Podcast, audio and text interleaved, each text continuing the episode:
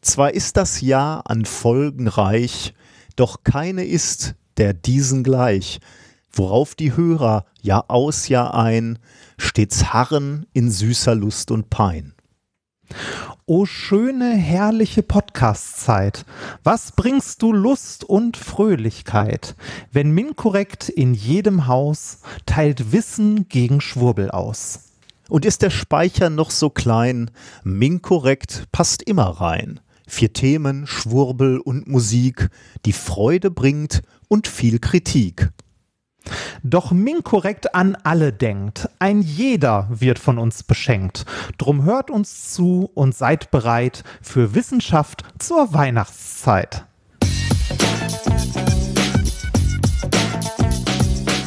If, if, you, if you base medicine on, on science, you cure people. If you base the design of planes on science, they fly. Um, if you base the design of rockets on science, they reach the moon. It works. Bitches. Methodisch inkorrekt Folge 181 vom 22.12.2020 direkt vom Weihnachtsfest der Wissenschaft. Mit mir heute wieder mein Wichtelgeschenk Rainer Tremfort. Das ist eine Beleidigung, weil das einzige Wichteln, an dem wir je teilgenommen haben, war Schrottwichteln. Wir haben echt nur einmal gewichtelt zusammen, ist erstaunlich. Und das war Schrottwichteln. Und ich bin der Weihnachtsstern der Wissenschaft Nikolaus Wörl. Glück auf. Ah, der Schrott, das äh, siehst du jetzt aber alles viel zu. Ich habe es natürlich viel positiver gesehen. Manchmal Natürlich. kriegt man ja Dinge zum, als Wichtelgeschenk, über die man sich wirklich freut. Hast du die, in diesem Jahr überhaupt gewichtelt in irgendeinem Kontext? Nein, habe ich nicht. Ich habe mich äh, erfolgreich all, äh, all Geschenken und so weiter entziehen können. Und äh, ich, ich, bin, ich bin ja auch ein großer Freund davon, äh, wenig zu schenken und viel geschenkt zu bekommen. Oh, Nein, das, äh, ja, ja, nein, nein, ich, ähm, äh, ich verschenke manchmal was, aber dann eigentlich, also ich verschenke eigentlich eher das Jahr über lieber als zu diesem Anlass. Und ich Also- habe immer ein schlechtes Gewissen, wenn mir jemand irgendwas schenkt, weil, also das, das liegt an purer Unfähigkeit von mir, weil ich bekomme es nicht hin, zu diesem Termin ein Geschenk zu haben. Ich bekomme es aber das Jahr über hin, irgendwo was zu sehen, mir zu denken, ach, das schenke ich der oder der Person. Das, äh, du brauchst dich gar nicht selbst äh, in Schutz nehmen oder selbst zu loben, denn ich äh, würde das für dich äh, übernehmen, weil du bist jemand, der ähm, schenkt nicht gerne zu Termin, aber wenn er schenkt, dann hat er A, sehr gute Ideen und dann kommt es auch extrem vom Herzen. Und eigentlich sollte ja so Schenken schön. sein, oder? Also Ja, dieses, richtig. dieser, dieser Zwangskonsum zu bestimmten Stichtagen ist doch total albern eigentlich. Also das sollte man so, sowieso abschaffen. Also Ja, schenken, wenn man was hat, aber nicht, wenn, äh, wenn, wenn der Kalender es einem vorschreibt. auch jetzt so kurz vor Lockdown, dass alle noch mal ganz dringend einkaufen gehen müssen und so, ne? Das äh, habe ich auch nicht, konnte ich nicht nachvollziehen. Mit den, also ne, so ganz dringend noch mal Geschenke kaufen gehen. Ich habe gesehen, in Köln gab es Schlangen vor den Geschäften. Ja, ja, weil natürlich auch Das- moralisch nochmal der Druck aufgebaut wird, dass es ja allen wirtschaftlich an den Kragen geht. Wenn wir jetzt nicht konsumieren, Junge, dann geht das alles den Bach runter hier. Dann können wir nie brauchst, mehr. Brauchst, brauchst mir nicht sagen. Ich habe, äh, ne, ist wieder Steam, Steam Winter Sale und Good Old Games und sonst was. Ich, heißt, das das wäre ist meine zugeschlagen, hast du wieder Spiele, die Nee, du so- niemals spielst, weil du Nein, kein- nein, keine nein, Zeit nein, so hast? schlimm. Ich, ich habe ja vor, ich habe ja vor, in nächster Zeit mir häufiger mal Zeit dafür zu nehmen, mich mal hinzusetzen und ein Stündchen zu spielen. Äh, nee, ich habe mir, ähm, ich habe mir Cyberpunk gekauft. Oh, das wird doch wieder Das war- zurückgezogen, oder? 2077? Äh, das wurde nur aus dem PlayStation Store für die PlayStation rausgeschmissen, aber das ist Ja. ja nicht von Sony. Das ist von äh, CD Projekt Red und auf allen anderen Plattformen äh, kannst du es noch kaufen. Ich spiele sowieso auf dem PC und da läuft es ganz gut. Ah, okay. Ja, ich, Äh, d- äh, das ist natürlich auch ein Spiel, wenn ich, äh, ich habe ja we sehr wenig Zeit zum Spielen, deswegen bin ich noch lange nicht mit Last of Us durch, also Teil, zweiter Teil. Aber Ja. äh, ich habe auch überlegt, ob das das Spiel sein könnte, was ich dann als nächstes spielen würde. Aber ich würde es auf der Playsee spielen und äh, da scheint es ja gerade nicht so super zu laufen. Ja, vor allem, vor allem auf der PlayStation 4. Ich weiß ja, dass du eine PlayStation 4 hast und äh, du hast keine 5 mittlerweile oder natürlich so, nicht, ne? Weil nein. das wird sich, nee, das wird sich ja nicht lohnen, weil dafür spielst du viel zu wenig. Ja. Äh, und wenn ich mich nicht irre, hast du auch eine PlayStation 4 nicht in der Pro-Version, ne? Sondern die normale. Äh, das weiß ich PS4? ehrlich, äh, ehrlich gesagt gar nicht. Wie unterscheidet die sich? Ähm, Performance, mehr Leistung, oder? die Ja, okay, das weiß ja, ich ja, nicht. und zwar, Nee, und zwar glaub- deutlich, die, die Pro kann 4K. Äh, okay, dann habe ich die nicht Pro, äh, was man wahrscheinlich auch Okay. daran erkennt, äh, dass die lauter ist als mein Staubsauger, wenn das scheiß Ding Ja, läuft. ja, ja, ja, das, das, das, das war auch so ein Problem. Äh, nee, aber äh, ich habe, das ist ich habe Witz gelesen. nebenbei, ne? Problem, dass Ja. das scheiß Ding überhaupt zu verkaufen war. Das ist wirklich so laut, dass du Aber Dialoge sie haben gelernt, die nicht fünf, die fünf soll leise sein.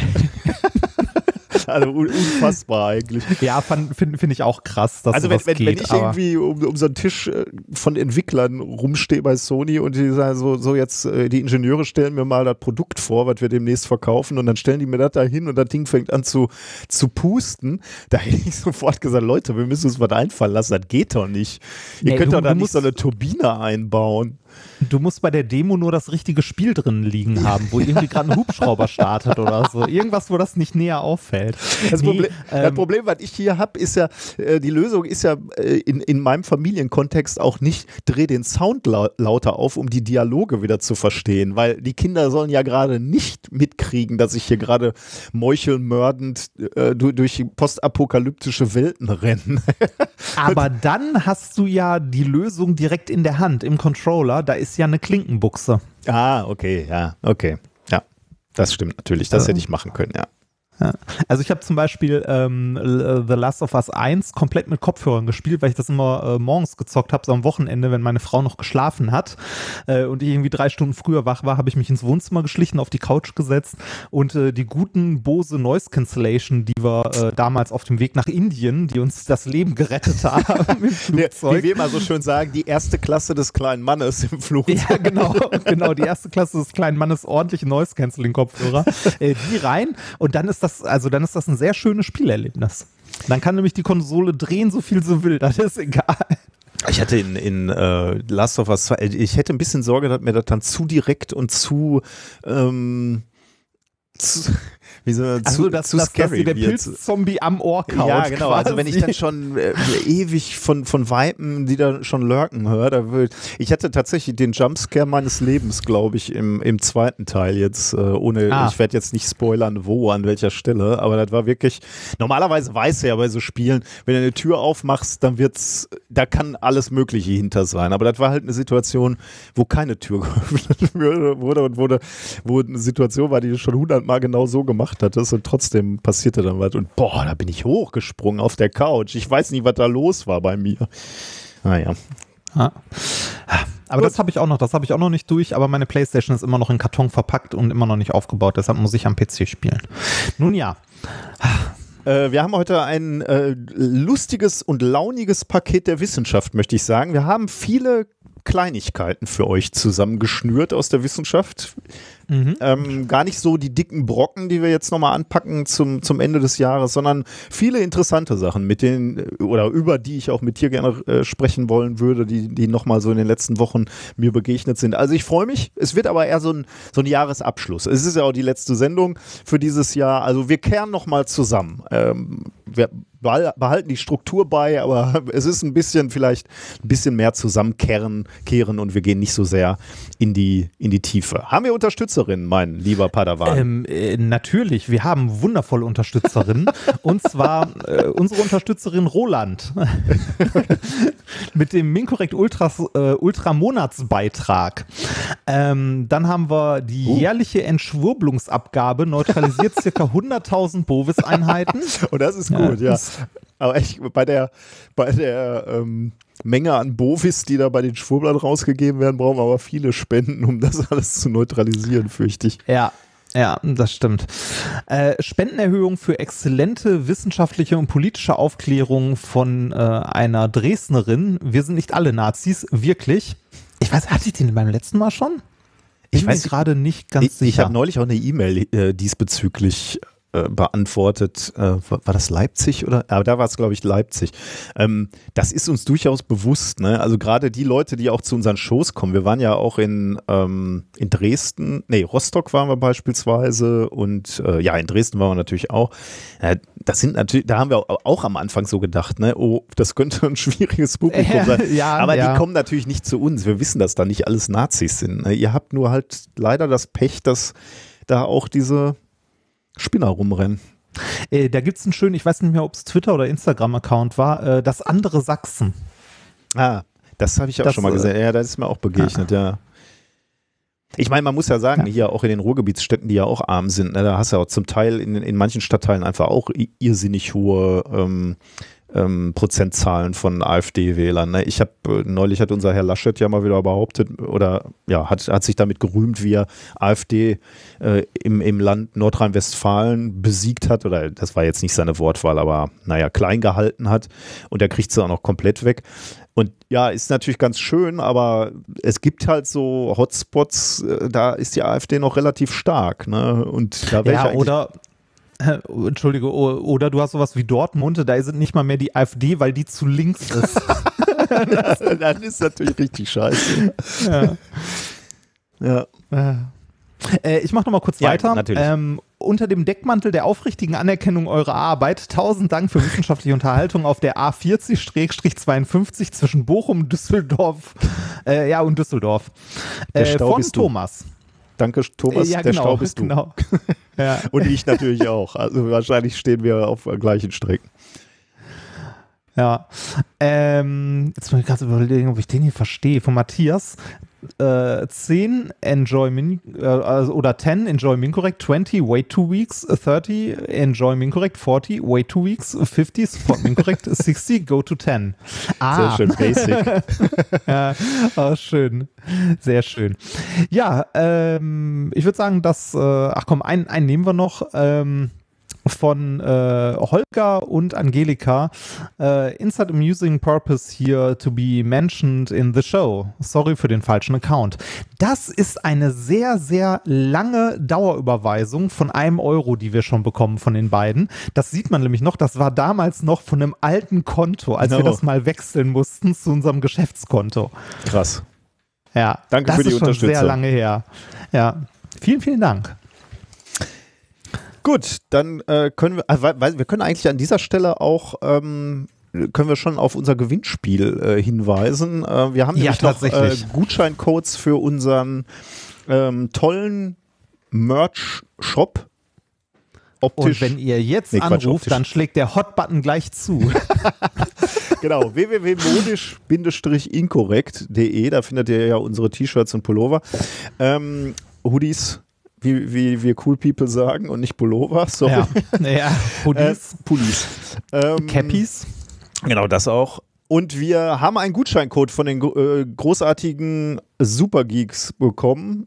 Die, die dürfen wir raushauen äh, und derjenige oder diejenige, die den gewinnt, bekommt einen ähm, ja, einen Gutscheincode Ein Shirt, und den, genau, äh, im Wert eines Shirts. Du könnt, glaube ich, auch einen Hoodie kaufen, dann wird halt der, der Preis eines Shirts abgezogen. Ähm, aber der, der, der Wert ist, beträgt ein, ähm, ein Shirt. Und das war äh, im Online-Stream bei Twitch war es super einfach. Da gibt es so Bots, die äh, äh, ermitteln dann den Gewinner. Hier haben wir uns jetzt überlegt, wie sollen wir das machen?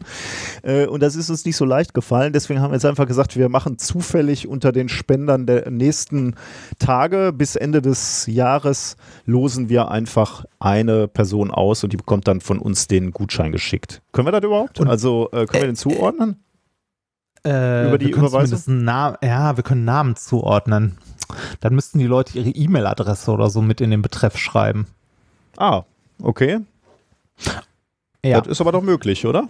Ja, das, das äh, sollte möglich sein, genau. Äh, und bevor jetzt irgendein Witzbold auf die Idee kommt, 20 1-Cent-Überweisungen zu machen und uns unsere Bank richtig in die Eier tritt, ähm, legen, wir, legen wir mal einen Mindestwert von Euro 50 oder so Richtig. fest. Dann, dann tritt die Bank uns zwar immer noch in die Eier, aber dann Ja. hat sich für uns wenigstens finanziell gelohnt. Okay, also äh, wir wollen eigentlich nur diesen Gutschein loswerden. Also von daher, wenn ihr, äh, wenn ihr Bock habt, äh, kauft, äh, also ja, wenn ihr was spendet, seid ihr mit in der Trommel. Ansonsten auch gerne bei Twitch de demnächst wieder dabei. Da hauen wir nochmal zwei Gutscheine raus. Da müsst ihr gar nichts spenden. Äh, da seid ihr einfach, wenn ihr im Chat dabei seid. Da muss man nur Ausrufezeichen Join eintippen und das war's. Genau, äh, das, äh, das erklären wir dann aber da auch nochmal. Äh, aber da könnt ihr Ja. halt ohne Spenden auch ein T-Shirt oder zwei gewinnen. Genau, super, okay. Dann starten wir in die Sendung. Ähm, wie ist es uns ergangen? Äh, ich muss erstmal davon berichten, das ist ja immer so, gegen Ende des Jahres versucht man ja immer noch so Dinge fertig zu kriegen und ich habe zum Glück noch einen Antrag, einen Drittmittelantrag rausgeschoben, oh. nämlich ähm, einen DFG-Antrag, also Deutsche Forschungsgemeinschaft, mit den Arbeiten, die Dennis neulich hier vorgestellt hat, also tiefe, also der Antrag heißt jetzt tiefe Störstellenspektroskopie zur Defektcharakterisierung in dielektrischen Materialien. Also alle mal Daumen drücken, vielleicht habe ich Glück und ähm, bekomme das Geld äh, bewilligt, was ja immer so ein bisschen schwierig ist. Ich glaube, jetzt Ende des Jahres werden viele einreichen und dann ähm, auch Corona-bedingt werden einfach viele zu Hause gesessen haben und sich gedacht haben, okay, jetzt habe ich zwei Paper geschrieben, jetzt muss ich was anderes machen, also frage ich mal nach Geld äh, um äh, unsere Hörer, die uns nicht schon so lange zuzuhören, mal äh, ein bisschen mit ins Boot zu nehmen, was das so bedeutet, so einen Antrag zu schreiben. Wie viel Geld oder was hast du beantragt? Oder ja, im Wesentlichen, was hast du gesagt, was du gerne hättest? Ja, im Wesentlichen äh, geht es äh, um eine Stelle für einen äh, Doktoranden oder eine Doktorandin ähm, und dann so ein bisschen noch, äh, ja, einen neuen Laser brauchten wir und ähm, eine studentische Hilfskraft haben wir reingeschrieben. Also das mhm. heißt, so Größenordnung, ich müsste jetzt gucken, ich habe es tatsächlich vergessen, äh, wie viel es jetzt exakt ist, aber ich würde so nee, ungefähr ach, sagen. Geld, Geld meine ich auch gar nicht. Ich meinte irgendwie eher sowas wie, ähm, ne, du sagst jetzt eine Stelle für einen Doktoranden, eine ja. halbe oder eine volle? 75 äh, Prozent äh, kriegst du in der das, Physik bezahlt, ja. Das ist gut, das ist zumindest schon mal eine ordentlichere. Ähm, ja, ist, ist das Maximum, was ich in der Physik verlangen kann. Ne? Das ist ja verrückt. Ja, das ist auch ne? traurig, ne? Wenn er in der, wenn er in der Ingenieurwissenschaft wärst, könnte es auch 100 Prozent nehmen, aber das bin ich nun mal nicht. Das, das ja. heißt, ich habe hab das Maximum ausgeschöpft, was ging. Äh, doch, aber Für wir können. Wie lange? Äh, drei Jahre. Drei Jahre, okay. Das heißt, das, das sind dann irgendwie so 250.000 Euro. Das ist natürlich einfach über die Personalkosten wird es schnell teuer. Ne? Also das ja, muss man einfach ja, ja. so sagen. Äh, aber genau das wollte ich deutlich machen mit der Frage, ja. weil ähm, vielen Leuten ja nicht bewusst ist, dass man, wenn man einen Doktoranden irgendwie eine Arbeit geben möchte oder so, dass man diese Stellen halt beantragen muss, dass nicht die Uni da kommt und man irgendwie jedes Jahr drei Doktoranden einstellen kann oder so, sondern ne, dass man dafür halt als Professor verhandelst du natürlich, ne? Und du kannst, äh, kannst natürlich für deine Arbeitsgruppe auch permanente Stellen äh, verhandeln und dann hast du möglicherweise auch äh, Stellen, sagen wir mal, und die kannst du theoretisch, also Haushaltsstellen und die kannst du dann auch äh, besetzen mit Doktorandinnen und Doktoranden, aber wenn alles, was dazukommen ähm, soll, ist genauso wie du sagst, musst du, musst du beantragen. Aber mhm. ich muss, muss dazu sagen, der, dieser DFG-Antrag ist besonders attraktiv irgendwie, weil der Ach, der, du merkst so richtig, also die machen es wirklich für die äh, Wissenschaftlerinnen und Wissenschaftler. Da ist jetzt nicht so ganz viel Bürokratie. Ich hatte ja in, in den, im letzten Jahr ein bisschen Ärger mit einem Projekt, weil da unheimlich viel Bürokratie war, Zeug, was geschrieben werden musste und so. Ich finde es ja gut, dass man Rechenschaft ablegen muss. Ne? Also was ist, was willst du tun äh, und was hast du gemacht? War es erfolgreich? Finde ich alles okay. Ne? Aber das ja. muss irgendwo noch in einem gewissen Rahmen bleiben. Und die DFG ist da total super. Du schreibst zwar jetzt einen Antrag, 20 Seiten, Seiten, aber das macht auch irgendwie Sinn, denn du musst ja einmal zu Papier bringen, was will ich eigentlich machen? Ne? Das schärft einfach auch so die eigentliche Vor eigene Vorstellung. Ähm, was sind die Aufgaben? Was will ich erreichen? Was ist vielleicht zu viel für drei Jahre und eine, eine Person, ein, eine Doktorandin? Ähm, also von daher macht das auch Sinn, das mal zu Papier zu bringen. Und dann ist das so eine schöne Förderlinie, weil man relativ viel Freiheit hat bezüglich des Geldes und der Zeit. Also du kannst auch sagen, so während der drei Jahre, ah, wir haben rausgefunden, dass eine, der, der andere Weg wäre eigentlich viel besser gewesen, wir haben hier was Tolles gefunden. Dann kannst du auch so ein bisschen anpassen, deine Forschungsfrage oder auch Geld umwidmen und sagen, ähm, ja, eigentlich wollten wir Laser kaufen, aber äh, den brauchen wir gar nicht mehr. Wir würden jetzt lieber das und das kaufen. Und dann ist das normalerweise okay.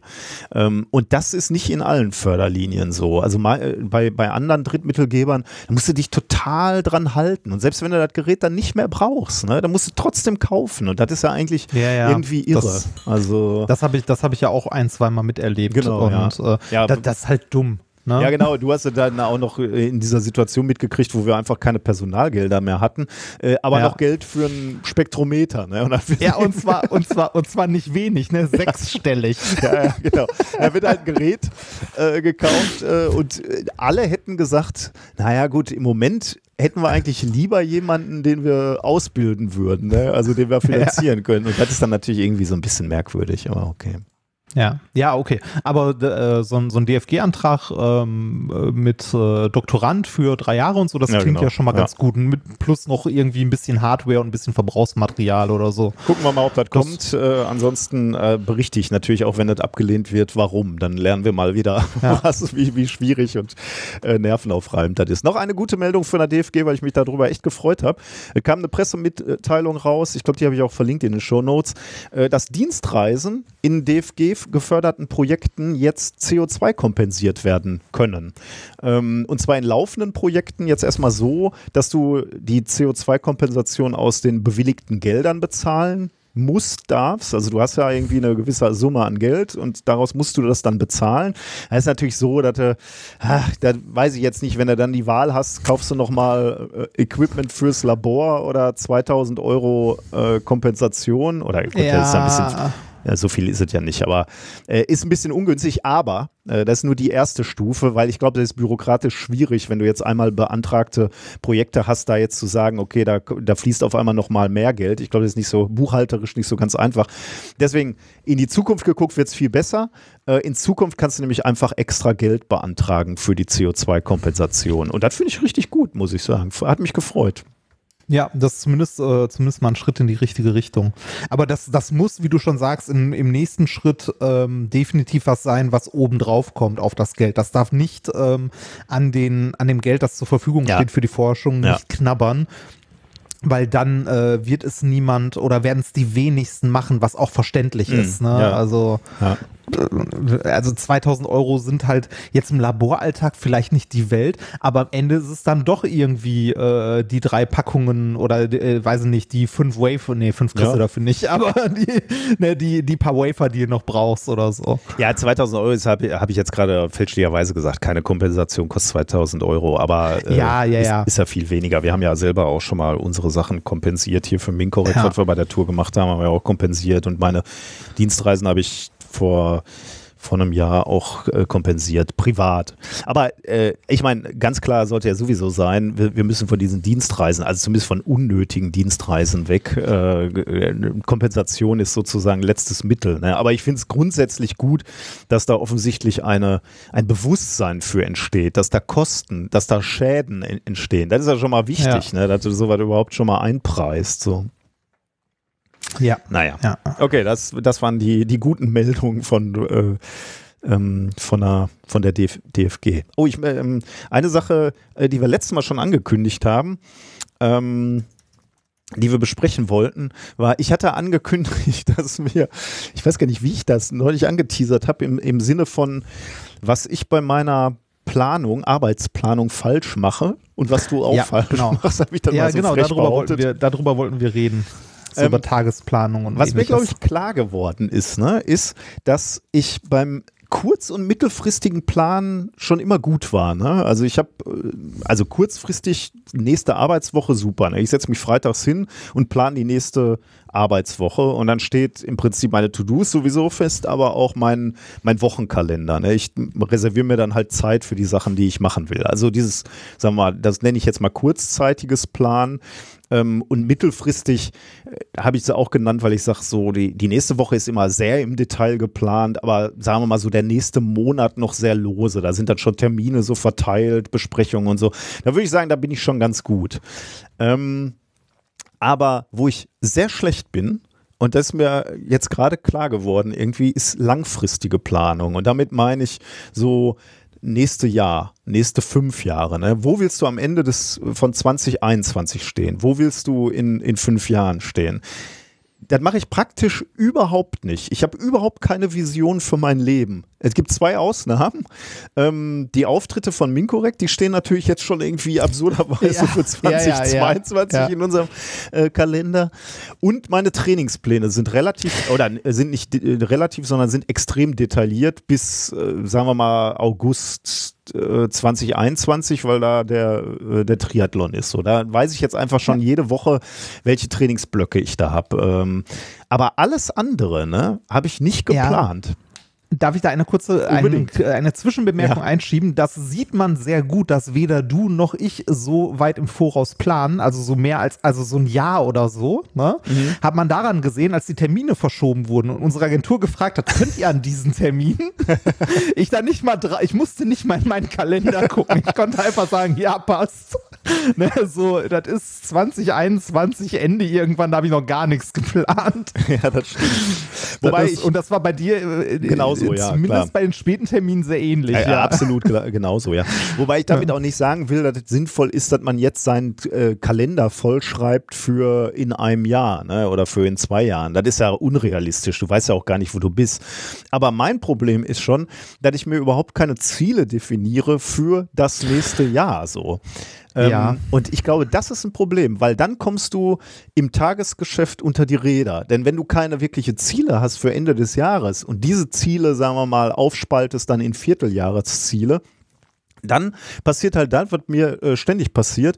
Ich lasse mich so treiben auf der Arbeit. Ich bin ja jetzt keiner, der irgendwie der Arbeit ausweicht oder so, ganz im Gegenteil. Aber ich mache dann die Sachen, die Eisenhower-Diagramm, ne? Also extrem ja. dringend sind, aber total unwichtig eigentlich, ne? Ja, also man, man guckt mal, was da so kommt. Ja, ne? genau. Man hat also, noch gar keinen Plan ja. so richtig für, für die Woche äh, oder auch für die Woche dann vielleicht, aber nicht für die, für die Zeiten am Arbeitstag, so den Nachmittag oder so, wenn da jetzt kein Termin ist, sondern man guckt mal, was so ansteht. Ja, und das ist ja immer was zu tun, ne? Das ist halt das Verführerische, ne? Im, äh, im, Im allerschlimmsten Fall beantwortest du ein paar E-Mails, aber dann auch so Sachen, die dann kommen, ähm, sagen wir mal, so, ich bin ja Sicherheitsbeauftragter, ne? da, da ist immer irgendwas zu tun. Ne? Irgendeine äh, Gefährdungsbeurteilung muss geschrieben werden oder irgendein Labor muss mit irgendwas neu ausgestattet werden. Das ist auch alles wichtig, ne? ist alles okay.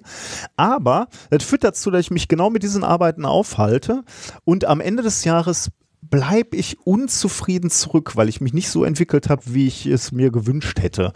Und ja, hätte vor allem, weil man Achso, Entschuldigung, vor allem, weil man das Gefühl hat, nichts geschafft zu haben. Ja, weil diese, diese täglichen, ne? Kleinig genau, ja. diese täglichen Kleinigkeiten vergisst man nämlich, ja, genau, dass ja. man die getan hat. Ja, absolut. Ja, du sagst am Ende des Jahres nicht, toll, dass ich äh, eine Gefährdungsbeurteilung geschrieben habe, sondern genau. du sagst nur, warum habe ich eigentlich wieder so wenig Literatur gelesen? Oder warum habe ich äh, es nicht geschafft, äh, den Antrag, den Drittmittelantrag zu schreiben, der mir so wichtig gewesen wäre? Ne? Und ähm, genau, und äh, da, da ist mein Problem, dass ich mir diese Sachen nicht äh, genug definiere und auch aufschreibe, damit ich wirklich die abgleichen kann und sehen kann. Ne? Damit ich in dem Moment, wo ich sage so, okay, was mache ich jetzt in diesem Monat oder bis Ende des Monats, dann nicht sage, ich schreibe eine Gefährdungsbeurteilung und mache hier noch diese Kleinigkeit und diese Kleinigkeit, sondern ich immer überlege, erreiche ich dann noch mein Monatsziel, um dann mein Jahresziel zu erreichen. Und da muss ich besser werden. Und deswegen werde ich, äh, werde ich mich jetzt mal äh, zwischen den Feiertagen hinsetzen und äh, die, sagen wir mal so, für die großen Quadranten meines Lebens, also da ist so äh, Familie, Uni, Minkorrekt, Privat. Also privat heißt dann so persönliche Entwicklung, Sport, mhm. Gesundheit, äh, keine Ahnung, Löten, solche Sachen, was, was einem Spaß macht. Ähm, dass man sich da so Ziele setzt und man sich in diesen Quadranten äh, entwickelt, beziehungsweise nicht die Sachen äh, aus, dem, aus dem Auge verliert, die einem wichtig sind. Da bin ich mal gespannt. Also das wird mein erstes Jahr, was ich äh, etwas langfristiger plane. Bin mal gespannt. Ja, äh, finde ich einen guten Vorsatz. Sowas in der Art wollte ich auch machen, weil ich bin auch viel zu häufig davon getrieben, von dem, was äh, getan werden muss. Mhm. Ne? Also so, äh, was muss ich jetzt tun? Und ich habe es dann auch so, dass, dass wenn ich dann mal Zeit habe und so, ähm, ich irgendwie, äh, weiß ich nicht, auch das, das große Ziel aus dem Auge verlieren, kann ich auch sehr gut. Das geht sehr schnell. Und ähm, äh, ich glaube, das macht auch unglaublich unzufrieden, wenn man das, also wenn man eigentlich kein Ziel hat. Ja, ich, ich habe ja jetzt. Das Spannende ist, dass das so diffus unzufrieden macht. So am Ende ja, des Jahres genau. hast, du, hast du geschafft, geschafft, geschafft. Also äh, gearbeitet, viel gearbeitet und dann sitzt du da so diffus und denkst so, äh, Mist, irgendwie äh, hier zu wenig Zeit gehabt, da zu wenig Zeit gehabt. Ich wollte doch eigentlich auch noch, äh, keine Ahnung, Französisch lernen. Also ist jetzt nicht der Fall, aber äh, ja. so, so was, ne? Und äh, hast du wieder nicht gemacht. Und dann sitzt du da so und denkst, boah, du bist total kaputt, hast keinen Urlaub gehabt, aber irgendwie hast du nicht die Sachen geschafft, die dich interessiert haben. Genau, du hast auch nichts geschafft, worauf du irgendwie stolz sein kannst. Irgendwie, weiß ich nicht, nochmal, äh, also bei mir zum Beispiel war es so Sachen wie, mich mal hinzusetzen und nochmal irgendwie äh, die Sachen, die ich für mein zweites Buch mal angefangen habe aufzuschreiben, irgendwie mal ein Kapitel zu schreiben, mhm. einfach mal nur aus Spaß, um mal zu gucken, so hätte ich da noch Bock drauf, ja, ja. das zu machen, ne? ohne jetzt irgendwie den Zwang zu haben, dass mir jemand sagt, du musst das machen. Mhm. Oder von dem ersten Buch das Hörbuch mal einsprechen, ja, um zu gucken, ob das gut geht. Ne?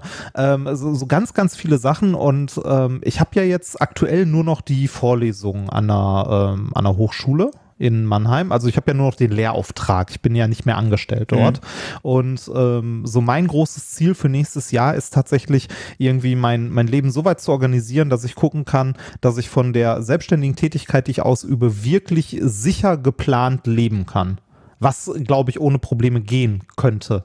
Ähm, hängt dann wahrscheinlich auch ein bisschen von Corona und so ab. Aber äh, da, das, das mal, also äh, auch mit Corona, selbst wenn Corona nicht wieder geht, sondern bleiben sollte, das irgendwie mal in eine Bahn zu lenken, auch äh, mit allem, was da dran hängt, auch mal eine ordentliche, also äh, ich bin sehr schlampig, was meine Buchhaltung angeht. Äh, jetzt nicht, dass ich sie, äh, dass ich sie schlecht mache oder so, sondern ich schiebe sie immer lange mhm. vor mir her, bis ich sie mal mache. Wäre ich nicht wegen, also für Minkorrekt zum Beispiel gezwungen, dass das jeden Monat zu machen, weil sonst das Finanzamt anfängt zu meckern, würde ich das auch am Ende des Jahres machen. Und äh, da sehe ich jetzt, ich muss meine Steuererklärung für 2019 noch machen. Mhm. Das ist, äh, da, aber da auch, weil da bald die Frist abläuft. Und ich möchte die Sachen nicht mehr tun, weil ich sie machen äh, muss irgendwann, sondern das mal geordneter auf die Kette zu bekommen. Ja, und, und, das, und das genau mit einem Ziel, halt zu mhm. sagen, ich möchte, weiß ich nicht, von meiner selbstständigen Arbeit, sei es Minkorrekt, Vorträge, äh, irgendwelche Auftragsproduktionen oder sonst was, ich möchte davon gezielt leben können. Mhm. Ne? Und, und, da merkt man äh, ja schon, ne? das geht nicht mit, äh, mit, mit ohne Planung. Also da musst du dir nee, halt genau, wirklich, das, genau, das funktioniert nicht. Ja. Das funktioniert nicht. Allein schon, weil du als, äh, weil du ja bei dieser selbstständigen Tätigkeit häufig die Situation hast, dass du kein regelmäßiges, mhm. äh, regelmäßiges Einkommen hast, sondern immer mal wieder Einkommen hast und das irgendwie halbwegs sinnvoll planen musst. Und ähm, ich habe die, die letzten Tage, also jetzt gerade seitdem ich nicht mehr dieses Angestelltenverhältnis an der Hochschule habe, sondern diesen Lehrauftrag, also zweimal die Woche meine anderthalb Stunden Vorlesungen, die nochmal eine ganz eigene Geschichte sind, ähm, hatte ich, äh, habe ich mich hingesetzt und äh, jetzt häufiger mal Tage morgens damit verbracht, mich hinzusetzen, ähm, damit ich überhaupt Motivation habe, was zu tun, mir äh, aufzuschreiben oder zu überlegen, was kann ich an diesem Tag heute tun, so wenn ich noch keinen Plan habe, was sind die Sachen, die ich heute tun kann was ist ganz dringend, was muss ich heute tun und dann am Ende die eigentlich wichtigste Frage, was will ich heute mhm. machen? Ne? Also worauf habe ich Bock? Was möchte ich tun? Und ähm, wenn wenn irgendwann diese, diese Tätigkeiten wie irgendwie äh, Podcast vorbereiten oder so Sachen, ne, wenn die, äh, wenn die nicht auf der das will ich tun Liste landen, ne, also dann sollte, also dann ist man, oder bei, gilt für alle anderen Sachen auch, wenn alle anderen Sachen, die man irgendwie auf seiner To-Do-Liste hat, die man eigentlich mal gerne tun möchte, wenn die nicht irgendwann auf der das will ich heute machen Liste landen, dann äh, kann man sie auch weglassen. Also dann wird man sie nicht machen. Das ist, ja. Na, es, es gibt ja so Sachen, die sich, also was du auch sagst, was sich jeder irgendwie so vornimmt, ich müsste mal wieder das und ich wollte ja eigentlich noch das und so. Man muss das aber irgendwann mal tatsächlich äh, auch wirklich wollen und das jetzt dann tun. Und äh, ich glaube, da, hilft halt, so da hilft, glaube ich, auch, wenn du die langfristigen Ziele hast. Ne? Also wenn du dieses ja, genau. Goal hast, äh, ähm, ich will finanziell unabhängig einen Lohnerwerb stemmen können, dann hast ja. du ja ein Ziel und dafür sind dann ja Schritte nötig. Ne? Und die sind vielleicht jetzt genau. nicht schön. Ne? Also da, da deine Finanzen in Ordnung ja, zu bringen oder, nee, oder genau, Buchhaltung genau, zu machen, ist natürlich Spaß. schön. Aber es ist der Weg zu deinem großen Ziel. Ne? Und da sieht man mal wieder, wie wichtig ein Ziel ist, weil du ja. die, diese, diese tägliche Arbeit machst du halt nicht gerne, wenn du nicht weißt, wohin das führen soll. Genau, ein Ziel. Also ein Ziel ist, äh, und das ist ja genau das, was du auch gemeint hast am Anfang, ein, einerseits ein langfristiges Ziel, aber auch irgendwie eins, das trotzdem erreichbar scheint. Ja, ja, klar. Also ja, ich, ich finde, äh, also äh, dann gibt es ja so Selbstberaterbücher und so oder Selbstverwirklichungsbücher und so und dann gibt es ja auch die, immer diesen Ansatz, ähm, stellen Sie sich vor, auf Ihrer Beerdigung, Sie sind Zeuge Ihrer eigenen Beerdigung und welche Reden sollen da gehalten werden? Oh, das finde ich immer schrecklich. Also ich, oh ich will Gott, mir ey, überhaupt keine du für Bücher? Ja, grauenhaft. Ja, ja, also wofür soll, dann, dann, dann willst du halt irgendwie so, dass ich sagen, äh, ja, der Mensch hatte immer Zeit für mich und so. Das kann ja auch sinnvoll sein. Ne? Also äh, kann kann sicherlich für manche eine Triebfeder sein, aber ich finde das schrecklich. Also ich will mir jetzt tatsächlich nicht überlegen müssen, wo bin ich in 20 Jahren, weil umgekehrt, vor 20 Jahren konnte ich mir gar nicht vorstellen, wo, wo, wo das Ganze hinführt. Aber ein Jahr, vielleicht drei Jahre, ne? vielleicht fünf Jahre, das finde ich realistisch. Also ähm, für manches geht es ja auch gar nicht anders. Ne? Also man kann ja nicht mal eben sagen, ich will äh, äh übermorgen Ironman machen. Wenn du das machen willst, nee, brauchst, genau. musst, du, musst du mehrere Jahre dir überlegen, wie du da aufbauen willst und trainieren willst und wie du das in, ins Leben kriegst. Und äh, deswegen ist, glaube ich, der Zeithorizont ist für mich realistisch. Aber alles darüber hinaus, äh, da, da will ich mir jetzt auch nicht so die Flexibilität nehmen lassen. Aber mal gucken, vielleicht stelle ich jetzt fest, dass mir die irgendwann die ganz weiten Ziele fehlen. Ich, also ich, ich glaube, so ein, zwei Jahre sind tatsächlich gute Ziele, die man auch irgendwie sinnvoll erreichen kann. Ne, also wo, wo man, äh, auch wenn man dann in zwei Jahren nicht da ist, aber man kann zwei Jahre zumindest in die Richtung arbeiten und gucken, ob das irgendwie, ne, ob das, ob das Sinn ergibt. Ähm, äh, so ein Ziel in zehn Jahren will ich Multimillionär sein oder so, ist ja Quatsch. Ja, ich, irgendwie, ne? Also wie, wie, du sagst, ne? Also du bist gerichtet in irgendeine Richtung gelaufen. Wenn du dann unterwegs das Ziel verlierst, weil es uninteressant ja. ist, oder das ist ja überhaupt kein Problem, denke ich. Aber ich glaube, äh, zufrieden bist du dann trotzdem, wenn du dich in irgendeine Richtung entwickelt hast. Ich glaube, diese Unzufriedenheit kommt nur dadurch zustande, dass du irgendwie ohne Ziel dich treiben lässt, ne? auch wenn du mit viel Arbeit treiben lässt, aber ja. ähm, das ist, glaube ich, trotzdem sehr unbefriedigend.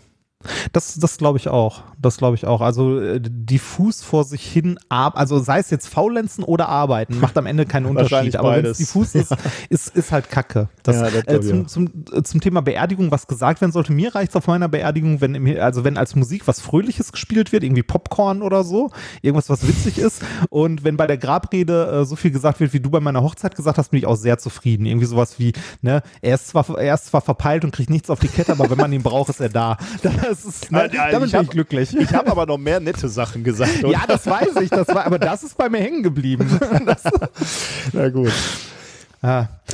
Äh, okay. Äh, apropos gute Dinge, ja. ähm, ich wollte noch ein paar Sachen erwähnen und zwar, ähm, wir haben ähm, Weihnachtsgeschenke bekommen. Oh, äh, wenn ein du bisschen, wir sagst, ähm, heißt das äh, du und Sonka oder äh, bin ich inkludiert? Äh, zum Teil, also zum Teil, zum Teil hast du auch was bekommen, was ich dir schon im Stream gezeigt ah, habe ja. und zwar die, die Christbaumkugel. Ja ähm, mit, äh, ne, hier mit äh, Hammer. Schläge, äh, genau, Hammer und so weiter drauf. Äh, sehr, sehr.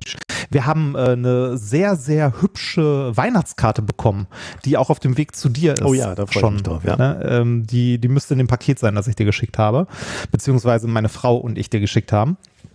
Ähm, äh, die, die ist wirklich schön, sieht man auf Twitter, das so äh, Linoleumdruck und ja. so. Das Schlimme ist, ich habe das erst gar nicht gesehen. Ich habe die Karte so genommen, so gelesen, so dachte, oh ja, eine schöne Karte. Und irgendwann auf Twitter habe ich dann erst gesehen, dass die custom-made war, also dass ja, ich, die äh, ja. Äh, so selbst, ge, selbst gedruckt war. Das, ähm, ja, und äh, dann äh, habe ich tatsächlich noch ein äh, kleines Geschenk bekommen, äh, das war für mich und Sonka, und zwar habe ich mich auch sehr darüber gefreut, ähm, ein Schneidebrett.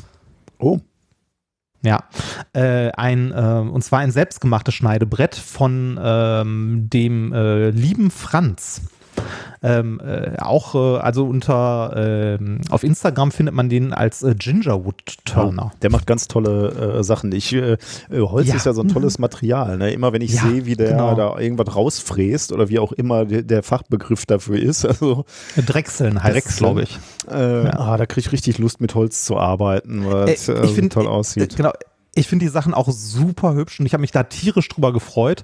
Äh, und was ich nicht wusste, ist, der Franz hat ein Buch geschrieben, das hat er mir auch noch mitgeschickt. Ähm, äh, das äh, werde ich wahrscheinlich auch mal an dich weiterreichen. Das heißt mit Holz, Herz und Hand. das, das echte Leben, ein Mann und sein Handwerk. Uh da, äh, da erzählt er halt so ein bisschen halt über das Handwerk und so cool. und wie er dazu gekommen ist und äh, also ich, ich bin sehr gespannt. Ich habe es noch nicht gelesen, aber ich habe mich über dieses Päckchen mit dem Schneidebrett und diesem äh, und diesem äh, Buch so sehr gefreut, dass ich hier an dieser Stelle dafür nochmal Danke sagen wollte. Ich muss und wenn ihr noch ein schönes Weihnachtsgeschenk sucht, geht da mal vorbei. Ich muss einen Disclaimer ja? machen. Ich habe noch zwei Pakete in der Packstation. Möglicherweise habe ich auch noch ah. was bekommen, wofür ich mich jetzt bedanken sollte, aber ich habe es noch nicht geschafft abzuholen. Hm.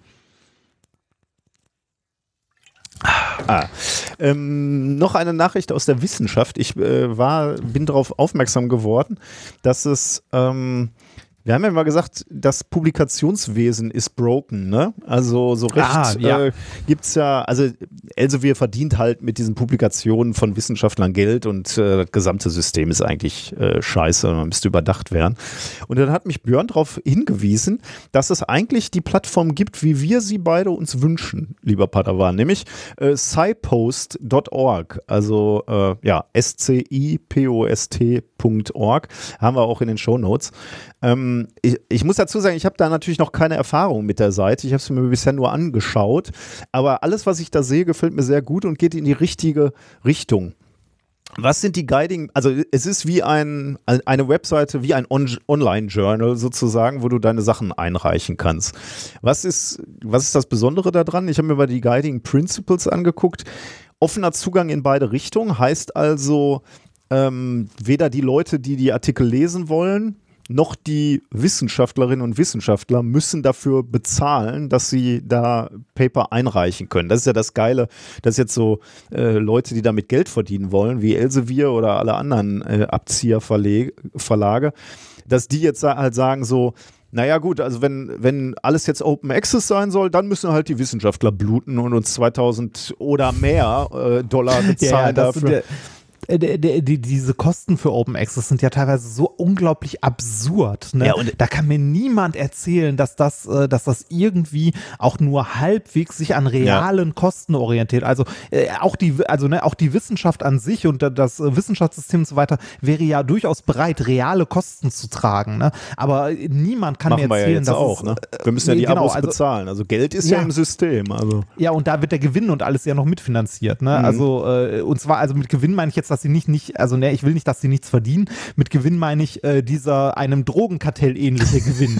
ne? Das ist so, äh, der, der gerade mitfinanziert wird. Ne? Weil ich meine, man muss sich das mal überlegen. Also teilweise sind die Artikel irgendwie bei 2.000 bis 3.000 Euro ne, für ein Paper. Und wenn man dann sieht, wie viel, äh, wie viel Veröffentlichungen in einer Ausgabe dieses Journals drin sind, da sind dann irgendwie, weiß ich nicht, 30 Paper oder mehr ja. in einem, in einer Ausgabe. Das Ganze, ne, also das heißt, eine Ausgabe, die die rausbringen, äh, sind dann irgendwie 60, 70.000 Euro alleine durch die, ähm, äh, durch die, durch die Service-Fees quasi. Das also. Ja, zumal, dann, kann, dann, kannst du dich halt auch fragen, ne, wie kann es eigentlich sein, dass die, unter, die Kosten so unterschiedlich sind? Ne? Manche nehmen 2000 ja. Dollar, manche 6. So, da fragt man sich, äh, und typischerweise sind die für 6000 Euro die, die die höchste scheinbare Reputation ja. haben. Ne? Ja, das genau. Ist ja erstaunlich. Genau, ne? Also haben die ihre Prozesse weniger gut im, im Griff oder warum sind die teurer? Also wie ist das zu rechtfertigen? Nein, die, äh, die haben aber der Spieleindustrie geguckt und das ist dieses Pay to Win. Sehr gut, ja, das stimmt. Ja. Also, äh, zurück zu Cypost. Die sind eben nicht gewinnorientiert. Ne? Die wollen keinen Profit machen. Ähm, die wollen halt nur ihre laufenden äh, Kosten äh, finanzieren natürlich. Denn da ist natürlich klar, ne? also wenn du eine Plattform hast und da irgendwelche Sachen ähm, prozessierst und auch äh, online anbietest, dann kostet das natürlich Geld und das ist auch okay, wenn die dafür Geld bekommen, aber die wollen damit keinen Gewinn machen. Die wollen damit ja nicht reich werden. Ähm, weiter geht's mit dem Peer Review. Da haben die nämlich ein, das nennen sie Peer Witnessed Refereeing. Äh, das heißt, zum einen ist dieser Peer Review offen Du siehst also, wer dein Paper kommentiert. Und äh, nicht nur du als Autor kannst sehen, wer, wer dein Paper kommentiert, sondern alle. Die ganze Community kann dabei zusehen. Also kann die, äh, Ref, die Reviews lesen und mitverfolgen. Äh, also wie mhm. viele Reviews gab es, was wurde bemängelt, wie wurde es ähm, wie äh, beantwortet? Wie, wie, hast du auf dieses Review äh, reagiert und, und korrigiert? Ähm, das finde ich auch schon mal super, dass das nicht hinter verschlossenen Türen äh, äh ähm, ähm, stattfindet. Und dann ähm, geht die Bewertung auch nach Veröffentlichung weiter. Also der Peer-Review-Prozess scheint da ähnlich zu sein. Also du hast irgendwie zwei äh, Leute, die dich beurteilen und auf die musst du antworten und dann gibt es einen Editor, der entscheidet auch, ob du da ausreichend drauf geantwortet hast. Aber selbst wenn dann dein Paper in Anführungsstrichen veröffentlicht ist, denn das ist natürlich auch schon vorher zu sehen, aber es gibt diesen Moment, wo gesagt wird, so, damit ist es veröffentlicht, dann geht, geht der, die Peer-Evaluierung eigentlich immer noch weiter, denn du kannst immer noch kommentieren das Paper und kannst drunter schreiben, ja, hier die eine Sache finde ich merkwürdig, müsste man da nicht so und so. Also man diskutiert weiter öffentlich über das Paper. Und das finde ich natürlich auch eine gute Idee. Du musst dann nicht mehr reagieren, du musst es nicht mehr korrigieren, aber die Diskussion geht weiter. Und so sollte ja Wissenschaft eigentlich sein, ne? Ja, Ja, ja, genau. Das, äh, ne, nur weil irgendwie irgendwas einmal abgesegnet ist, heißt das ja nicht, dass das nicht mehr weiter öffentlich diskutiert werden darf. Ja. Also das ganze System gefällt mir gut. Wie machen sie das? Äh, wie finanzieren die sich? Äh, über Sponsoren? Das wäre meine Frage gewesen. Ja, genau. Über, über Sponsoren beziehungsweise freiwillige Spende. Die machen so, wenn ich das richtig verstanden habe, korrigiert mich, wenn irgendeiner da mehr Ahnung hat. Ähm, als erstes machen sie mal die Kosten öffentlich. Das finde ich ja schon mal gut. Ne? Und sie geben die Kosten pro Paper mit 400 Euro an. Ähm, da Mhm. kann man jetzt, das erscheint mir einigermaßen realistisch mit, den ganzen, mit dem ganzen Aufwand, den er hast und, und auch gewährleisten möchtest, dass das halt äh, auf, auf ewig irgendwie zu erreichen ist. Also 400 Euro pro Paper. Ähm, und dann machen sie, wenn sie, also das ist dann sozusagen Festbetrag und dann sagen sie, ähm, wir machen jetzt Pub Fraction, also wie groß ist der Anteil, wenn wir beide ein Paper geschrieben haben, dann äh, sagen wir, wie groß war dein Anteil, wie groß war mein Anteil? Und dann wird die Uni Duisburg-Essen wird angeschrieben und gesagt, der Herr Wörl hat 80 Prozent von dem Paper geschrieben, ihr müsst 80 Prozent eigentlich von diesen 400 Euro zahlen und äh, der Herr Remford muss ähm, die, die anderen 20 Prozent zahlen. Und dann können sich die Institutionen eben mit diesem Anteil äh, einbringen in die Publikation. Also bei zwei Autoren ist das ja relativ einfach, aber sagen wir mal, du hast acht ähm, Autoren, dann Mhm. verteilt sich das halt in, in gewisser Weise. Und die Hoffnung ist halt, dass am Ende natürlich für die Universitäten dann rauskommt, das ist billiger, in so ein System zu investieren, als in ein System, wo Leute halt auch noch versuchen, Profit daraus zu schlagen. Ähm, und wir sehen einfach auch viel genauer, was wir kriegen für unser Geld. Ähm, und deswegen, ja, ist interessant. Ich bin mal, ich beobachte das mal. Ein paar unserer Kollegen aus dem, ähm, aus dem Sonderforschungsbereich haben da tatsächlich schon Publikationen eingereicht. Also ich bin sehr gespannt. Ich finde, Ja. das geht in eine gute Richtung. Ich freue mich. Das Der mal Impact beobachten. Factor ist so ein Mittelmaß, ne? Ja, ist ja Oder? immer so, äh, ich habe ehrlich gesagt noch gar nicht so genau geguckt. Hast du gerade mal nachgeguckt, wo die, Äh, wo die stehen? fünf- 5,5 oder so. Aber Impact also, ist ja eh immer ein Quatschwert, ne? Und vor ja, allem, ja, ja, äh, ja, ja. der muss sich ja, wenn, wenn irgendwann alle da drin äh, publizieren und äh, naja gut, also äh, dann, dann kommt es darauf an, wie gut die Paper sind, die da drin sind. Dann berechnet sich das ja immer über die äh, Anzahl der Zitate dann. Also ich hoffe dann ja immer, dass so Leute, die da ja, wir, wir, nicht ethisch, ethisch sauber publiz publizieren, aber mo moralisch das Richtige tun, dass die, weil es Open Access ist, eben auch zitiert werden und dann würde natürlich der Impact-Faktor äh, hochgehen, aber der, der Impact-Faktor ist eh krank. Also äh, man, ein Paper ja, ja, sollte man daran sollte man daran beurteilen, wie gut die Wissenschaft die, äh, in dem Paper ist und nicht, äh, wo es publiziert wurde und deswegen sowieso Ja. zitiert wird. Also, Und wenn man sowas wie einen Impact Factor oder so, also irgendwas, was die, die Zeitschrift auszeichnet, weil das ist ja nichts anderes, Ja, also der Impact ja. Factor soll einem ja sagen, wie wertvoll diese Zeitschrift ist, dann sollte er nicht, äh, also dann sollte er irgendwie an den Standards festgemacht werden der Zeitschrift. Ja, genau, Ne? ja. Also so wie funkt, also wie läuft das äh, Peer-Review-Verfahren ab und so Ja. weiter und so weiter. Und, ne, äh, und wie wird mit Publikationen umgegangen, die sich im Nachhinein als falsch oder Betrug oder sonst was rausgestellt haben. Mhm. An sowas sollte man das eher festmachen. ja. Ja. Oh, wir haben auch einen Ähm. Audiokommentar von Lea. Das, den könnten wir eigentlich mal eben hier Ah. reinwerfen, äh, einfach nur, weil er jetzt gerade so super passt. Da geht es nämlich auch um äh, Peer Review. Sollen wir uns den mal eben anhören? Eignet Sehr sich jetzt gerne. gerade äh, ganz gut. Hallo, ich wollte kurz äh, eure Diskussion über den Peer-Review-Prozess von Folge 178 kommentieren. Ich finde es sehr gut, dass ihr das angesprochen habt. Ein Freund und ich diskutieren das seit Sommer regelmäßig und wir sind der Meinung, dass das ähm, Thema der wissenschaftlichen Publikation viel mehr Öffentlichkeit bekommen sollte. Ähm, weil es gibt da natürlich mehrere Probleme. Ähm, zum einen sollte man diskutieren, dass das Geld von Grants, also auch ein Großteil von Steuern, benutzt wird, um nicht nur die Forschung zu bezahlen, die super wichtig ist, sondern auch um zu publizieren. Und das kostet bei Nature zum Beispiel ab 2021, um Open Access zu, zu publizieren, 9.500 Euro. Und wenn man sich dann überlegt, dass Teile der Arbeit des Publikationsprozesses, also nämlich das Reviewen, wieder zurück an die Wissenschaftler geht, die nicht dafür bezahlt werden, ist es schon einfach eine sehr große Menge an Geld, die auch sich einfach nicht alle Labore leisten können. Und dann muss natürlich, wenn man nicht Open Access bezahlt, muss man noch ein drittes Mal zahlen quasi, indem man, ähm, weil wenn man die öffentlich, also die Veröffentlichung lesen möchte. Und da gibt es aber Alternativen, die auch einfach mehr ähm, Öffentlichkeit bekommen sollten. Zum Beispiel Plus One, macht keinen Gewinn durch die Publikation. Oder F1000 Research ist auch ein Open Access Publishing Plattform und die akzeptieren auch alle Arbeiten, auch negative Ergebnisse, was auch ein ganz anderes Problem ist. Und dann, wie ihr auch gesagt habt, ist in einigen Fällen einfach schwierig, passende Reviewer zu finden. Und dass so zwei bis vier Reviewer quasi alles abdecken. Und da gibt es auch Alternativen zu, zum Beispiel eLife versucht, ähm, ein Modell einzuführen, bei dem erst publiziert wird und dann gereviewt wird äh, und das dann auch sehr offen gemacht wird. Und da zum Beispiel die Publikationsplattform vom Welcome Fund, die erlaubt nach äh, dem Review ein Open Peer Review mit Kommentaren und das kann dann wieder zur Überarbeitung der Publikation führen. Also es ist quasi so ein Zwei-Schritt-System. Und ich glaube, es ist super wichtig, solche Sachen unter Wissenschaftlern zu äh, kommunizieren und zu diskutieren, aber auch ähm, in der breiteren Öffentlichkeit. Und dass man solche Plattformen auch einfach nennen sollte und ähm, sehen sollte, dass es da Alternativen gibt. Warum die nicht genutzt werden oder nicht in dem Maße genutzt werden, ähm, ist natürlich eine Frage des Impact Factors meiner Meinung nach, aber das ist jetzt wieder ein ganz anderes Thema. Ähm, dann wird der Audiokommentar zu lang, wenn ich da jetzt auch noch drauf eingehe.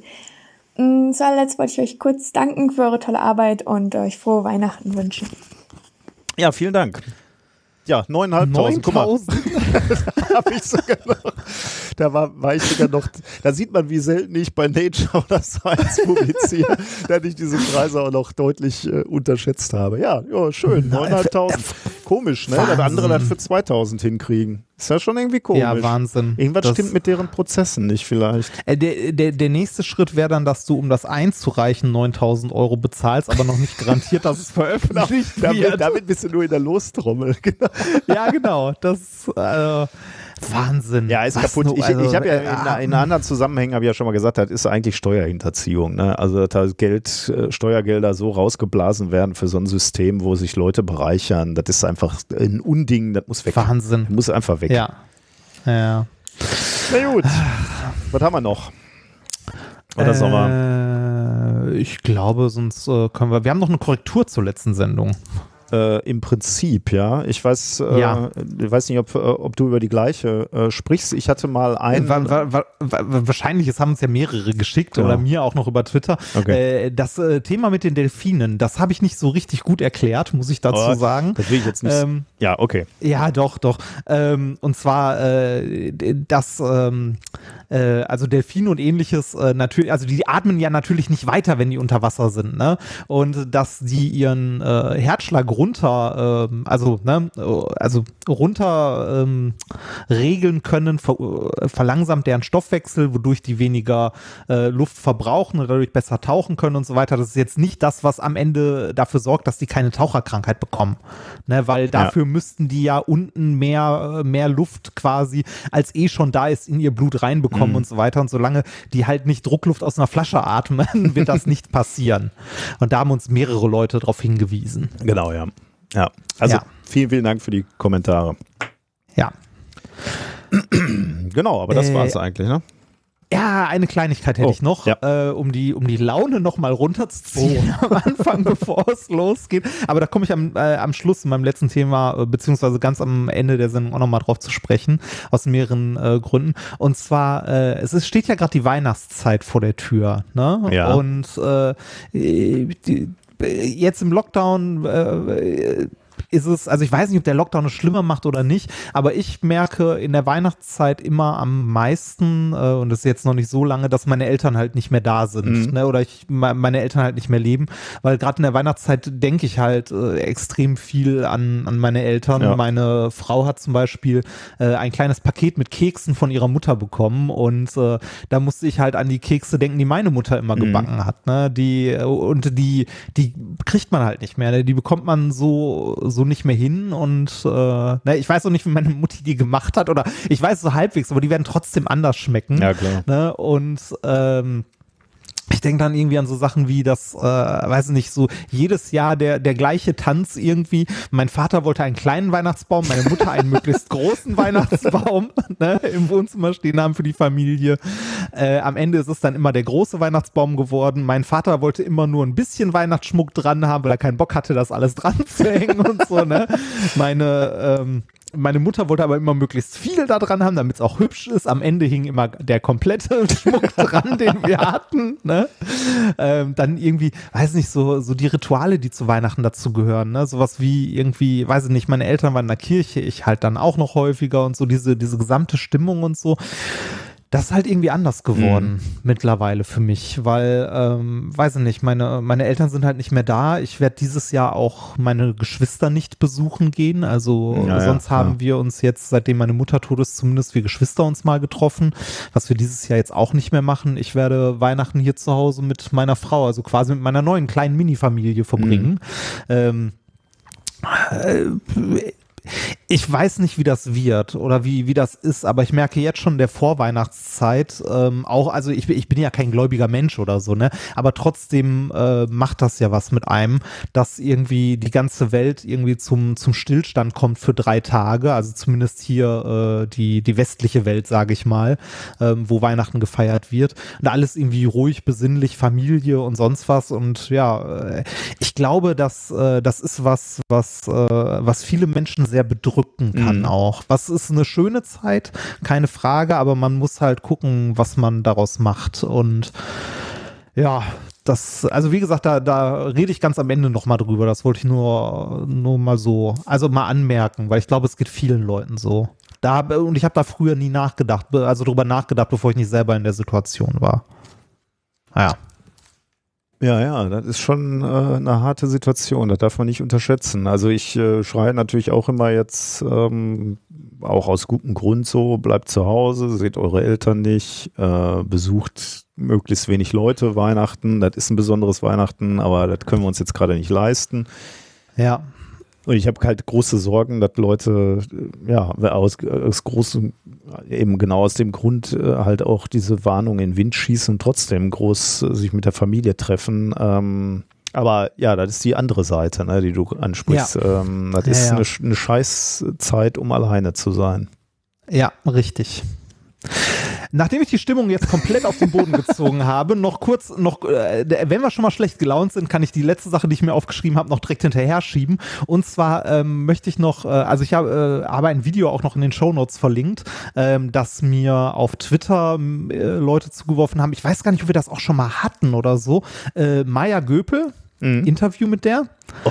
Äh, Meier, Meier Göpel sagt dir was, ne? Ja, ja, also tolles, auf jeden Fall. Ne? Tolles er, Buch geschrieben über äh, die Sachen, die wie, die wie die Gesellschaft umgebaut werden muss, damit ähm, äh, ja, damit wir dem, uns dem Klimawandel äh, angemessen ähm. Ja, was, was wir einfach mal anders machen müssten. Ne? Ja, genau, also ja. äh, Und nicht, nicht nur ein äh, technisches äh, Buch, sondern auch, weil gesellschaftlich sich ändern muss. Äh, finde ich ein ganz herausragendes Buch. Ich finde sie halt auch extrem gute Wissenschaftlerin. Sie folgt mir auf Twitter seit einigen Tagen. Ich bin total, Echt? das ist so richtig Fanboy-Moment. ich glaube mir nicht. Ich weiß gar nicht warum. Also ich irgendwo, vielleicht, ich bin ja bei den Scientists for Future aktiv. Vielleicht ist da ah. irgendwie äh, in irgendeiner Liste bin ich da aufgetaucht oder keine Ahnung. Ja, das. Äh aber was, was, was, wolltest du jetzt eigentlich? mir auch.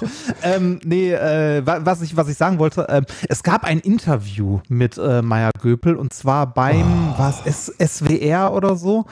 Ähm, das habe ich auch vertwittert, weil es war das mit Abstand, mit großem Abstand schlimmste Interview des Jahres 2020. Und das wohlgemerkt nicht, weil Maya Göpel nicht äh, performt hätte. Äh, ich fand ihre Nein. Leistung ähm, durchaus nachvollziehbar und gut sogar. Äh, also ich habe ich hab das vertwittert und habe gesagt, Respekt, ich wäre irgendwann aufgestanden und gegangen. Ich habe noch nie ein so unvorstellbar schlimmes und respektlos geführtes Interview mhm. gesehen. Ja. Wahnsinn. Ja, von Jörg Tadeus übrigens, ne? um auch mal ja. den, äh, den Gegenspieler zu nennen. Ja. Also, ja, ähm, ich habe es ich hab's verlinkt, man kann es sich mal angucken. Ähm, Im RBB äh, mhm. lief es übrigens. Ähm, höchsten Respekt tatsächlich äh, vor äh, Frau Göpel, wie sie ähm, äh, das gekontert hat und ausgehalten hat und immer wieder äh, quasi versucht hat, das Gespräch auf eine sachliche Ebene zu ziehen. Ne? Äh, ich, war, ich war wirklich, wirklich schockiert über dieses Interview.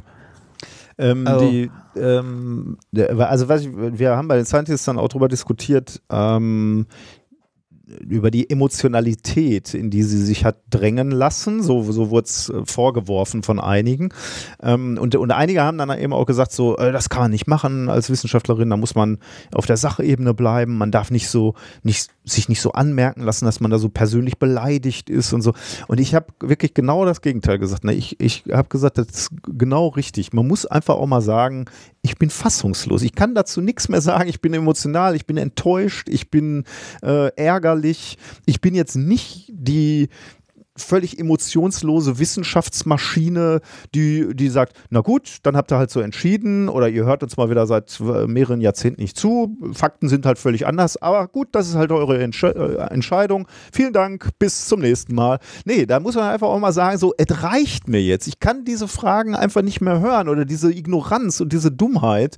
Ähm, man muss die Sachen einfach auch mal benennen. Und da ist sie halt zugegebenerweise sehr emotional geworden, aber das fand ich auch gerade gut. Man muss gerade mal so so reagieren. Gerade diese Personen, die immer so äh, äh, mit dem Kopf äh, und mit der Ratio argumentieren, wenn die mal umkippen und sagen, so, jetzt reicht es mir, aber ich äh, habe jetzt echt mal die Schnauze voll, dann hat er doch auch einen Impact. Deswegen fand ich das so stark eigentlich von ihr. Ja, das, also, äh, wie gesagt, die, die Fragestellungen, ne, das, also tendenziös ist noch nett ausgedrückt. äh, äh, Wahnsinn, wirklich, also, das, mir fehlen die Worte. Mir fehlen dafür einfach echt die Worte. Das, äh, also guckt euch das mal an. Ähm, Kommentare gibt es unter dem Video genug. Ähm, ja. Auch der RBB hat sich dazu geäußert und. Ne, Was hat der gesagt?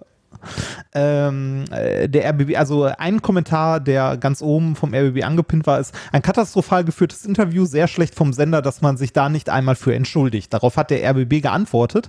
Auch die Redaktion empfindet, das, äh, empfindet die Gesprächsführung als in diesem Fall wenig gelungen. okay. wir, müssen, wir müssen selbstkritisch anmerken, dass Herr äh, Thaddeus Thaddeus an mehreren Stellen äh, nicht hat klar machen können, in welche Richtung er das Gespräch lenken möchte. So könnte der fälschliche Eindruck entstehen, er verhalte sich gegenüber Frau Professor Göpel respektlos oder sogar feindselig. In diesem Kontext war es keine gute Idee, die ernste Mimik von Frau Professor Göpel auf dem Cover ihres Buches zum Gegenstand der Betrachtung zu machen und so weiter und so weiter und so weiter. Ja, solche Fragen waren da halt. Ne? Also, äh, genau, ja. Ja, aber der, also der, der, also äh, am Anfang erstmal hat er irgendwie äh, fünfmal gefragt, ob es denn äh, eine gute Idee ist, äh, sein Bild auf dem Cover zu haben und ob sie denn auch mal lächeln könnte und so. Also da, da habe ich mir gedacht, so, äh, äh, wo sind wir hier? Ne?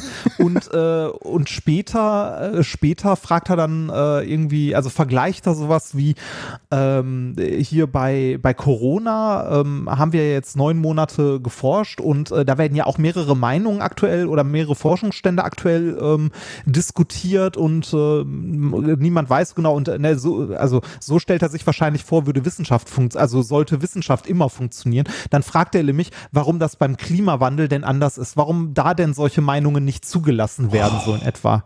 Und da denkst du dir so, äh, sie sagt dann auch so, sie wollen ernsthaft neun Monate Corona-Forschung mit 30 Jahren Klimaforschung vergleichen.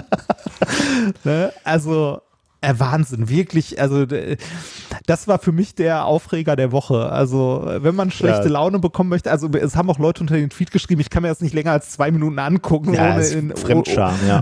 Äh, ja, und Aggression. Also ja, das ist ja. äh, wirklich, wirklich schlimm. Naja.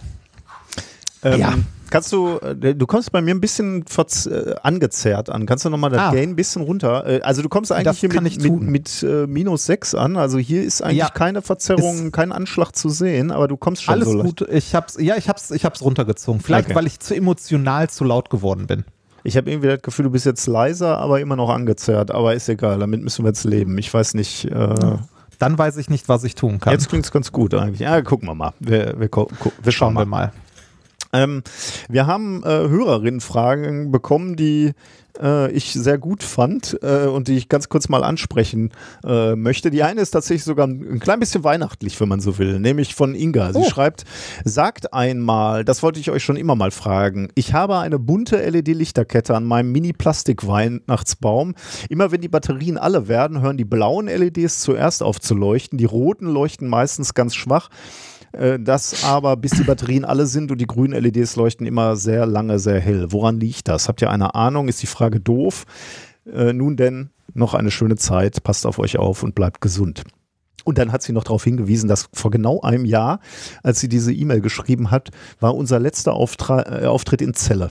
Da äh, war ich dann natürlich Ach, auch so schon wieder ist ganz. das her? Ja, ja, da war ich auch schon wieder ganz emotional, weil der letzte Okay. Auftritt war natürlich super. Aber die Frage ist super, ähm, weil die nämlich viel über Halbleiter tatsächlich erklärt oder LEDs, wie die funktionieren. Ähm, eben nicht so wie, äh, wie Glühbirnen, wo es ja eigentlich dann wahrscheinlich egal wäre. Also da wäre es ja nur irgendwie die, die Hülle der Glühbirne, die irgendwie die Färbung machen würde. Aber bei LEDs ist es eben äh, etwas etwas anders. Das äh, hängt nämlich mit der Bandlücke zusammen. Aber ähm, ich, ich weiß nicht, wie tief wir da jetzt reingehen, aber ich sag mal, ähm, also im Prinzip brauchst du für, für eine Leuchtdiode, genauso wie für jede andere Halbleiterdiode, brauchst du zwei unterschiedliche Materialien. Nämlich ein Material, was P-dotiert ist und eins, was N-dotiert ist. P-dotiert heißt, ist irgendein Material, was weniger Elektronen hat, ähm, und eins, was N-dotiert ist, was mehr Elektronen im Überschuss hat, sozusagen. Ähm, du gehst dazwischen, ne, wenn du irgendwie was ja, ergänzen ja, ja, möchtest. ja, ja. Ich, äh, ich gehe dazwischen. Ähm, bei, bei Leuchtdioden findest du halt äh, häufig so direkte Halbleiter, das sind dann so Galliumverbindungen oder irgendwie sowas. Aber das ist auch nicht ganz, ganz so wichtig. Was passiert jetzt? Jetzt wirst du, jetzt legst du an diese Halbleiterdiode eine Spannung an in Durchlassrichtung und dann wandern Elektronen von der Überschussseite, also von dieser endotierten Seite, hin zu diesem PN-Übergang äh, und am Übergang zur p-dotierten Seite äh, kann das Elektron dann in einen energetisch günstigeren Zustand, nämlich äh, ins Valenzband fallen. Also und energetisch günstiger heißt immer, da wird Energie frei. Das will die Natur und das äh, will das Elektron deswegen auch. Und wenn Energie frei wird, dann muss die Energie irgendwo hin. äh, Und das passiert bei dieser Rekombination. Und wo geht die Energie hin? Die wird abgestrahlt als Licht im Prinzip, Licht, als äh, genau. Lichtquanten ähm, oder als Photon, genau. Und ähm, jetzt kann man sich die Frage stellen, wovon hängt denn die Lichtfarbe ab? Also du hattest ja gerade schon gesagt, einmal blau, einmal rot. Das hängt tatsächlich von der Art des verwendeten Halbleiterstoffes ab. Ähm, da gibt's nämlich, da bringt man nämlich sehr gezielt Energielevel rein in diese Stoffe, indem man ähm, die, diese Materialien dotiert. Und diese Dotierung, das ist das Entscheidende, das führt zu den Übergängen. Und wenn die Übergänge größer sind, energetisch größer sind, dann ist das abgestrahlte Licht beispielsweise blau. Und wenn es äh, weniger groß ist, der Übergang äh, oder der, dieses energetische Niveau, der Abstand zwischen den Niveaus, dann wird rotes Licht, energetisch niederwertigeres Licht abgestrahlt. Das ist auch schon, das, das klingt, das klingt schon fast esoterisch, ne? oder? So, das ist, ja, das ist so, das ist, das ist weniger energetisches Licht. Ja, ja, das, das- das, das ist das, das schlechte Licht. ja, das, das ist Das das, was man nicht benutzen Das sollte. sind die Jahre in diesem Podcast. Wir sind einfach, wir haben so sehr diese Schwurbler-Sprache angenommen, jetzt können wir gar nicht mehr anders. Ja, man kommt, man kommt irgendwann nicht mehr drum rum, ne? Ja, genau. Und jetzt kann man sich eben genau angucken, ne? ähm, du, um, um diese Übergänge zu erzeugen, also dass die Elektronen überhaupt äh, diesen Übergang, diese Rekombination machen, dafür musst du eine gewisse Spannung anlegen. Und die ist, die hängt eben auch von diesen äh, Energieniveaus ab, die ist eben bei der roten LED beispielsweise relativ klein. Ähm, ich habe mal nachgeguckt, so irgendwo zwischen 1,6 und 2,2 Volt. Der hängt dann, wie gesagt, vom, vom Material ab. Bei Rot ist es häufig Aluminium, Gallium, Arsenid zum Beispiel oder Gallium, Arsenid, Phosphid, solche, so, so ein Zeug halt. Aber das Entscheidende ist, die Spannung ist nicht besonders groß, die du brauchst. 1,6 bis 2,2 Volt. Bei Blau sieht es anders aus. Blau bzw. weiße LEDs, da ist die Spannung irgendwo zwischen 2,7 und 3,5 Volt. Dann äh, hast du so Zink-Selenid oder Siliziumkarbid sind da typischerweise die Halbleitermaterialien. Und daran siehst du jetzt halt, wenn die Batterien alle werden, dann äh, reicht irgendwann die Spannung nicht mehr, um diese blaue LED zu treiben. Aber für die roten reicht's noch. Und deswegen halten die roten Lampen quasi etwas länger oder leuchten etwas länger als die, äh, als die blauen. Ähm, ah. Jetzt hat es gesagt, die grünen leuchten besonders lange. Da muss ich mal nachgucken. Ähm, die, da gibt es wohl irgendwie äh, LEDs, die leuchten irgendwo zwischen 1,9 und 2,5 Volt. Also da kann, könnte man sich jetzt überlegen, bei welchen Spannungen. Oder du könntest jetzt anhand der Momente, wo die LEDs ausgehen, könntest du bestimmen, wie viel Restspannung du noch auf, in diesen Batterien hast. Genau. Witzig. Habe ich, äh, hab ich tatsächlich so noch nie drüber nachgedacht. War also war also ich habe es aber auch so auch noch nicht beobachtet, weil ich selten äh, tatsächlich bunte also so bunte Lichterketten irgendwo benutzt habe. Ja, ging mir ähnlich. Ich hatte da jetzt auch nicht äh, wirklich so sehr drüber nachgedacht, aber als die Frage dann kam, dachte ich so, äh, weil Inga ja auch schrieb, vielleicht ist das eine blöde Frage. Nee, überhaupt nicht. Meist nee, überhaupt nicht. Selten, das ist eine super Frage. selten, selten sind Fragen blöd. Äh, manchmal, in, in, dem Fall, weil wir natürlich aus der Festkörperphysik kommen, war, war das eine Frage, die wir relativ einfach beantworten konnten. Ähm, ganz im Gegensatz zu der zweiten Frage, die war auch nicht blöd, aber da habe ich ein äh, bisschen Zeit reingesteckt, weil ich mir darüber noch nie ähm, Gedanken gemacht hatte. Diese Frage kommt von Julika. Sie schreibt: Hallo, ihr beiden. Ich habe neulich über eine Frage nachgedacht, die ich mir vielleicht, die ihr mir vielleicht beantworten könnt. Es wurde ja nun Wasser auf dem Mond entdeckt und gierig wie die Menschheit nun mal ist, könnte man ja auf den Gedanken kommen, das Wasser vom Mond auf die Erde zu transportieren. Aber was würde das mit der Umlaufbahn machen, wenn die Erde plötzlich mehr Masse hätte und der Mond weniger? Würde es überhaupt einen Unterschied machen, weil das Wasser ja im System Erde-Mond bleibt? Was würde passieren, wenn man das sagenumwobene Wasser vom Mars auf die Erde transportieren würde? Liebe Grüße und hoffentlich bis bald in Hannover, Julika. Das ist echt so eine Frage, äh, der habe ich mich genähert und dann wurde es immer komplizierter eigentlich, je, je mehr man in, äh, in, diese Überlegung mit eingebracht hat. Übrigens Mondwasser, über Mondwasser sprechen wir später nochmal im Schwurbel. Das, äh, äh da kommen wir nochmal drauf zurück. Aber jetzt geht es halt um, um echtes Wasser. Ähm, hm. Also als erstes, ich habe mich mal so genähert, ne? Und man hätte die Frage damit auch schnell beantworten können und kurz beantworten können, aber das äh, so, so leicht wollte ich die Frage nicht vom Angelhaken lassen. Also man könnte auch sagen, der Mond ist ja riesig. Ne? Ich habe mal nachgeguckt, was der Mond so wiegt. Äh, 7,346 mal 10 hoch 22 Kilogramm. Also ist schon ein eher größerer Brocken. Ja. Ähm, das heißt, wenn man, selbst wenn man jetzt jeden Tag eine Tonne Wasser abtransportieren würde und man muss dazu sagen, wir wissen gar nicht, wie viel Wasser wir wirklich auf dem Mond haben. Ne? Aber wir müssen ja jetzt nicht im, im Weiteren wirklich nur über Wasser sprechen, sondern könnte ja auch sein, dass man Mineralien abholen will. Ne? Oder ich glaube, ähm, es geht da immer um so einen sagenumwobenen äh, Helium, äh, Helium, Helium 3, 3. glaube ich. Ja, genau. Helium 3, ganz. Ja. Aber das auf, war, das, war das nicht auf dem Mond? Ja, genau, wir reden über den Mond also, gerade. Achso, äh, weil, weil du zwischendurch Mars gesagt hast oh, mit Wasser, okay. oder? Äh, sorry, also es geht hier Glaube um. Glaube ich. Äh, vielleicht habe ich mich auch verhört. Vielleicht, vielleicht war das auch so ein freudscher Verhörer. Ich wollte ne, immer mit, nur. Äh, mit Wasser und Mars. Genau. Ja. Nee, ich wollte immer nur über äh, Erde und Mond sprechen. Also es geht hier okay. um, äh, um Mond. Aber also, sa sagen wir mal, ist ja völlig egal, ob es jetzt um Wasser geht, sondern egal, was du da abtransportierst. Ne? Kann, wir müssen ja. ja demnächst auch mal einen Todesstern oder so bauen. Also möglicherweise holt man dann ja da auch Material. Also selbst wenn man jetzt jeden Tag eine Tonne Material abtransportieren würde vom Mond, ne? und das ist schon anspruchsvoll. Ich habe mal nachgeguckt, was die Apollo-Aufstiegsstufe so gewogen hat. Äh, also das Ding, womit sie da vom Mond wieder abgehoben sind, das wog fünf Tonnen. Also das ist schon Boah, eine Tonne. Okay. Äh, und dafür musst du ja so eine komplette Saturn 5 erstmal losschicken, damit du überhaupt dieses Zeug dahin bekommen hast, um, von, um dann wieder abzuheben. Ne? Also ähm, so viel Material daraus zu transportieren, ist gar nicht so einfach. Also sagen wir mal, wir würden eine Tonne äh, transportieren jeden Tag dann würden wir 220 Millionen Jahre brauchen, um den Mond ein Prozent leichter zu machen. Und ein Prozent macht in diesem Moment wie, wie lange? 220 Millionen Jahre. Ach ja, das in der Zeit fällt da doch von alleine was ab, oder? ja, wahrscheinlich. Oder nee, ich, wahrscheinlich ist dann eher dass so kosmischer Staub und Kometen da einschlagen und das Ding wieder schwerer machen. Ja. Ich glaube, das passiert ja. eher, als dass da was abfällt. Und ein Prozent würde bei diesem System jetzt keinen großen Unterschied tatsächlich machen. Also realistisch passiert da nichts.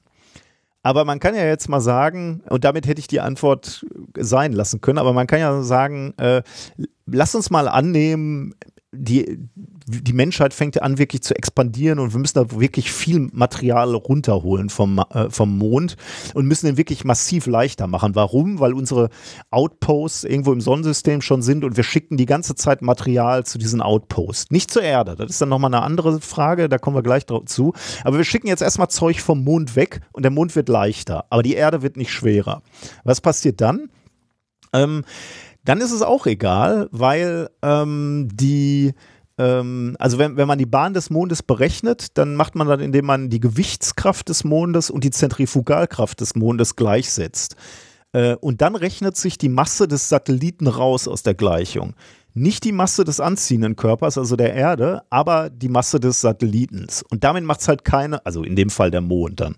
Und damit macht es halt keinen Unterschied mehr. Das Ding kann so leicht werden, wie es will. Es bleibt aber auf einer stabilen Bahn. Und zwar auf der gleichen Bahn kann man sich auch ganz gut vor, vor, Augen führen. Klingt erstmal so ein bisschen kontraintuitiv, aber kann man sich auch ganz gut vor Augen führen, wenn man sich überlegt, dass wenn ein Astronaut aus der ISS aussteigt und frei neben der ISS äh, rumschwebt, dann ist die ISS ja auch noch sehr, sehr schwer, aber der Out, äh, Astronaut nicht so besonders schwer. Aber trotzdem ändert das ja. nichts an, an der Bahn. Beide fliegen parallel, parallel ja. nebenher. Also auch da sieht man, wie dass der, das Gewicht des Satelliten oder des Mondes keine Rolle spielt. Okay, Jetzt könnte man aber sagen, jetzt hatte ich natürlich diesen kleinen Trick gemacht und gesagt, die, die Masse, die man abtransportiert, kommt nicht zum, zur Erde, sondern irgendwo hin. Jetzt kann man natürlich sagen, okay, lass uns aber mal sagen, nächste Eskalationsstufe, das Zeug wird tatsächlich zur Erde transportiert. Dann wäre es tatsächlich so, dass, ähm, dass die Erde stärker wird und damit wird ähm, die der Mond stärker angezogen quasi an, an die Erde. Und damit könnte sich tatsächlich, aber auch dann nur, wenn du wirklich unglaublich viel Material abträgst, dann könnte sich tatsächlich die Umlaufbahn ändern, ähm, also der, die Anziehungskraft erhöhen und damit der Mond etwas näher an die, an die Erde rücken. Ähm, ähm, aber genau. wenn man, wenn man die Masse nur von einem zum anderen schiebt, ne, dann ändert das doch am Ende nichts äh, an der Kraft, mit der sich beide anziehen. Nee, aber wenn du die, die Bahn ausrechnest, äh, Kraft nicht, aber wenn du die Bahn ausrechnest, also wo, ah. wo der Mond sich dann bewegt, ah, okay. da muss, äh, ja, da okay. muss halt, okay, genau, okay. Ja. Okay. Ähm, genau. Und jetzt können, können, können wir noch eine, weil ich darüber noch, noch gestolpert bin. Ich hatte nämlich äh, dann im, im, Internet recherchiert und äh, da haben dann Leute auch darüber diskutiert, wenn man schon mal darüber spricht, dass man so viel Material am Mond ab transportiert, kann man natürlich auch überlegen, ähm, naja, wenn du ständig jeden Tag Raketen starten lässt, in großen Mengen, mit großem Gewicht, mit vielen Tonnen Gewicht, dann hast du natürlich eine gewisse Impulsübertrag auf den Mond. Ne? Also äh, ja. dann musst du dir langsam überlegen, in welche Richtung du immer startest. Denn wenn du immer in die gleiche Richtung startest, also immer, immer in Richtung Erde, dann drückst du natürlich nach und nach den immer leichter werdenden Mond in eine Richtung. Das darfst du dann nicht machen. Du müsstest also dann anfangen, irgendwie auch mal so in alle Richtungen zu schatten. Ja. So ein bisschen so, wie wenn, wenn man auf dem Skateboard stehen würde und einen Medizinball oder einen Basketball in eine Richtung wirft. Dann würde das Skateboard sich auch in die Gegenrichtung bewegen. Und so wäre es natürlich irgendwann beim Mond auch so ein kleines bisschen. Äh, ich habe gerade nebenbei mal ganz kurz äh, Google angeworfen und äh, habe mal geguckt, die äh, Chinesen sind ja gerade vom Mond oh, zurück. Oh, ja. Mit, mit, mit Mondgestein. Ne? Ja. Ja, genau, wie viel die geholt oh, haben. Gu gute Frage, äh, lass mich mal schätzen. Ja. Ich habe es wirklich nicht gelesen. Ähm, boah, ist bestimmt nicht mal ein Kilo. Äh, ich sag mal 100 Gramm. Zwei Kilo. Oh, ich habe es gerade, also sagt mal, zumindest, äh, stand, stand zumindest auf der Seite der Welt, die ich gerade aufgerufen habe, die ich aber sofort wieder zugemacht habe, weil irgendein Video mit Ton angefangen hat zu spielen. Grausam sowas, so eine Unsitte im Netz. Ich hör, äh, hoffe, das hört man nicht auf der Aufnahme. Ähm, nee, hab ich nicht aber äh, ja, sehr schön. Ah, zwei ähm, Kilo haben die zurückgebracht? Zwei Krass. Kilo, zwei Kilo haben die geholt. Ja, also zumindest wenn, wenn, äh, wenn die Quelle stimmt. Äh, ja, sagt der Spiegel auch. Mit zwei Kilo Mondgestein ist die äh, chinesische Raumsonde auf der Erde gelandet. Das, also zwei Kilo ist nicht wenig, ne? Also irgendwo hatte ich vorhin noch gesehen, was die, äh, die Amis haben irgendwie äh, über die Zeit, also über alle Missionen irgendwie äh, 380 Boah. Kilo oder 350 Kilo oder Krass. so mitgebracht. Was auch nicht wenig das ist. Das ist ne? nicht wenig, ja. Äh, und die äh, Sowjetunion hat in ihrer äh, Raumfahrtzeit wohl 300 Gramm. ja. mitgebracht. Oh, krass, okay. Da, zwei Ein Kilo bisschen, ist, ist schon gar nicht so wenig von den Chinesen. Ja. Ähm, ins, insgesamt war das ja, waren das ja erfolgreiche Wochen. Wir haben ja auch die Sonde, die da den, den Kometen angezapft hat, die ist auch zurückgekommen, ne? Äh, Ah, das Äh, habe ich nicht mitbekommen. Ähm, die, die sie ist auch irgendwo gelandet, wurde geborgen und ähm, da haben sie auch zumindest schon gesehen, dass da wohl Staub drin ist. Ich weiß, geöffnet ist es glaube ich noch nicht oder ich weiß es noch nicht. Aber werden wir im Ah. nächsten Jahr sicherlich drüber berichten, wenn, ähm, wenn es da die ersten Ergebnisse äh, gibt, weil, weil uns das natürlich auch interessiert. Ah. Okay, ja, dann sind wir durch mit den ähm, Fragen. Tolle Fragen, hat Spaß Ja. gemacht. Äh, haben, haben mich zwar zeitlich ein bisschen gebunden, aber ich fand es irgendwie dann. Äh, nein, ich habe da nur so ein bisschen drüber nachgedacht, aber so, so eine Frage lässt dich ja nicht äh, los. Ne? Gerade so eine Mondfrage, wo du dann immer erstmal so, eine, so ein idealisiertes, einfachen Fall betrachtest und dann machst du es immer schwerer sozusagen, ne? die, die Überlegung. Ja.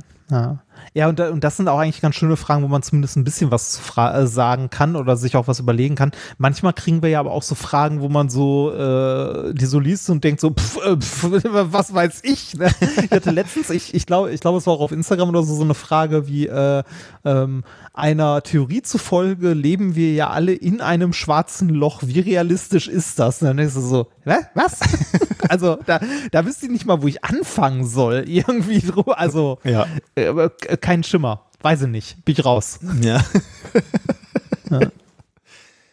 Gut, dann haben wir tatsächlich das Vorgeplänkel hinter uns gebracht. Ich hatte ja schon gesagt, wir kehren heute viel zusammen, was so angefallen ist. Aber wir haben Ja. natürlich auch die normale Struktur unseres Podcasts, nämlich die normalen wissenschaftlichen äh, Themen, die Themen der Woche. Ich habe tatsächlich diesmal auch kurze, aber schöne Themen. Ach, schön. Ich habe äh, ein nicht so kurzes, aber ein kurzes und nicht so schönes Thema. Oh, oh Gott. äh, wir fangen, glaube ich, mit einem ganz schönen an, nämlich mit dem äh, Thema Nummer eins. Es gibt kein schlechtes Wetter, nur schlechte Infrastruktur. Das könnte auch vom Industrieverband Motorrad kommen. Sowas, ne? Das, ja. Ähm, äh, Thema Nummer zwei, oh, oder also, ja, eigentlich kann das von jedem, also ne, ich meine, passt, das passt auch irgendwie Passt auf Internet, alles, oder? ja. Ja. Das, Stimmt, ja. Äh, Thema Nummer zwei, wir werden alle sterben. Das ist das nicht so schöne Thema, oder? Nein, das ist das längere Oh Gott. Ja. Äh, Thema Nummer drei, Reden mit Schwurblern. Und Thema Nummer vier, ruf doch mal an. Und äh, abgesehen von diesen Themen haben wir natürlich noch Musik, wir haben Experiment und wir haben noch ein tolles Interview, was wir mit äh, Tim Ruster geführt haben von Astro Comics TV, einem YouTube-Kanal. Da wird es nämlich weihnachtlich. Wir reden ein bisschen über den Stern von Bethlehem und ja, die, die wahrscheinlichste Theorie dazu, würde ich mal sagen. Yep. Genau. Gut, dann können wir anfangen, oder? Ja, ich hoffe, ich zerre weniger. Ich habe mal mein Mischpult rumgespielt. Ich glaube, du zerrst weniger. Ich habe den starken sehr Eindruck, schön. dass du weniger zerrst. Ja. Sehr schön. So. Ähm, also, äh, lieber Padawan, was fällt dir ein, wenn ich äh, dir die Stadt Münster nenne? Also, was fällt dir zu Münster ein? Studenten, Ja. ähm, äh, Spießigkeit. Nein. äh, nee, ich weiß, worauf du hinaus willst. Fahrräder. Genau, ja, okay. Äh, tatsächlich, ähm, aber ist äh, auch wirklich krass, ne? Für jemanden, der aus, aus Nicht-Fahrradstädten kommt, wie Gelsenkirchen oder Essen, wenn du, wenn du da mal in Münster aus dem Bahnhof aussteigst, ist schon beachtlich, wie viele Fahrräder da so rumstehen, ne? Und wie Ja, viel da auch auf, ja. dem, äh, auf, dem, auf, der, auf den Straßen sind. Deswegen ist es sehr passend, dass diese Studie, die ich jetzt vorstellen will, dass die auch aus Münster kommt. Es geht nämlich tatsächlich ums Fahrradfahren. Wir müssen ja insgesamt Mobilität anders denken, also dass wir jeder einzeln in einem Verbrennungsmotor morgens zur Arbeit fahren, das äh, werden wir uns auf Dauer nicht leisten können. Da müssen wir Alternativen finden. Auch wir, also äh, auch mit dem Elektroauto wird das nichts. Ne? Ja, also auch das klar. ist, das ist nicht, ne, das ist auch nicht die Lösung Alternative. Also dieser Individualverkehr in großen Metallkisten ist ein Problem. Ja, insbesondere könnte man jetzt sagen, äh, ist es ein Problem, wenn man sich vor Augen führt, dass wir äh, vor allem in der Stadt kurze Strecken halt häufig mit dem Auto Ja. zurücklegen und das ist halt äh, völlig absurd und ein Desaster fürs Klima. Also davon muss man als allererstes weg. Und da ist es natürlich schön, ähm, also oder eine schöne Möglichkeit wäre natürlich mit, äh, mit dem Fahrrad kurze Strecken zu machen oder auch äh, mit, mittellange Strecken so zum, zur, zur Arbeitsstelle, weil es natürlich noch den schönen Benefit hat, also nicht nur gut fürs Klima ist, sondern eben auch gut für deine persönliche Gesundheit ist. Aber es das ist nur dieses Wetter. Ja, sehr guter Wenn's Punkt. Wenn es regnet ja. und stürmt sehr, und, sehr äh, gut, ja. und Schnee, das, äh. das ist tatsächlich äh, ein, ein Argument, was so, äh, ja, nennt man sie jetzt Fahrradgegner oder zumindest Gegner für, für den Radwegeausbau, was diese Gegner häufig ins Feld führen und sagen so, ähm, das funktioniert natürlich alles toll, wenn, wenn die Sonne scheint, aber sobald das Wetter schlecht ist, steigen alle Radfahrer aufs Auto um. Und deswegen ja, nutzt, im Winter ist halt blöd. Genau, und deswegen nutzt es gar nicht irgendwie Infrastruktur äh, bereit zu halten. Wir müssen, wir brauchen ja sowieso die Straßen, weil wenn, wenn es regnet, setzen die sich alle in ihre Autos und dann fahren sie dann doch. Ähm, man, äh, man, kann äh, sagen, ja, sag es mal. Äh, da, da, da, muss ich sagen, würde es eine ordentlich ausgebaute Infrastruktur für Fahrräder geben, ne? Mhm dann würde ich wahrscheinlich selbst, also dann wäre die Wahrscheinlichkeit, dass ich bei beschissenem Wetter trotzdem Fahrrad fahre, höher, als wenn es diese Infrastruktur nicht geben würde. Weil, also für mich zumindest ist äh, Fahrradfahren bei Regen äh, noch beschissener, wenn ich im normalen Straßenverkehr unterwegs sein muss, weil ich als äh, Brillenträger zum Beispiel ähm, äh, spätestens, wenn es ein bisschen dunkler wird, so gut wie nichts mehr sehe. Gut, der Herr Remford hat das Paper zusammengefasst. Wir können zum nächsten Thema. Was denn? Ernsthaft? Ja, darum geht es nämlich, genau. Okay. Nee, das, es geht, äh, äh, ja, ist ein super Aufschlag eigentlich. Also die, ähm, also Argument der Gegner ist immer so, äh, wenn das Wetter schlecht wird, fährt ja keiner Fahrrad. Ähm, aber jetzt könnte man natürlich die Frage stellen, ne, okay, das ist so leicht dahergesagt, aber stimmt das überhaupt, ne? Also äh, ist das ja. überhaupt so? Wechsel, wechseln die Leute vom Fahrrad aufs Auto oder worauf auf immer auf, auf Alternativen, wenn das Wetter schlecht wird? Das ist die erste Frage, ne? Und wenn das so ist, dann könnte man sich die Frage stellen, warum denn eigentlich? Ne? Und da hast du natürlich jetzt schon äh, die, die Lösung oder die Antwort tatsächlich gegeben, die sie hier in dieser Studie jetzt mal wirklich wissenschaftlich erforscht haben. Das war jetzt erstmal nur so dein persönlicher Eindruck. Aber sie haben es tatsächlich mal erforscht und zwar in einer, in einem Paper, wo ich allein schon den Titel großartig finde, nämlich Some people feel the rain, others just get wet. An Analysis of Regional Differences in the Effects of Weather on Cycling, äh, veröffentlicht in Research in Transportation Business and Management am 8. September 2020. Ähm, die Forscherinnen und Forscher haben sich hier angeguckt, die Daten, die von 122 Fahrradzählstationen ermittelt werden. Ähm, ich weiß nicht, ob du sowas schon mal gesehen hast. Also hier auf dem Radschnellweg im Ruhrgebiet, da gibt es beispielsweise in Mülheim gibt so eine Zählstation. Wenn du da vor, vorbeifährst, wirst du gezählt und dann wissen ja, die eben, ich. wie viele Leute fahren daher. Ne? Ja, habe ich schon mal gesehen, die Dinger. Die funktionieren, also ich meine, ich hätte so ein Ding auch mal bei Extra 3 in irgendeinem Beitrag gesehen, weil es nicht ordentlich funktioniert hat.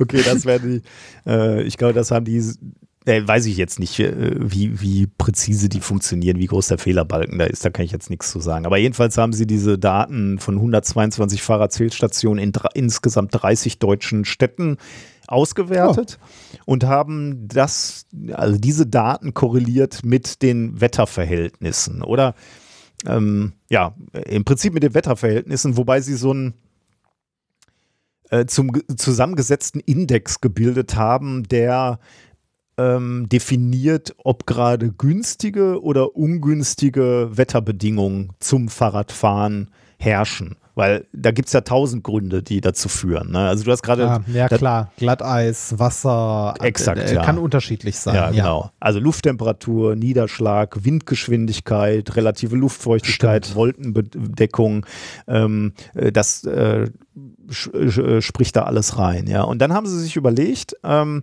oder haben ermittelt eine stadtspezifische Wetterelastizität. Also die Frage, wie sensibel reagieren denn die ähm, örtlichen Fahrradfahrerinnen und Fahrradfahrer auf schlechtes Wetter? Und das ist natürlich schon mal interessant. Das haben sie äh, aufgetragen entsprechend der Städte. Ne? Und das kannst du dann machen. Und dann siehst du, dass bei schlechtem Wetter natürlich Menschen seltener aufs Fahrrad steigen. Aber wie viel seltener, das, das ist äh, erstaunlich unterschiedlich. Ähm, weil ist ja. Ich habe da eine klitzekleine Frage. Also ich, ich habe ja schon eine Ahnung, worauf es hinausläuft, mhm. ne? Ja. Dass in Münster generell einfach Leute auch bei schlechtem Wetter mehr Fahrrad fahren. Ne? Ja weil, weil halt Infrastruktur vorhanden ist. Ist damit berücksichtigt, dass Münster halt eine, eine Stadt ist, wo ein Großteil, also wo die Studenten in der Stadt einen nicht, äh, nicht vernachlässigbar, ja. also nicht vernachlässigbaren Anteil machen und Studenten im Schnitt eher weniger Geld haben ja. als die normal berufstätigen Leute und dementsprechend auch seltener Autos besitzen? Das äh, haben sie sich natürlich angeguckt, ja. Ähm, also erst erstmal müssen wir, äh, wir bleiben erstmal bei diesen Städten ne, und dieser Wetterelastizität und dann stellst du fest, die ist nicht überall gleich. Das ist ja schon mal spannend, weil das, das sagt uns, da gibt es offensichtlich irgendwelche Parameter, die zu diesen Unterschieden in diesen Städten führen. Da weiß man noch nicht, was ja. diese, diese, Parameter, diese Parameter sein können. Aber du bist da natürlich in einer guten Sache schon mal auf der Spur, denn Alter, Einkommen ist sicherlich schon mal ein Parameter, der darauf äh, äh, einwirkt. Es ist wirklich sehr spannend.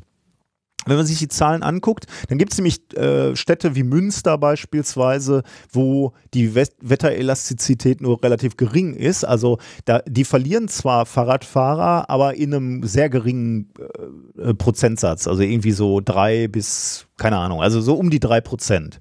Dann gibt es andere Städte, wie Berlin, da sind wir irgendwo bei so 12 Prozent ähm, oder noch schlimmere, sowas wie ähm, Stuttgart beispielsweise sind wir bei minus 20 Prozent, Würzburg minus 25 Prozent. Ähm, so in der Größenordnung. Ne? Also bei, bei manchen Städten verlierst du deutlich mehr, bei manchen deutlich weniger. Ich frage mich ein bisschen, was ist eigentlich in Oldenburg los, weil äh, da, also äh, die Fehlerbalken sind zugegebenerweise groß in Oldenburg, aber der Mittelwert bei schlechtem Wetter liegt höher als bei gutem Wetter.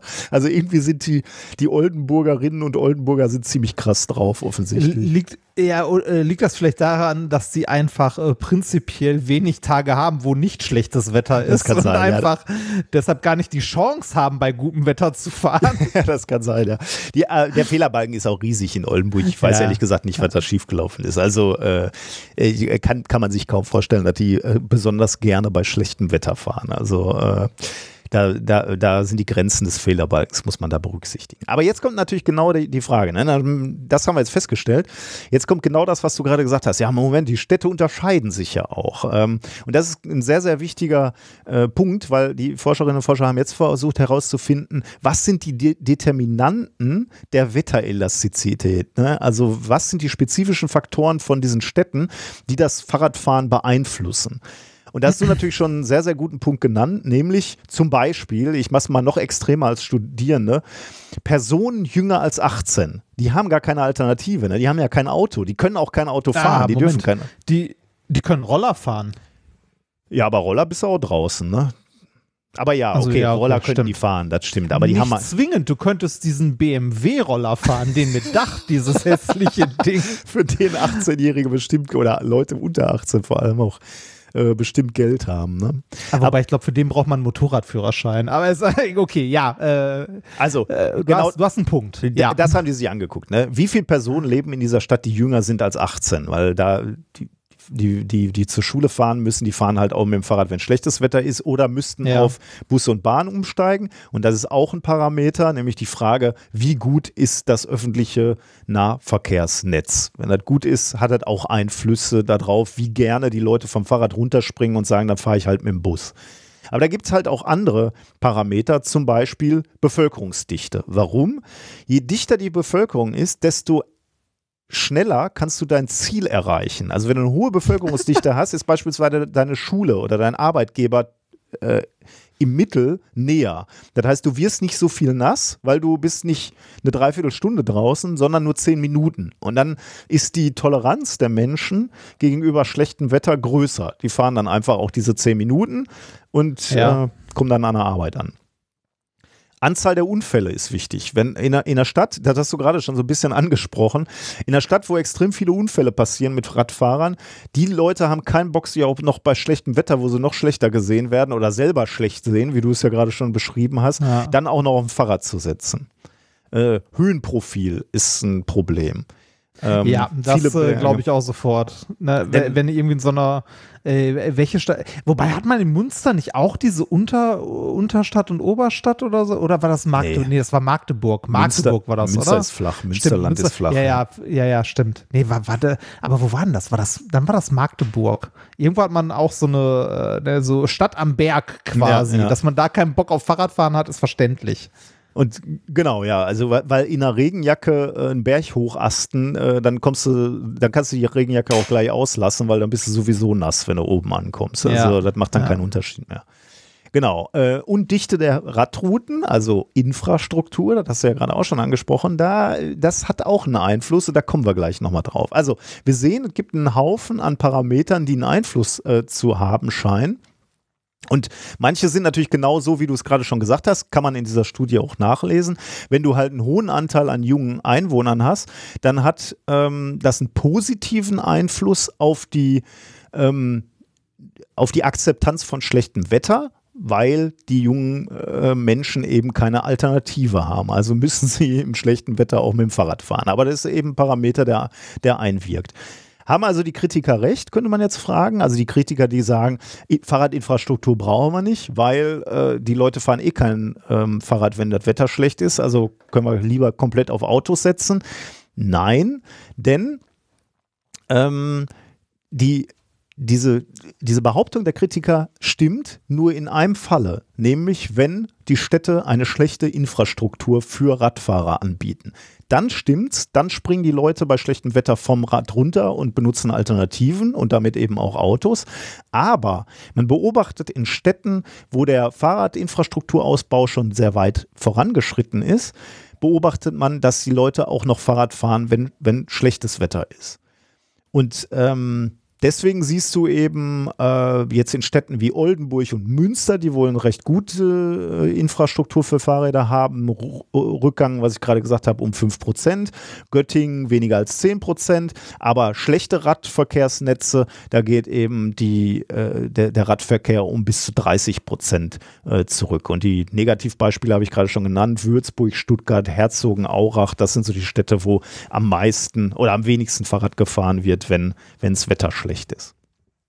Spannend, oder? Das, ja, auf jeden Fall. Super spannend. Also die, diese, dieser Aspekt mit, äh, also von, von den Gegnern, diese Argumentation, ne, äh, wir brauchen die Infrastruktur nicht, weil die will ja, wenn das Wetter schlecht ist, keiner nutzen. Ne?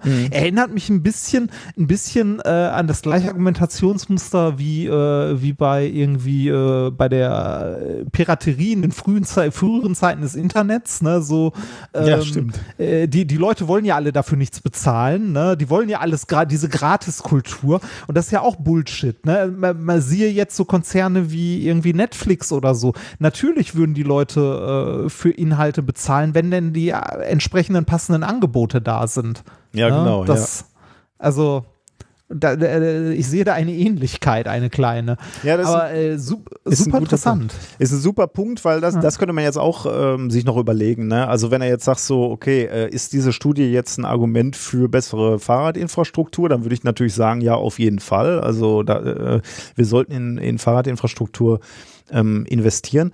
Aber man kann es auch noch in eine etwas andere Richtung denken, aber immer noch in, in die Richtung, was ist das jetzt für eine äh, Studie oder wie hilft diese Studie jetzt den Policymakern, also die, die daraus jetzt Realpolitik für eine Stadt machen müssen. Man könnte natürlich auch sagen, wo du jetzt, wenn du eine Stadt hast, wo du eine hohe Wetterelastizität siehst, ne, dann könntest du natürlich sagen, ähm, Infrastruktur, Fahrradinfrastruktur hoch, aber du könntest auch sagen, ähm, wir müssen den Leuten, die vom Fahrrad abspringen, weil äh, wenn, wenn das Wetter schlecht ist, ähm, müssen wir vielleicht auch gute Alternativen ähm, beim ÖPNV anbieten. Ne? Also gute Tarifstrukturen beispielsweise, wo es einfach ist, mit dem Fahrrad reinzuspringen oder äh, vielleicht auch mehr, mehr, weiß ich nicht, Straßenbahnen anbieten in dem Moment, wo, wo das, Das- Wetter schlechter wird oder so. Genau, das wäre es doch. Wetterabhängiger ÖPNV. Also das, was die, die. Deutsche Bahn schon lange vorher gedacht hat, nur in die falsche Richtung. ne? Also da ist, Weniger Züge, wenn es Frost gibt. genau, ja, weniger Züge, wenn Laub fällt, ne? weil das Laub ja auf die Schienen liegt und so. Das nur in die andere Richtung. Also mehr öffentlicher Nahverkehr, wenn das Wetter scheiße ist. ja. Oder wir bräuchten Ja, flexible Infrastruktur, ne? Sowas wie ähm, äh, Fahrradwege, die sich halt, also bei schönem Wetter halt äh, Spuren, die umdefiniert werden als, als Fahrradwege, aber geschützt natürlich, ne? Nicht indem irgendeine virtuelle Linie erscheint auf dem Boden, Ja, ja, ja, ja, sondern geschützt. Und in dem Fall. Eine Mauer, die hochfährt. Ja, genau, irgendwie sowas, genau, ja. Und wenn, äh, wenn das Wetter wirklich schlecht ist, dass man dann sagt, so, ja, okay, dann äh, ist der Bedarf halt ein anderer, dann brauchen wir äh, mehr, vielleicht dann auch Autos. Äh, Aber ich, ich Ja. würde, ich würde mir ja wünschen, dass es Alternativen zum Auto gibt. Ja, oder irgendwie äh, sowas wie das Fahrrad besser in den ÖPNV integrieren, Ja, ja, das dass man ja die das Problem, Kombination besser machen kann. Ich traue mich ja äh, schon immer nicht mit dem Fahrrad irgendwie in der S-Bahn oder äh, S-Bahn geht ja Nee. noch, ne? Aber ICE ist ja noch schlimmer eigentlich. Also. Ja, du darfst es ja teilweise Ja, auch gar nicht, ne? Also ähm, jetzt okay, bei, bei so Langstrecken IC, also ICE fährt man ja eher auf Langstrecke, da ist die Frage, ob man da sein Fahrrad mitnehmen muss, ja. Wobei, wobei das kriegt die, äh, das kriegt die Bahn in Österreich besser hin. Da gibt's, äh, oder äh, zumindest habe ich es da mal besser erlebt, als wir da unterwegs waren. Da gab's so äh, Fahrradabteile. Ah, ja gut, das gibt es natürlich im ICE theoretisch auch, ne? aber sehr weniger für den ganzen Zug und Ja, da gab's halt äh, tatsächlich irgendwie zwei oder drei ganze Waggons, die nur für Fahrräder waren. oh, okay. Also wo du dein Fahrrad quasi in so einen, so einen äh, also ja auch nicht einfach irgendwo angelehnt, sondern feste Plätze, die musstest du auch mit buchen dann. Ne? Also äh, dafür hast du dann irgendwie einen Fünfer oder so bezahlt, wo du dein Fahrrad reingestellt hast, das dann auch sicher drin stand und du das mit dem Schloss einmal festgemacht hast und dann konntest du dich irgendwo im Zug hingehen, also irgendwo anders im Zug hinsetzen, halt außerhalb dieses Waggons. Das ist ja das Lustige, ne? Das würde jetzt hier äh, wahrscheinlich die Argumentation der Bahn wäre jetzt hier wahrscheinlich auch. Ja, ähm, wir haben ja einen Waggon, aber da ist praktisch nie ein Fahrrad drin. Also Genau, unsere Kunden benutzt ja wollen, keiner. wollen oder Ja. unsere Kunden wollen überhaupt nicht mit dem Fahrrad verreisen. Nee, wollen wir nicht mit Ja. euch, weil das geht nicht. Wenn da eine Infrastruktur wäre, würde das wahrscheinlich auch wieder völlig anders aussehen. Aber äh, genau, aber da, das ist ja jetzt Langstrecke, was, was ich so meinte, ist so ähm, im, im Alltag so ein bisschen mehr auf der Kurzstrecke. Wenn ich mir das zum Beispiel, als ich noch in Neustadt gewohnt habe, ähm, da hatte ich ja auch mehrere Sachen überlegt, wie ich nach Mannheim komme, um da äh, zur Hochschule zu kommen. Und ähm, ein Fahrrad mitnehmen wäre keine Option gewesen, weil ich es um die Uhrzeit, wo ich morgens mit der Bahn fahre, gar nicht hätte mitnehmen dürfen Ja, ja.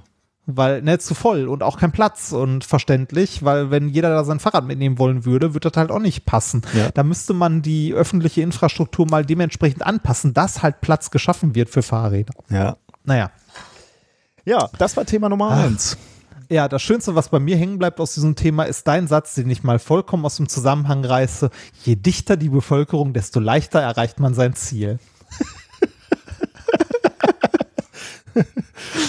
Okay. Ja, das hast du irgendwo so gesagt. Das, ja. Schau mal, was wir du in lieber- deinem Thema so Ja, sagst, was ich da machen- so rausgreifen kann. Machen wir lieber weiter. Wir werden alle sterben. Gespannt. Ne?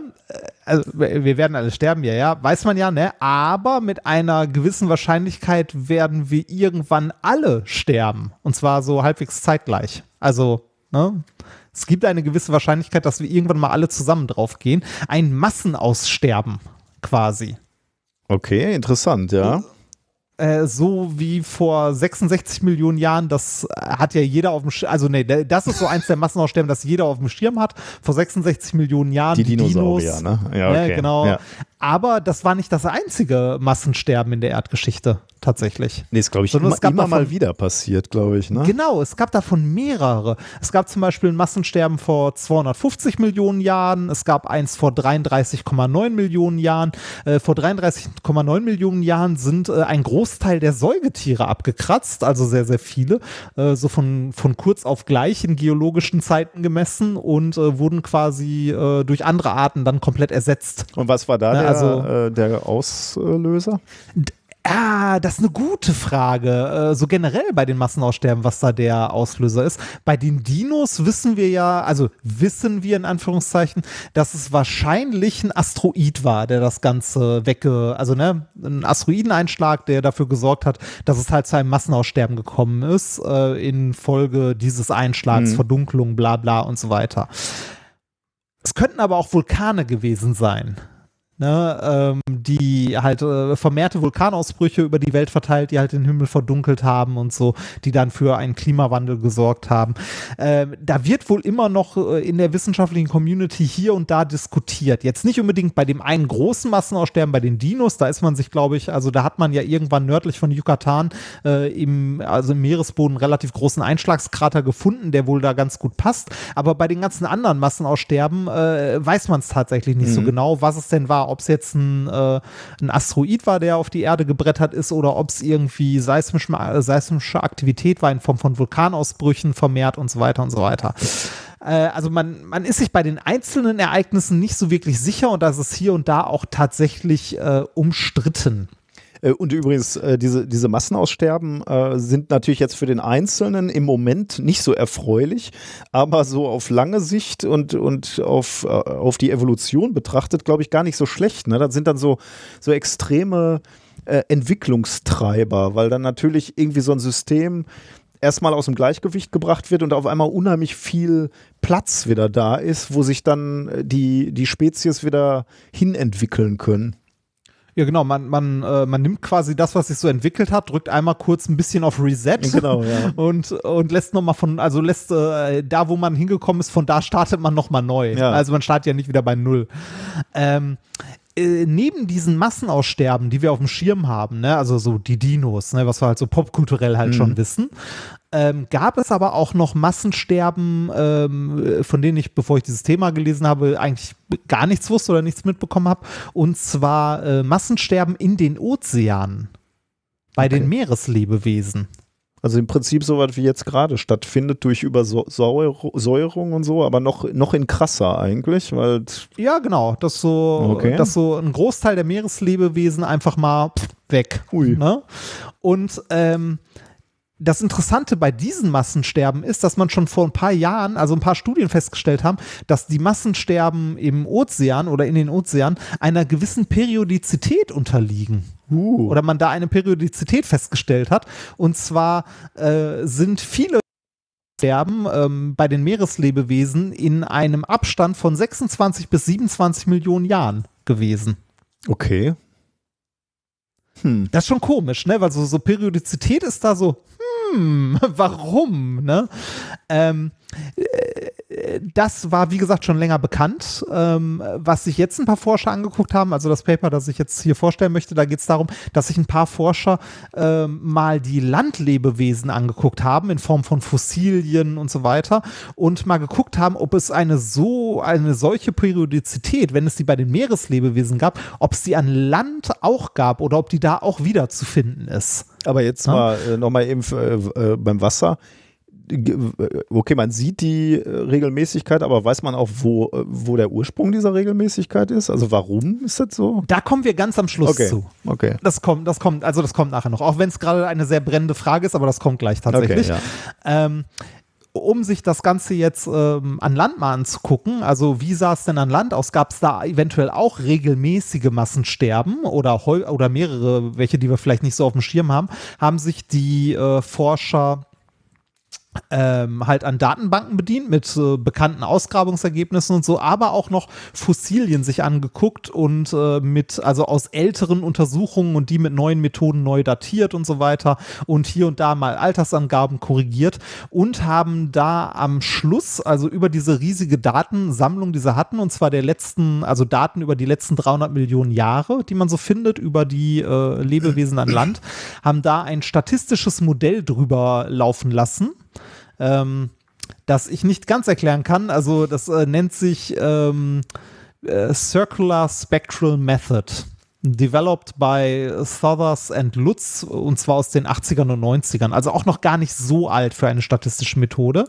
Ähm, das ist eine statistische Methode, die dafür da ist, diskrete Ereignisse ähm, in einer Datenmenge zu finden, ohne dabei Amplitudeninformationen berücksichtigen zu müssen. Also ähm, das heißt, äh, Ereignisse, die irgendwo ähm, quasi in einer Datenmenge zu finden sind, ohne dass sie ähm, irgendwie immer besonders prägnant sein müssen, sondern auch irgendwas, was mal eine große und mal eine kleine Amplitude hat. Mhm, okay. Äh, sowas haben sie über die Daten drüber gejagt und äh, jetzt mal von der Methode komplett abgesehen, äh, sie haben tatsächlich äh, eine Regelmäßigkeit gefunden und zwar also bei den, ähm, bei den äh, Landlebewesen und dazu ein Paper geschrieben mit dem Titel 27.5 Million Years Underlying Periodis Periodicity Detected in Extinction Episodes of Non-Marine Theropods und so weiter und so weiter. von Forschern aus den USA erschienen erschien im Historical Biology am 10.12. dieses Jahres, eingereicht am 26.09. Also es ging sehr schnell durchs Review. Jetzt muss ich aber ähm, eine Frage mal vorneweg stellen, ähm, weil du gesagt hast, ja. wir werden alle sterben. Ist es schon sehr bald oder haben wir noch ein bisschen? nee, ich, ich, äh, ich glaube, ich glaub, wir haben noch ein bisschen. Okay. Ähm, die, äh, die Forscher haben sich, äh, wie gesagt, die, diese, äh, diese große Datenmenge angeguckt und haben da, wie es im Titel schon steht, eine Periodizität auch bei den Landlebewesen gefunden von 27,5 Millionen Jahren und zwar mit einer statistischen, äh, mit einer statistischen Signifikanz und einer Sicherheit von 99 Prozent. Uh. Also schon sehr, sehr deutlich, wenn man das so sagen möchte. Ähm, in den letzten 300 Millionen Jahren wie, wie viel haben war sie das bei den, äh, bei, bei den Wasserlebewesen? Das war eine ja, völlig andere Zahl, oder? Nein, du hörst aber trotzdem gespannt zu. Bei den äh, Meereslebewesen waren es 26 bis 27 Das war nicht so weit weg davon, ne? Ja. Nee, genau. Okay. Das ist sehr, sehr nah beieinander.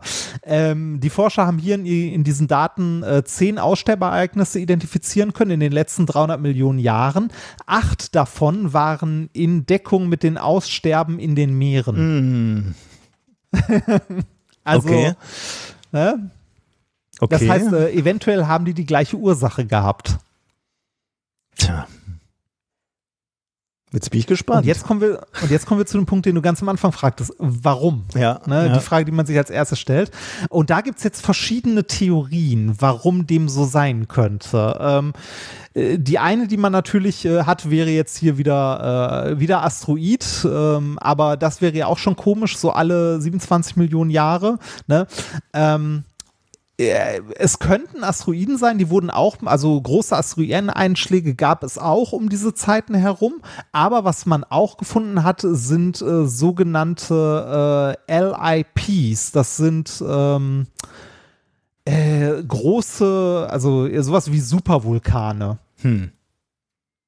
Ähm, large, äh, wie heißt es, Ingenuous Provinces. Also okay. äh, ähm, Ah, ich hatte irgendwo auch den, warte mal kurz, ich hatte irgendwo auch die deutsche Bezeichnung dafür gesucht, ähm, die aber gar nicht so leicht ist, weil die immer wieder umdefiniert wird, was damit denn genau gemeint ist. Ist was Geologisches.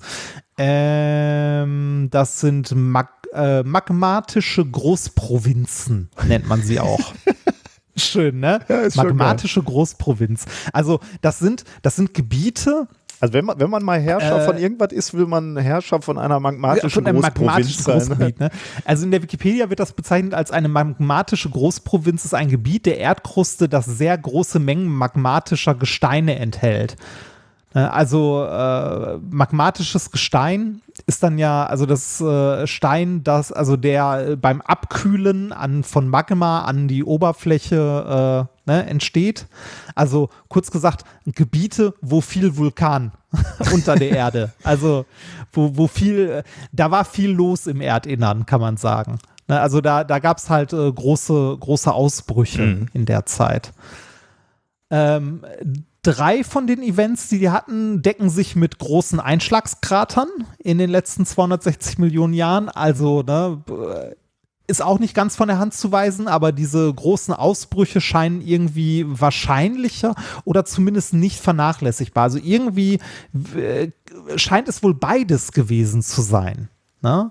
Okay. Und jetzt könnte man sich fragen, hm, aber warum, ne? Ja, ja. Also äh, warum fallen diese Aussterbeereignisse häufig mit globalen Ereignissen zusammen, wie Vulkanausbrüchen und Asteroideneinschlägen? Beziehungsweise, warum die zusammenfallen, ist jetzt nicht so die Frage, ne? weil äh, globales Großereignis böse macht Aussterben. Mhm. Aber warum kommen die alle 30 Millionen Jahre? Also, äh, wo, wo könnte da der Grund sein?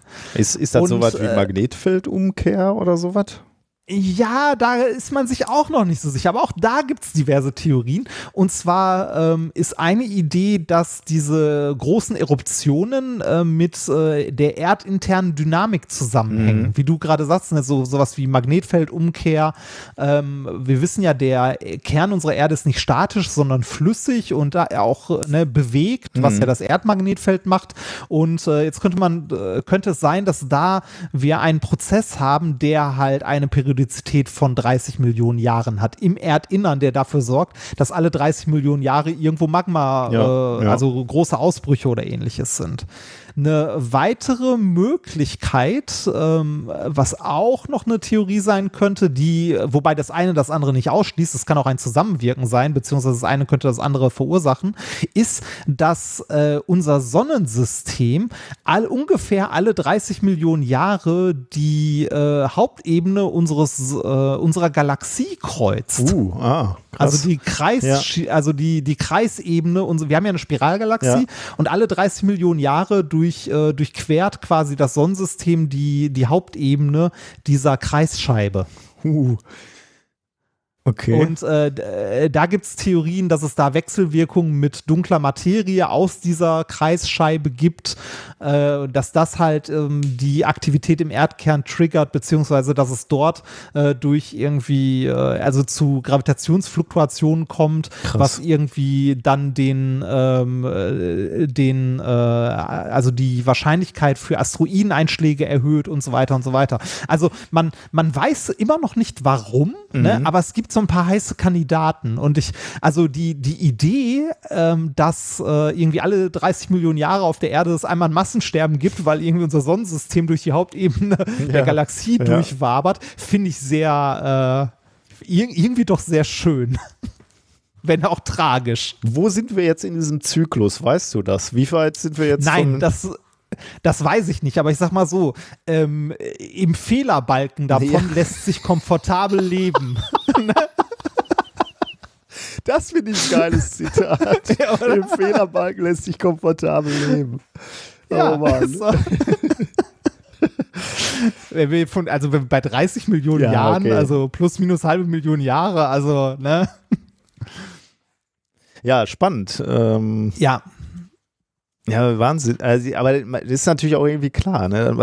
Prozesse auf der Zeitskala halt jetzt nicht so unmittelbar wahrnimmt. Ne? Aber wenn man etwas genauer ja. hinguckt, dann kann, mag man da irgendwelche Zyklen sehen und dann muss man sich halt überlegen, wo die herkommen können. Und das können ja. dann schnell kosmische Zyklen sein. Echt krass. Ja. Ja, finde ich auch. Da, da, da fühlt man sich plötzlich wieder so unbedeutend. Ne? Ja, zumal ja. Ähm, die erste Reaktion ist dann ja immer auf so Krisen oder sollte zumindest sein, Covid und, und Klima, dass man versucht, okay, äh, wenn wir schuld sind, was können wir tun? Äh, wie, wie können wir es ähm, ja. Wie, wie, können wir äh, drum rumkommen? Aber wenn es jetzt wirklich dunkle Materie in der Ebene der Galaxie wäre, ja. da kann man, glaube ich, da muss man sich dann, glaube ich, mit dem Schicksal abfinden. Da ist nicht viel zu machen. Oder, oder gucken, wo man hinfliegen kann, ne? Ja, aber du, äh, also da. Wie schnell? Aber wo willst du hin? Ne? Also ich meine, klar, du könntest natürlich äh, zu einem ähm, Planeten oder Mond fliegen, der jetzt nicht zu einer magmatischen Großprovinz gehört. ja, ja.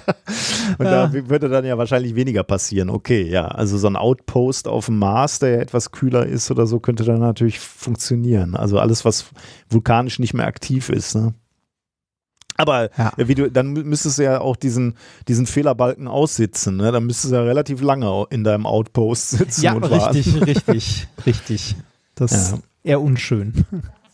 Ich frage mich da ja immer so, ne, meinst du, unsere Zivilisation ist anfälliger für solche Sachen oder weniger anfällig? Also ähm, könnten wir sowas eher überleben als die Dinosaurier oder weniger eher überleben? Also sagen wir mal, wir, da wird jetzt ein Komet kommen und wir wüssten, der schlägt ein äh, hätten wir da die Möglichkeit halt, nee, wahrscheinlich nicht, ne, Lebensmittel anzuhäufen, das kriegt man ja auch nur im überschaubaren Menge oder unterirdisch leben kannst du ja auch nicht ewig. Wenn der nukleare Winter einsetzt, dann werden wir auch äh, Dann ist irgendwann auch vorbei. Ist ja auch ne? vorbei, ne? Kann man, hat man da irgendwie eine Chance mit unserer arroganten Intelligenz was zu, zu deichseln oder ist man da genauso hilflos ausge, ausgeliefert? Wahrscheinlich nuklearer Winter ist immer noch scheiße, ne? Also. Ich, ich, ich frage mich, ob, äh, ob es Regierungen äh, auf der Welt gibt, die sich über so etwas Gedanken machen. Also bestimmt, also es gibt ja für alles irgendwie einen Notfallplan, ne? So, äh, wo kann man wie lange überleben? Mhm.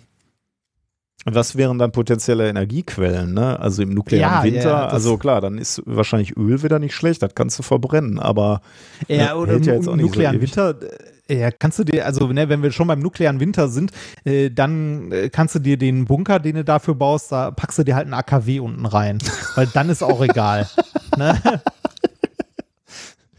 Also, Dann, dann ist auch egal. Ich hoffe, wenn der nukleare Winter kommt, dass wir beide zusammen da durchgehen, weil dies- diesen, dieser Einstellung, dann packen wir uns da ein AKW rein, dann ist auch egal, die Ja. gefällt mir. ja, ist, ja, Das so. ist Ja, Krisendenken, doch. wie es mir gefällt. Ja, schön. Sehr gut. Sehr gutes zweites Thema. Dann können wir eigentlich, äh, wenn wir jetzt schon AKWs bauen, können wir auch mal schnell zu einem einfachen Experiment kommen, oder? Ja, bitte. Bitte. Äh, denn wir haben heute auch wieder ein Experiment der Woche. Möglicherweise ein Experiment, was man auch, gut, man sollte eigentlich keine Leute treffen, aber vielleicht sitzt man ja im engsten Familienkreis ähm, am, am Weihnachtstisch. Und da kann man natürlich, das ist eine schöne Gelegenheit, weil die Stimmung wird ja dieses Jahr nicht so super sein, weil weniger Gäste da sind. Da kann man natürlich in diese in, in, dieses, in, in diesen Platz kann man dann reinreden und was könnte man besser machen, als klug zu scheißen zu Weihnachten. Und zwar mit einem relativ einfachen Experiment. Alles, was man dazu braucht, ist ein Trichter. Wenn man keinen Trichter hat, kann man sich, glaube ich, auch aus dem Bogen Papier oder ähnlichem, kann man sich auch schnell einen Trichter formen. Dann kann man Folgendes machen. Man kann mit diesem Trichter versuchen, eine Kerze auszublasen. Und Kerzen haben wir ja auch sehr viel zur Weihnachtszeit. Und dann beobachtet man etwas Spannendes. Das, äh, die, die Kerzenflamme verhält sich nämlich sehr unterschiedlich, je nachdem, wie man den Trichter positioniert.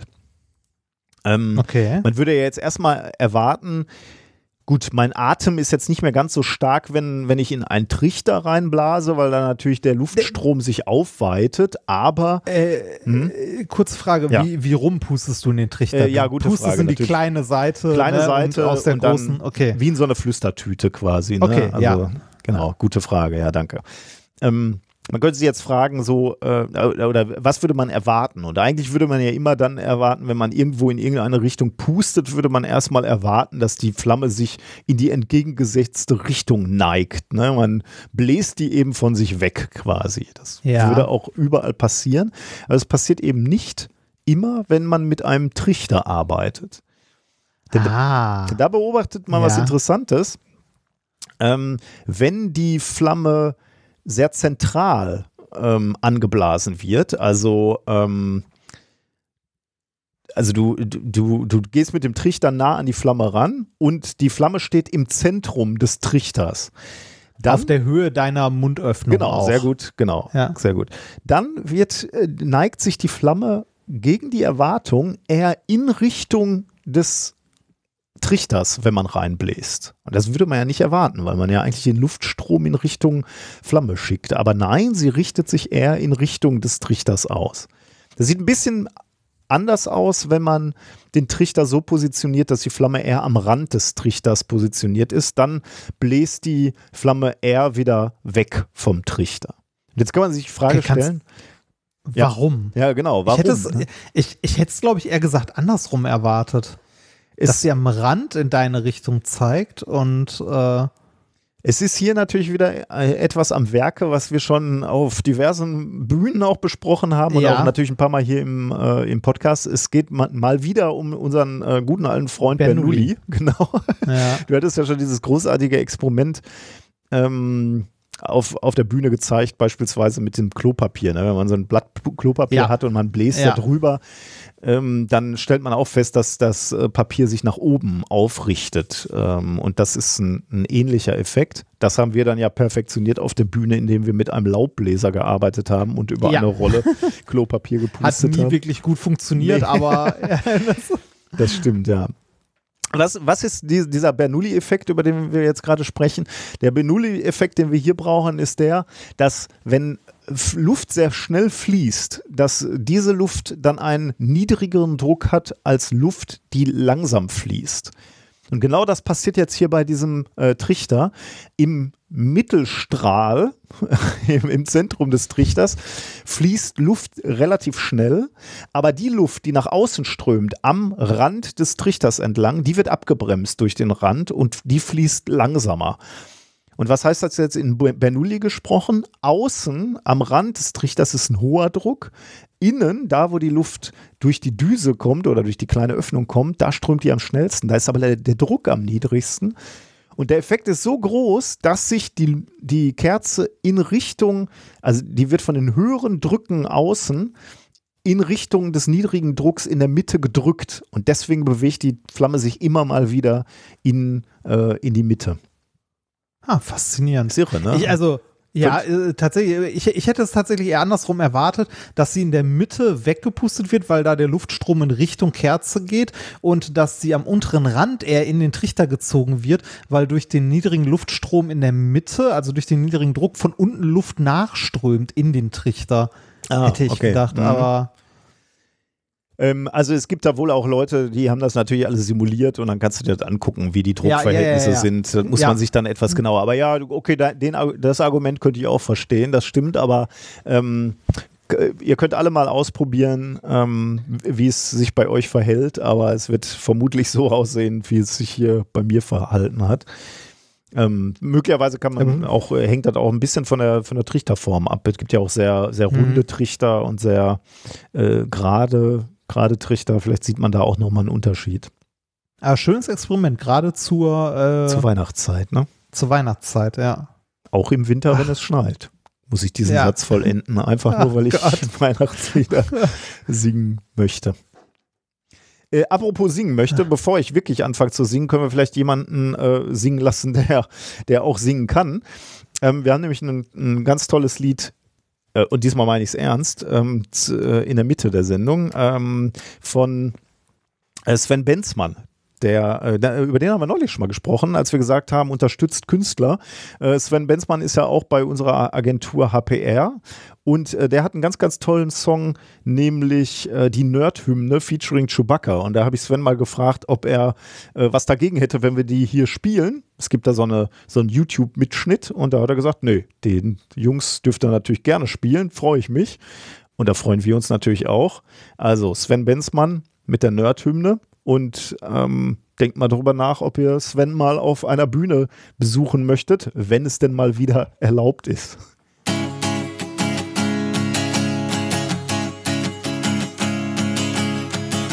Ach komm, ich gebe es jetzt zu, ich bin ziemlich genau nicht wie du. Wenn bei der WM Deutschland im Finale steht, bin ich der Typ, der in der Nachspielzeit kacken geht. Statt noch Frisur bin ich der, der nur Haare hat. Nicht individuell genug für einen Undercut. Damit dem Stereotyp wirklich gar nichts fehlt, wurde ich natürlich auch beim Sport immer als letztes gewählt. Doch es gibt anderes, was mein Herz höher schlagen lässt. Ich bin nicht alleine, ich bin viele, wir haben uns nur gut versteckt. One, two, three, four, mir geht einer ab, wenn Ned Stark vor lauter Ehre seinen Kopf verliert, wenn Obi-Wan Anakin auf Mustafa zu Darth Vader flambiert. Nichts könnte schöner sein, als wenn der sprechende Hut Harry nach Gryffindor schreit. Dieses Leben wär doppelt so schwer, wär Bruce Wayne nur ein arroganter Milliardär.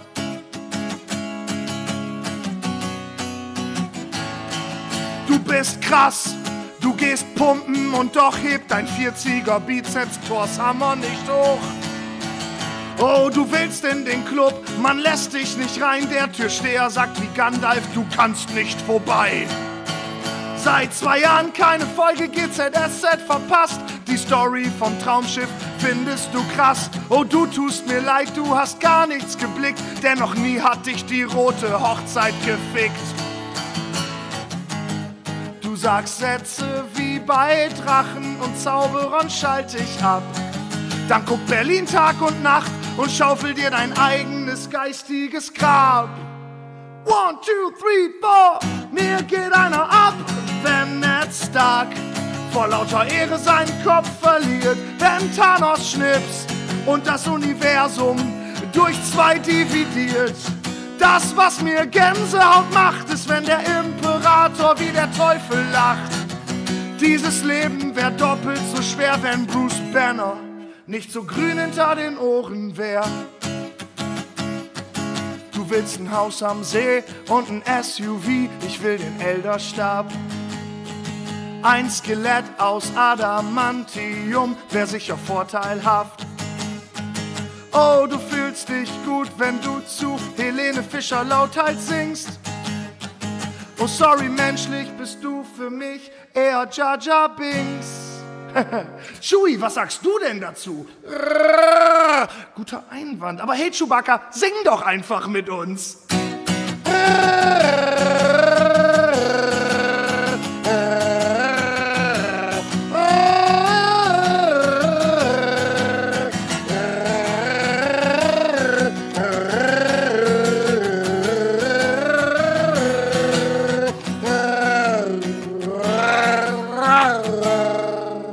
Meine Damen und Herren, das war das weltweit einzige Han Solo von Chewbacca. Mir geht einer ab, wenn Tony Stark das tut, was er ebenso tut, wenn Gollum kurz bevor er fällt, seinen Schatz in den Händen hält.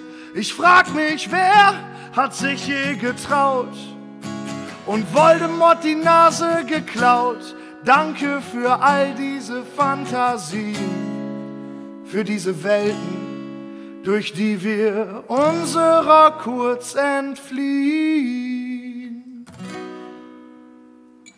Ja, ich muss mir unbedingt, wenn es wieder geht, muss ich mir Sven auch mal live geben. Habe ich noch nicht ja, gemacht. Das äh, würde ich, glaube ich, auch dann gerne mal machen. Gut, kommen zum nächsten Thema, nämlich äh, zu unserem Gast. Denn wir haben ja, wie angekündigt, schon Tim Ruster angerufen von Astro Comics TV. Äh, den haben wir eingeladen, weil er ein sehr schönes Video hatte zur großen Konjunktion und ähm, weil diese große Kon Konjunktion eben auch ein heißer Kandidat für den Stern von Bethlehem ist und das ja ein sehr weihnachtliches Thema ist, haben wir uns gedacht, laden wir uns ihn einfach ein und lassen uns mal erklären, was es damit auf sich hat.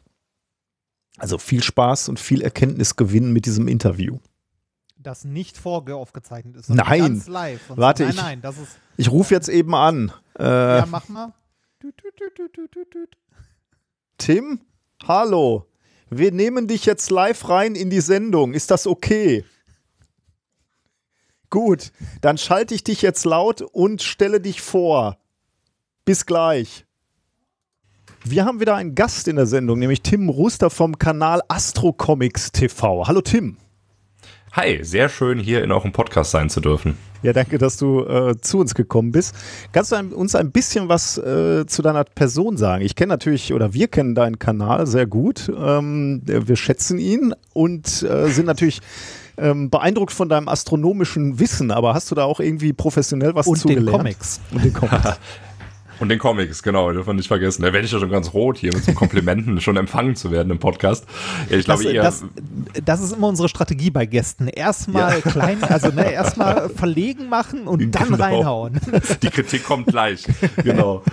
Ja, ich glaube, ihr hattet irgendwie bei, bei Twitter tatsächlich gesehen, ne? Mein Tweet mit den äh, Physikwitzen, das war ganz witzig. Ich glaube, so sind wir Ja, überhaupt genau, irgendwie in ja. Kontakt gekommen. Stimmt, das war auch so war ein, sehr hat sich dann, hat sich dann verselbstständigt. Leute, die sich über Physikwitze kennengelernt, das sind ganz enge Beziehungen, die sich daraus Ja, meistens auch sehr seltsame Personen, aber na gut.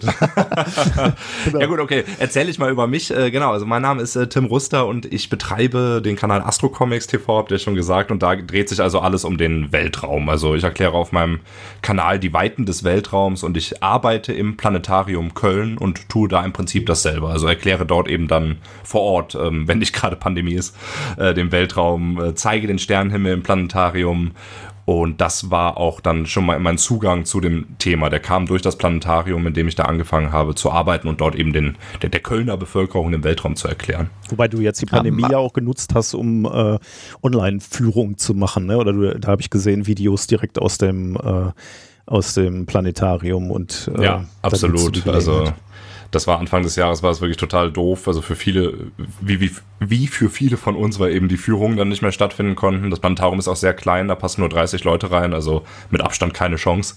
Und dann habe ich aber die Chance genutzt und habe gesagt, okay, dann machen wir das Ganze doch jetzt einfach bei YouTube als Livestream.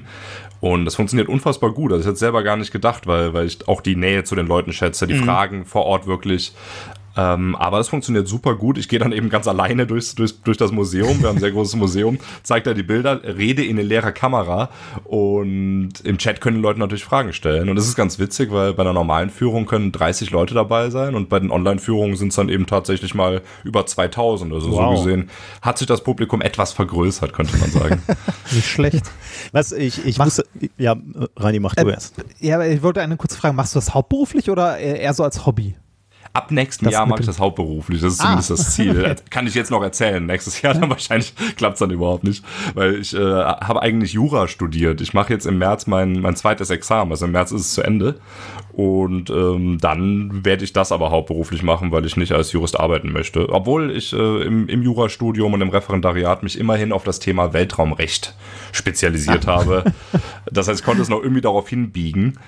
Ähm, aber wenn es nicht unbedingt sein muss, dann, dann möchte ich doch eher nicht als Jurist arbeiten und mache dann stattdessen meinen YouTube-Kanal hauptberuflich. Das läuft auch sehr gut. Ich verkaufe auch Weltraumbücher und alles, die ich selber geschrieben habe. Also ich denke, das wird nächstes Jahr funktionieren.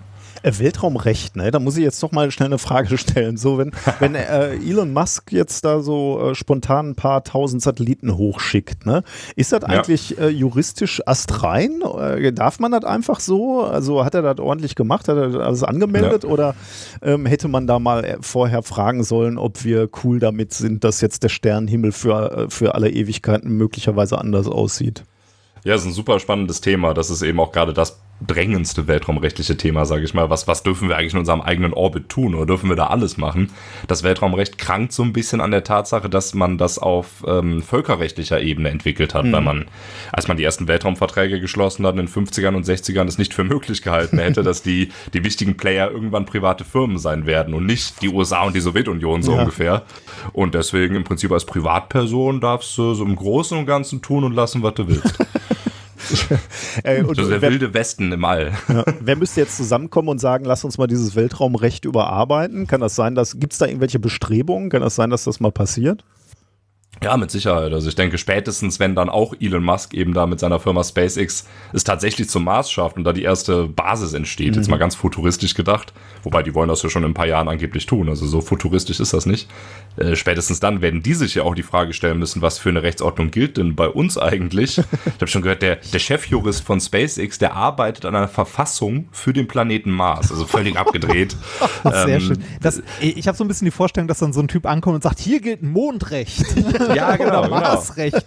Ja, sozusagen. Also ich, es ist wirklich, es klingt total abgefahren. Ne? Die SpaceX arbeitet an der Verfassung für den Mars, aber das sind die weltraumrechtlichen Probleme der nächsten Jahre. Also wenn das mit YouTube doch nicht klappt, dann bewerbe ich mich sofort ja. auf, auf, die Stelle als oberster Mars-Richter oder was weiß ich. Aber das, das haben wir tatsächlich in diesem Podcast auch schon ein paar Mal jetzt in letzter Zeit gesagt, dass an, an solchen Dingen also so spinnert wie die wirken, ne? aber an solchen Sachen siehst du halt, wie ernst es manchen Leuten ist. Ne? Wir haben neulich über die ja.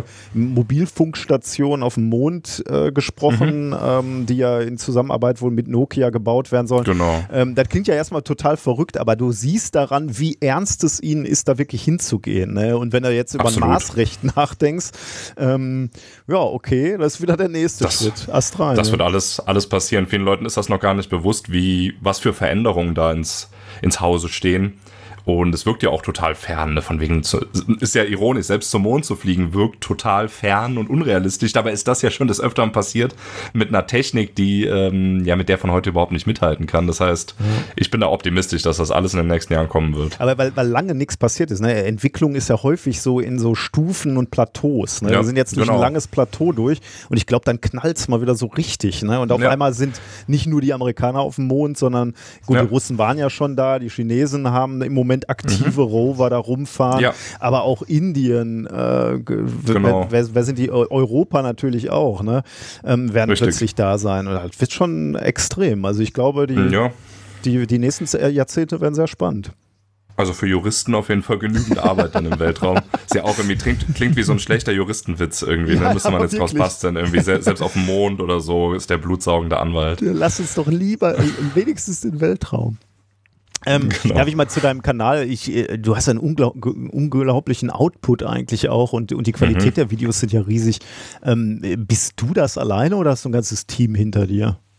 Ich bin das tatsächlich im Moment ganz alleine. Das heißt, Wow. ich bin so eine Ein- Ein-Mann-Armee da bei dem Kanal. Ich stehe selber vor der Kamera, erkläre alles, cutte das, bearbeite das, mache die Animationen selber. Du machst äh, Social. Media, ne? Also ich, ich sehe halt Genau. ständig Ankündigungen auf Instagram und so. Ja, und da ist es ja erfreulicherweise, gibt es ja auch eine Menge Leute, die mir da folgen. Ich kann das manchmal selber gar nicht glauben, weil es hat angefangen vor ja, fünf Jahren oder so. Und damals, als ich das gegründet habe, ging es ja nur um Weltraum-Cartoons. Deswegen heißt das auch immer noch Astro Comics. Das deutet noch so ein bisschen auf den, auf den Anfang davon hin. Und mittlerweile ist es ja viel mehr als, als Comics über den Weltraum. Ja, mittlerweile ist es ja vor allem ich selber, der vor der Kamera stehe, weil ich, ich so gemerkt habe, es macht Sinn, die, die Zielgruppe ein bisschen zu erweitern, auch ein bisschen mehr in die Tiefe zu gehen bei den Themen, anstatt nur äh, Content für Kinder und Jugendliche zu machen. Was mir immer noch sehr viel Spaß macht. Ich mache auch noch immer Weltraum-Cartoons, eher für Kinder. Äh, Mache immer noch Zeichentrickvideos bei YouTube über, über den Weltraum, aber eben nicht nur, weil, weil ich eben denke, das ist ein Thema, das interessiert eigentlich alle, deswegen möchte ich alle irgendwie bedienen. Was, was meinst du, wie wir uns gefreut haben, als damals diesen Podcast irgendwie das erste Mal mehr als 100 Leute runtergeladen haben? Ja. Ja, ist Das, irre, ne? äh, wenn man merkt, dass es gibt Leute, die interessiert das, was ich tue. Das ist schon ein irres ja, Gefühl. richtig. Wir, wir sitzen heute immer noch da, äh, wenn wir irgendwie auf Tour sind und in so eine Halle kommen, wo irgendwie 500 Leute sitzen, Wahnsinn, äh, ne? die Bock drauf haben, mit uns irgendwie Wissenschaft, äh, also uns sich Wissenschaft anzugucken, sitzen wir immer noch da und sind fassungslos, beziehungsweise freuen uns wie kleine Kinder. Ja. Ja, das, ist, glaube ich, auch wichtig, dass das Gefühl nicht verloren geht. Ich meine, wahrscheinlich würden wir, würden wir alle äh, drei noch mehr Leute erreichen, wenn wir Schminktutorials machen würden oder so. Aber okay, wir haben uns eben für die Wissenschaft entschieden. Und es ist ja schön, dass das ein paar Leute interessiert. Genau, die Wissenschaft. Tim, du bist nämlich nicht einfach nur so hier, um über deinen Kanal zu plaudern, sondern weil wir festgestellt haben, dass es eine, ja, man kann sagen, ein astronomisches Großereignis gerade am Himmel zu bewundern gibt. Und da haben wir uns gedacht, da könntest du uns mal erklären, was es damit auf sich hat, ähm, nämlich mit der Konjunktion. Ähm, was, was kann man da gerade am Himmel sehen? Genau, sogar die, die große Konjunktion sogar. ja. Ich Das ist hab immer- eigentlich immer, äh, ich sowas- das. Klingt nach Grammatik in, im Ja, Deutschunterricht. gen- nee, das ist, ich wollte gerade sagen, ich habe immer, also als ich das auch gelesen habe, worüber wir reden und so, hatte ich direkt so ein Zucken in der linken Augenbraue, weil so, Ja. so böse, böse Erinnerungen an den Lateinunterricht wieder Oh ja, hochkommen. oh ja. Das, aber da waren es Konjugationen, glaube ich. Äh, Das, genau, war, also das waren die wir, wir bösen müssen Sachen. müssen zum Glück nicht konjugieren heute, aber da, da hatte ich auch, ich habe mal ein witziges Meme bei Instagram gepostet, wo es, wo dann auch der Begriff Konjunktion stand, aber es war so, da sah man so vier glatzköpfige Männer, die saßen hintereinander.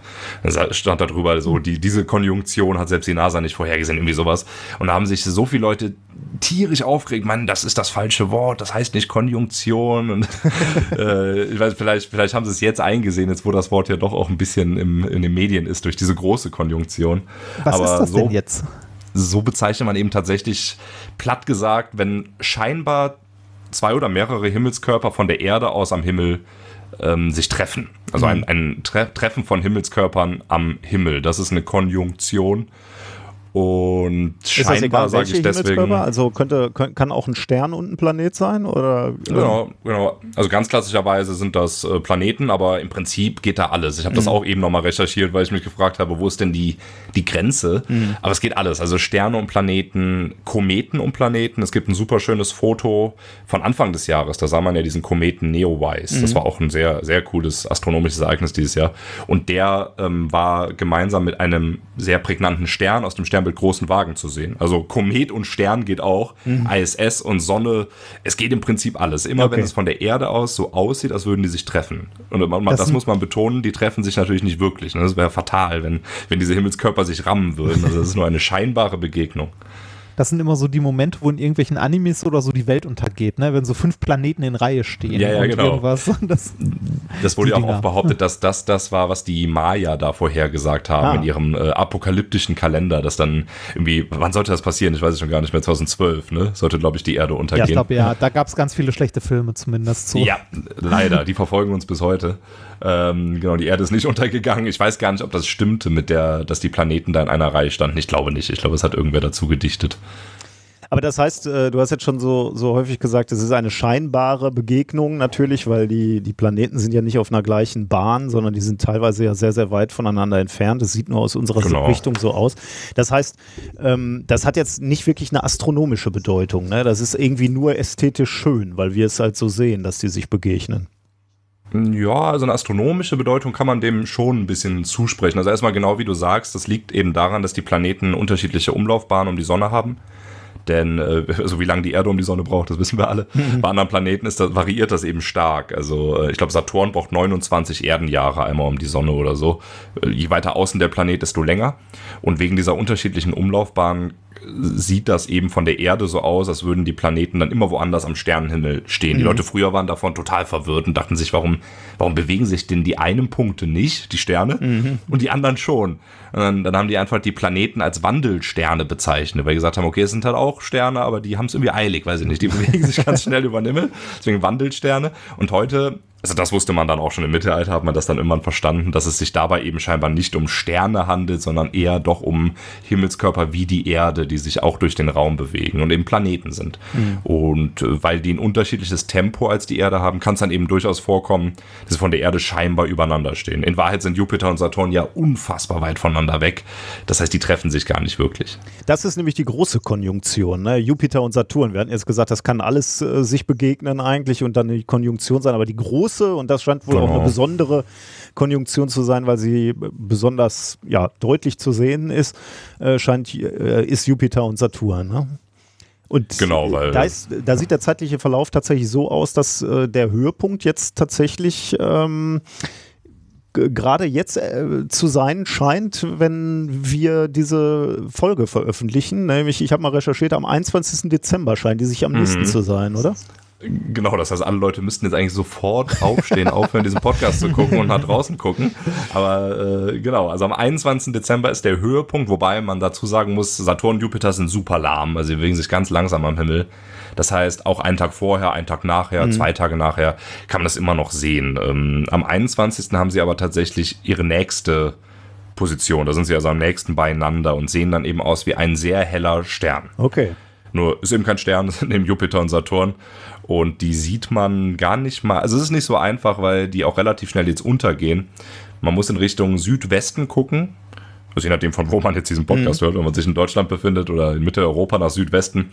Und dann so ab 15.30 Uhr, 16 Uhr sieht man es optimal. Aber ich glaube jetzt schon Ende, Mitte, Ende Dezember sind die auch schon um 18 Uhr, 18.30 Uhr sind die dann auch schon untergegangen. Oh, okay. Also wirklich ein ganz enges Zeitfenster. Okay, also wirklich in der Dämmerung muss man sich dann mal nach Süden, Genau. äh, muss man nach Süden blicken. Okay. Richtig, also es ist ein Anblick in der Dämmerung. Man darf sich das jetzt nicht so vorstellen, wie manchmal so, wie man sich so ein perfektes astronomisches Ereignis vorstellt. Ne? Tausende Sterne glitzern, Mhm. Ja, ja. die Milchstraße ist zu sehen, heller Stern, so ist es leider Ja. nicht. Aber immerhin, man sieht die ganz gut in der Dämmerung. Ich konnte schon hier Neowise am Anfang des Jahres äh, leider nicht sehen, weil ich in einer zu bergigen Oh. Gegend gewohnt habe und der immer Ach, so echt? knapp über dem Horizont war. Ah, das ist super schade. also egal, da wo ich rausgegangen bin, das Da war es äh, einmal gut, hier in nicht. Köln zu wohnen, äh, wo ich wohne, denn äh, hier ist ja grundsätzlich sehr platt im Rheinland.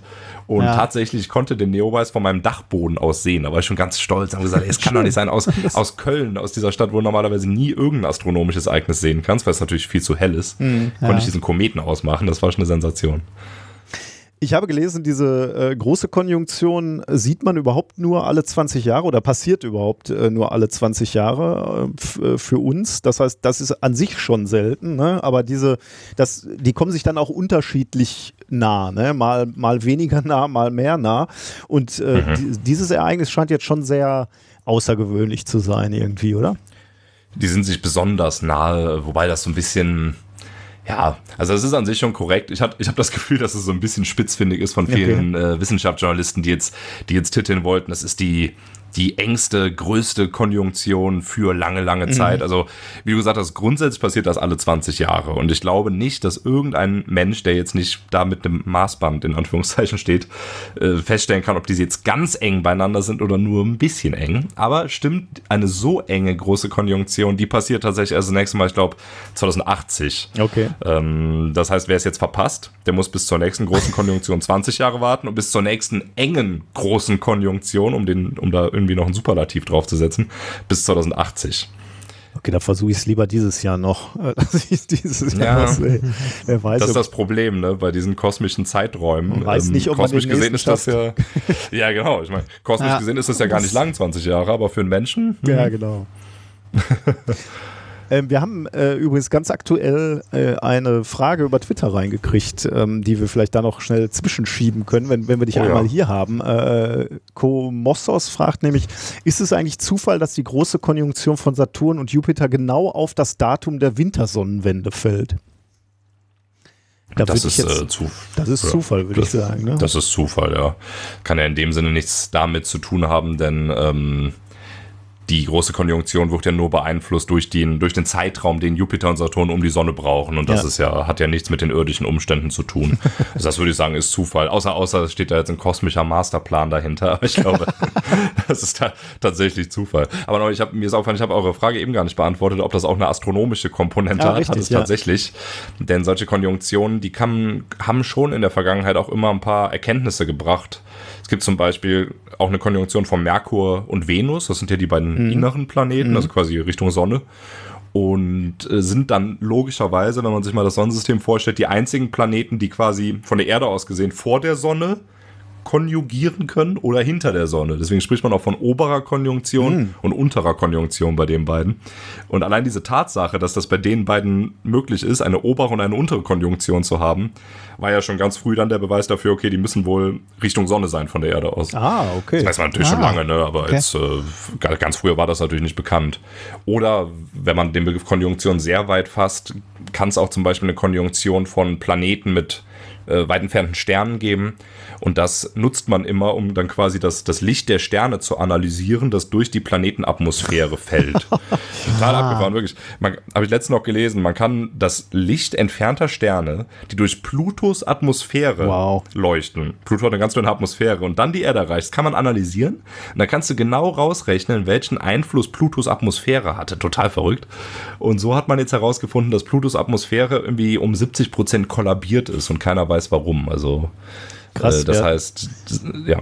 Ja, wir hatten neulich äh, bei Exoplaneten hatten wir das auch, dass man da irgendwie Mhm. den, äh, die, die ähm, also spektroskopisch sich das Licht Ja. der, des jeweiligen Sterns anguckt und der fiel auch durch, ähm, durch die Atmosphäre des Exoplaneten und darüber konnte man Genau. zum einen die Atmosphäre des Exoplaneten analysieren und man konnte dann zusätzlich noch durch äh, Doppler-Shift, also Verschiebung der Linien, Mhm. äh, sehen, äh, welche Windgeschwindigkeiten auf diesem Planet, auf diesem Exoplaneten waren. Also das war Irre, so ne? unvorstellbar, äh, Total mit welche irre. Infos man von so weit weg bekommt. Also es war absolut abgefahren. Aber das, das hat man in Astronomie ja sehr häufig. Ne? Also das fand ich schon damals, äh, als wir vor Ewigkeiten mal über Kepler gesprochen haben, faszinierend. Mhm. Mit dieser Transitmethode, dass man am Flackern, also am Ende ist es ja das Flackern von einem Stern, dass man daran absch also sehen kann, dass da ein Planet ist, wie groß der ist, wie weit der entfernt ist und so weiter und Total so weiter. verrückt. Also das fand ich schon immer äh, faszinierend. Genau, ist diese Transitmethode, ne? Im Prinzip genau, Ja, aus genau. Sonnekonjunktion. Also so gesehen muss man sagen, haben die, hat das schon echt eine wissenschaftliche Komponente ja, auch. offensichtlich. ja. Äh, äh, Zum Glück, weil wenn du das googelst, große Konjunktion, dann äh, findest du erstmal so zehn Schwurbelseiten, wo dann eben steht, so hier, jetzt beginnt das Zeitalter des Wassermanns Oh. und es wird eingeläutet. Und ich denke so, um Gottes Willen, Leute, deswegen gut, dass wir mal aus wissenschaftlicher Perspektive ein bisschen über das Thema sprechen. Wobei wir verlassen jetzt fast schon wieder ein bisschen die Wissenschaftlichkeit, weil äh, diese ganze große Konjunktion hat ja auch ein, ähm, eine, eine religiöse Komponente, möchte ich mal sagen. Denn ehrlich gesagt, das war mir gar nicht so bewusst. Äh, für mich war immer ähm, der Stern von Bethlehem, war für mich äh, immer irgendwie sowas wie der hellische Komet oder so. Ich war immer davon, Ja. ich habe mich blenden lassen halt von diesen, ähm, von diesen äh, Bildern, Einfachen ne? Antworten. von Kunst, von was? Von diesen einfachen Antworten. Das auch, nee, aber, aber, aber in der Kunst kommt es ja tatsächlich ganz, ganz häufig vor, ne? dass, der, äh, dass der äh, Stern von Bethlehem halt mit einem Kometenschweif gezeichnet wird. Und deswegen Ja. war das für mich irgendwie völlig klar, dass das irgendwie so ein äh, astronomisches Ereignis wie so äh, der hellische Komet oder so äh, äh, gewesen war. Aber ich musste jetzt feststellen, die häufigste Erklärung, ähm, die wohl ähm, Astronomen oder weiß ich nicht, wer sonst noch, ob auch Religionswissenschaftler daran forschen, ähm, ins Felde führen für den Stern von Bethlehem, ist die große Konjunktion, oder? Ja, absolut. Also ich glaube, es ist zumindest die, soll man sagen, die wahrscheinlichste astronomische Antwort. Ähm, wobei der, das mit dem Kometen landet schon direkt auf Platz zwei. Also ich glaube, das ist jetzt auch nicht unmöglich. ich habe da, letztes Jahr habe ich da ein Video drüber gemacht, Stern von Bethlehem, da habe ich das auch alles nochmal rausgesucht. Ich, ich glaube nämlich, aber ähm, bei Bibelzitaten sollte man mich nicht drauf festnageln, aber ich glaube, in der Bibel steht, Sterndeuter aus dem Osten kamen nach Jerusalem und, und fragten irgendwie, wo ist hier der neugeborene König? Mhm. Äh, wir sind wir sind seinem Stern, also dann geht's weiter, sie sind dem Stern gefolgt, der, der sie bis zur Krippe führte und dort stehen blieb. Und das klingt ja verdächtig nach einem Komet, ne? Weil ich meine, ein Stern, der sich am Himmel bewegt und dann bleibt mhm. er irgendwo stehen und so. Gut, ich meine, Kometen bleiben auch nicht über einer Krippe stehen, aber zumindest scheint der irgendwie in Bewegung gewesen zu sein nach dieser Schilderung. Das könnte auf einen Kometen hindeuten. Und da sagen dann auch tatsächlich viele, okay, dann war es bestimmt der Hallische Komet. Problem nur, der, das kann man ja genau zurückberechnen, mhm. wann der da war. Denn Kometen haben ja auch einen festen Umlauf um die Sonne, wie Planeten quasi. Und der war, glaube ich, 12 vor Christus oder so war mhm. der da. Das, das haut irgendwie mit keinem historischen Datum hin, wo Jesus geboren worden sein könnte. Deswegen ist das, ist das nicht die populärste Theorie. Und genau wie du gesagt hast, die große Konjunktur Konjunktion, das würde dann passen, denn die geschah im Jahre 6 vor Christus. Oh, und da gibt es jetzt viele Historiker, die sagen, ah, hier, Jesus wurde nämlich nicht im Jahre 0 ah. geboren, wie man ja annehmen könnte, mhm. sondern 6 vor Christus. Und damit passt es dann irgendwie perfekt.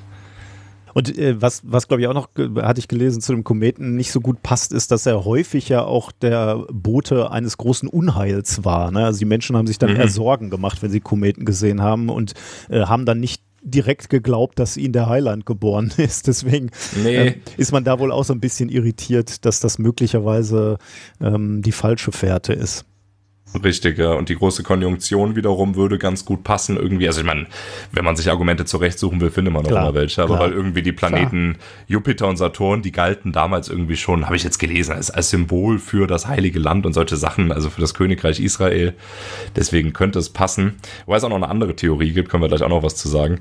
Ähm, aber das mit der großen Konjunktion, das, das passt eben wegen des Datums einfach ganz gut. Und weil es damals, wir haben eben schon über Superlative gesprochen, weil es damals die größte Konjunktion gab. Oh. So, das ist jetzt der, der mehr Superlative kommen nicht, die größte Konjunktion. Denn äh, in diesem Jahr, also 6 vor Christus, da haben sich Jupiter und Saturn dreimal getroffen. Und das passiert wirklich unfassbar selten. Das passiert so selten, dass, dass es irgendwie da noch nicht mal einen Zyklus gibt. Okay. Das heißt, die, die bewegen sich am Himmel, treffen sich, ne, wie dieses Jahr, mhm. bewegen sich dann wieder zurück, treffen sich nochmal und dann nochmal. Und okay. das ist eben dann diese größte Konjunktion. Das ist schon ein beeindruckendes Ereignis und wenn die drei heiligen Könige wirklich irgendwie weise aus dem, aus dem Osten oder so waren, dann könnten die das schon bemerkt haben. Bemerkt haben und auch ein bisschen Zeit gehabt haben, um dann loszulaufen. Ne? Also wenn genau. also die dreifache Konjunktion ist dann ja, steht dann ja wahrscheinlich ein bisschen länger am Himmel. Ne? Also wie du gesagt hast, die läuft zwar auch wieder ein bisschen auseinander, aber diese, diese diese Auffälligkeit bleibt dann ja einen Moment am Himmel offensichtlich. Ne? Das dauert tatsächlich dann, es dauert mehrere Wochen, also die, okay. bis sie sich dann immer wieder treffen. Das heißt, genau, da saßen die dann vielleicht und haben sich gedacht, boah, da, da gehen wir mal gucken, äh, ob, ob, da der Heiland geboren wurde oder so, ich weiß es nicht. Was man halt so macht, wenn man einen Stern am Himmel sieht, ne? Ja, natürlich, genau, richtig. Ja. Ähm, also diese große, größte Konjunktion ist tatsächlich ganz interessant. Ähm, also sag mir Bescheid, wenn ich jetzt hier zu, nee, viel, zu viel laber, äh, weil diese, dieses Phänomen, dass Planeten sich rückwärts am Himmel bewegen, scheinbar, war ja damals auch ein großes Rätsel. Aber wenn man mal darauf achtet, kann man das auch sehen. Zum Beispiel bei Mars, der bewegt sich ja relativ schnell am Himmel, weil der eben sich schneller um die Sonne bewegt. Kann man das sehen. Wenn man den ein paar Wochen lang beobachtet, plötzlich bewegt er sich rückwärts. Und früher dachten die Leute, okay, komisch, dann wird er wohl irgendwie einen, einen, Kreis machen oder dann, dann macht er so eine Schleife. Und deswegen haben die das Planetenschleife genannt. Und da gibt es echt so abgefahrene Modelle, was die Astronomen sich dann früher ausgedacht haben, dass dann die Planeten so Schleifen machen. Irgendwann kam dann noch einer mit dieser Epizykeltheorie, weiß nicht, ob ihr die kennt, dass quasi alle Ach, Planeten sich um die Sonne bewegen, aber auf ihrer Bahn um die Sonne auch nochmal im Kreis. Das ist so völlig abgefahren. Und das war, dachte man wirklich tausend Jahre lang. Warum kam man auf diese Theorie? Also ich meine, äh, dass sie versucht haben, diese Schleifentheorie zu ja. rechtfertigen, war ja, kam ja daher, dass sie wollten, dass die Erde im Mittelpunkt des äh, Universums steht. Ne? Also im Mittelpunkt. Da, da, genau. Im Mittelpunkt von Da kam im Prinzip auch diese Epizykeltheorie. Das war einfach einfacher, immer mehr mathematische Dinge hinzuzudichten, als mal nach dem irdischen, nach der irdischen Ursache zu suchen, ne? nämlich ja, dass unsere Moment, Position doch anders ist. stumpf wird. Richtig, sehr gut, sehr gut, genau. Ja. Wenn, wenn, wenn man auf einmal die komplizierteste Antwort statt der aller einfachsten genau, sucht. Ja. Ich, ich war erstaunt zu sehen, äh, dass äh, ein alter Bekannter auch äh, angefangen hat, äh, sich über die größte Konjunktion Gedanken zu machen ähm, bezüglich des äh, Stern von Bethlehems, nämlich Johannes Kepler, ne, den, den Mhm. man ja auch so kennt. Der war Theologe und Astronom und deswegen hat er versucht, Ja. äh, dem auch so ein bisschen nach, nachzugehen, nachzugehen. Das finde ich ja irgendwie spannend, dass man dann diesen, diesen Player taucht da auf einmal auch wieder auf und, und hat da geforscht. Der war ja eh, äh, ich glaube, Kepler war ja auch Hofastrologe bei, bei vielen Königshäusern. Konnte man ja damals gar nicht trennen. Im Prinzip war ja damals Astronomie gleich Astrologie und ähm, ist so wie damals ja auch Chemie gleich Alchemie war. Ich meine, wenn du, wenn du ein anerkannter Chemiker warst, hast du halt versucht, aus Froschkot Gold zu machen. Also ich weiß es nicht. Äh, und irgendwann haben sich diese beiden, äh, also irgendwann hat sich die Wissenschaft der Astronomie von der Pseudowissenschaft der Astrologie getrennt. Also ja klar, so gesehen war das war es für ihn wahrscheinlich total naheliegend, ne, dass ja, man, ja. dass es dafür eine, also es war ja schon revolutionär, dass er gesagt hat, okay, es steht so in der Bibel, aber es kann auch eine wissenschaftliche Ursache geben. Eigentlich schon ziemlich cool.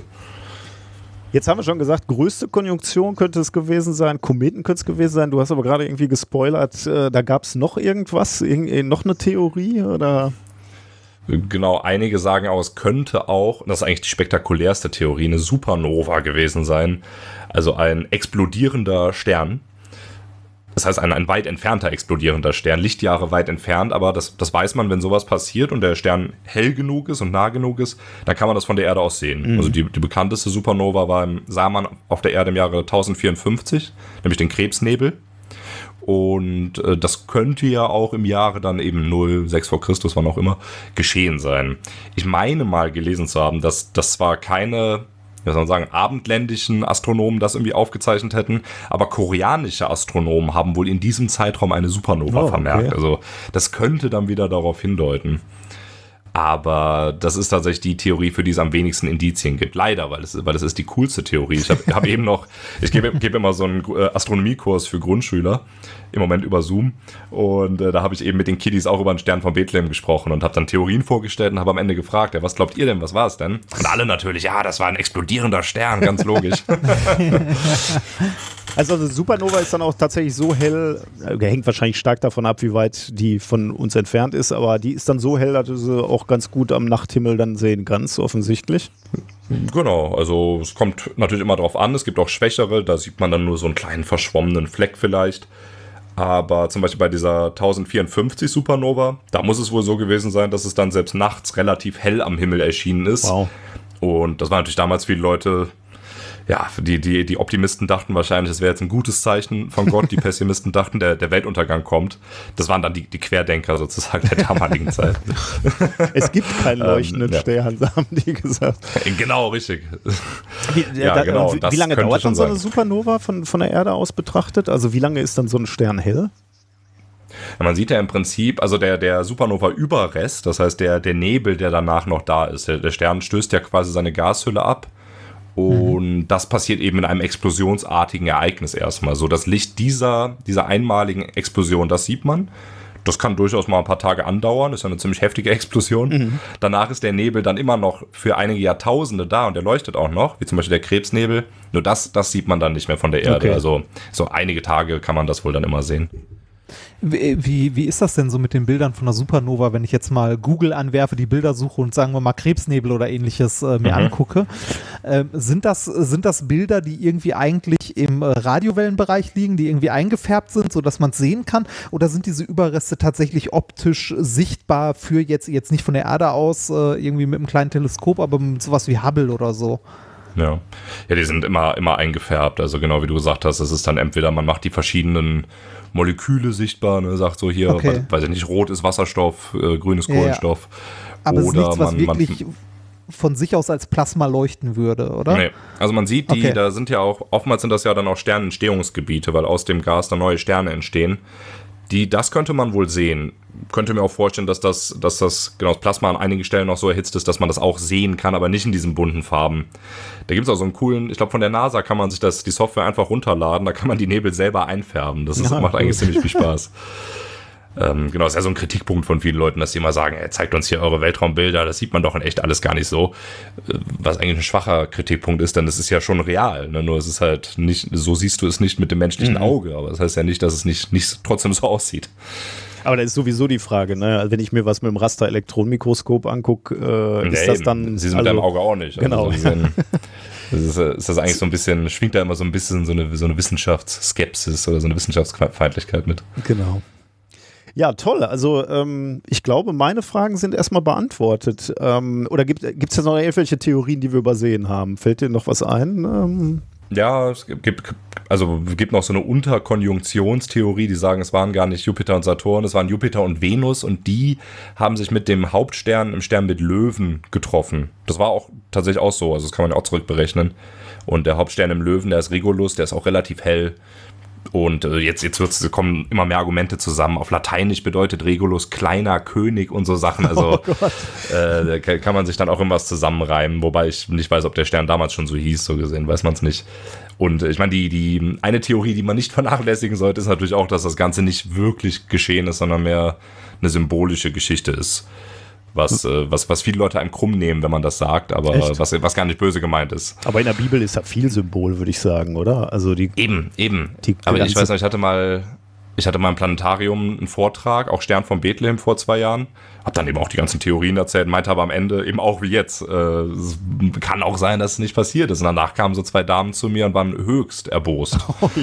Und, äh, wenn, wenn ich sowas sagen könnte, sie hätten jetzt ähm, irgendwie erwartet, theologischen Input zu kriegen und, und da konnte ich auch noch fragen, ja Leute, wer seid ihr im Planetarium? Äh, was habt, Äh, was habt- sagen wir was so, habt ihr ne? denn erwartet? also zu, zu sagen, dass es nur ein Symbol ist und was vielleicht auch nie passiert ist, ist auch ein theologischer Input. Vielleicht nicht der, den man hören Stimmt. will, aber es ist Ja, auch ja. einer. Absolut, vor allem, es ist ja gar nichts Schlimmes, weil wie du gesagt hast, viele Geschichten in der Bibel sind nur symbolisch Mhm. und das per se ist doch überhaupt keine Kritik. Also ich habe letztens noch jemand, jemand hat gesagt, fand ich sehr nachvollziehbar zumindest, er hat gesagt, in, in der Bibel oder überhaupt in heiligen Büchern, da haben es im Prinzip nur die Geschichten reingeschafft, die sich als so nützlich erwiesen haben, dass sie es eben wert waren, für heilig erklärt zu werden. Also so Mhm. gesehen ähm, wäre das gar nicht schlimm, wenn das nicht passiert wäre. Also, dann können, können wir uns hier nur bedanken und sagen, alle Kritik bitte direkt an Tim weiterleiten, Ja. gar nicht an uns. Genau. Wir sind ja hoch offen für jede religiöse Themen. Wir verlinken dann direkt auf die E-Mail-Adresse. Genau, genau. Ja, bitte, bitte. Nein, vielen, Dann lieber auf Dank. meinen YouTube-Kanal, dann kassiere ich noch ein paar Views dadurch, durch die Kritiker. Das aber sowieso. Also, äh, bevor ihr Kritik schreibt, aber auch, ähm, falls ihr Tim, Tims Ausführungen so spannend fandet, wie wir sie fanden, ähm, dann schaut doch mal bei seinem Kanal vorbei. Ähm, Astro Comics TV. Genau, richtig. Und, äh, und oder besucht ihn mal in seinem Planetarium, wenn es dann mal wieder erlaubt ist. Aber wahrscheinlich. Wenn es äh, mal wieder geht, genau. ja. äh, wahrscheinlich, wenn da nur 30 Leute reinpassen äh, passen und du bist so populär, dann ist, ist, ist wahrscheinlich sowieso immer ausverkauft bei euch. Ja, mal gucken, wenn jetzt nach der Pandemie die 2000 Leute von dem Livestream ins Planetarium wollen, ne, dann könnte es, könnte es ein wenig eng werden. Das wünsche ich euch. Ja, vielen, vielen Dank, dass du dir Zeit genommen hast, dass du äh, bei uns vorbeigeschaut hast. Ja, sehr gerne. Bald mal wieder und euch allen galaktische Weihnachten. Wow. Gut. Da Ja. haben wir etwas gelernt über den Stern von Bethlehem. Mir war das wirklich nicht bewusst. Ähm, also wenn du mich vor, vor einer Woche noch gefragt hättest, was der heißeste Kandidat ist, hätte ich wirklich gesagt, sowas wie äh, äh, hellische Komet oder irgendwie sowas. Supernova oder irgendwie sowas, ja. Also ich, Ja. ich, hab, ich war völlig von dieser, ja, geblendet von diesen zeitgenössischen Bildern immer äh, mit dem Kometenschweif. Also ich, Stimmt, ja. Ja. Äh, Ist ja auch an jeder Krippe so dran, ne? Richtig, ja. Und wer, wer würde glauben, dass die Kirche lügt, oder? Also, Ja, richtig. Das also. Hallo, meine Mama hat diese Krippe aufgebaut. Eine, also echt, hast du die, äh, hast du Mamas Krippe bei euch zu Hause? Äh, nee, hab, äh, hab ich tatsächlich nicht. Die hat äh, mein Religionslehrerbruder. Ah, okay, ja, okay. Ja, da ist sie auch, glaube ich, besser aufgehoben als, äh, ja. als, ja, als hier bei uns. Also Du- bei uns hätte sie eher so einen nostalgischen Wert. Du bist ja jetzt wirklich so chr- christliche Symbolik und so kommt jetzt bei dir nicht Hab so ich, ganz hab Ich viel. jetzt nicht so viel von. Nee, tatsächlich nicht. Tatsächlich nicht. Ähm, ich weiß gar nicht. äh, Ich, äh, ich müsste tatsächlich gucken, ob ich irgendwas, also irgendein Andenken quasi, ob ich irgendwas habe, was noch von meiner Mutter ist. Ich, also ich weiß, dass in unserer Küche stehen zwei Becher, die ich als kleines Kind schon benutzt habe.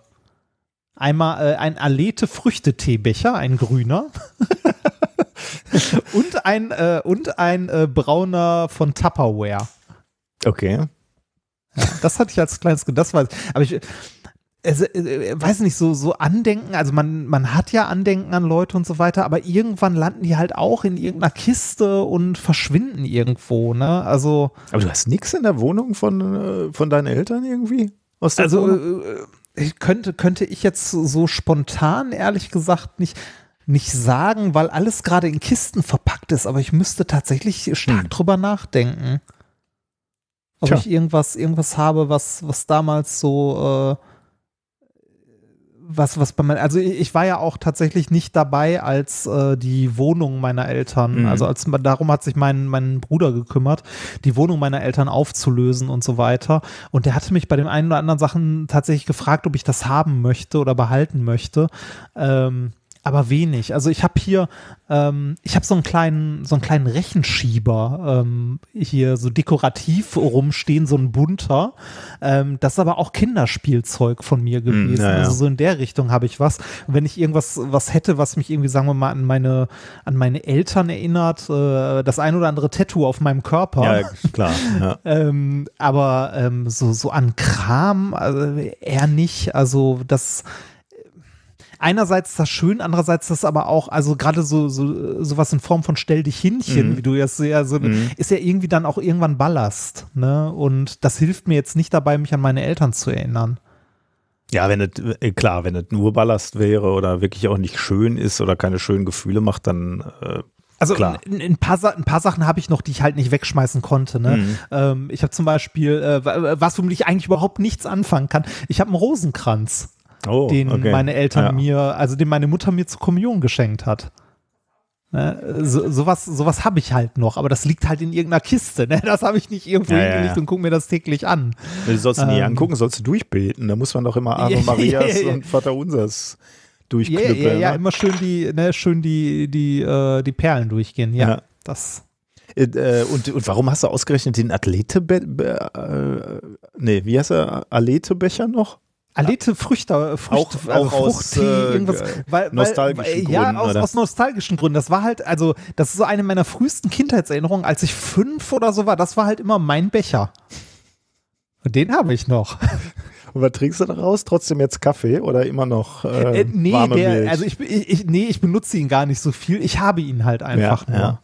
Ne, das so, da, da bringe ich es nicht übers Herz, den wegzuschmeißen. Ja, kann ich gut verstehen. Weil, wenn, wenn, wenn ich mir den angucke, erinnere ich mich halt an irgendwie, weiß ich nicht, an, an die Küche bei meinen Eltern, wie die Regale ausgesehen haben, wo Sachen standen und so. Das, also das bringt, äh, weg tatsächlich eine Menge ja, Erinnerungen, wenn ich klar. den irgendwie in die Hand nehme. Ja. Ja.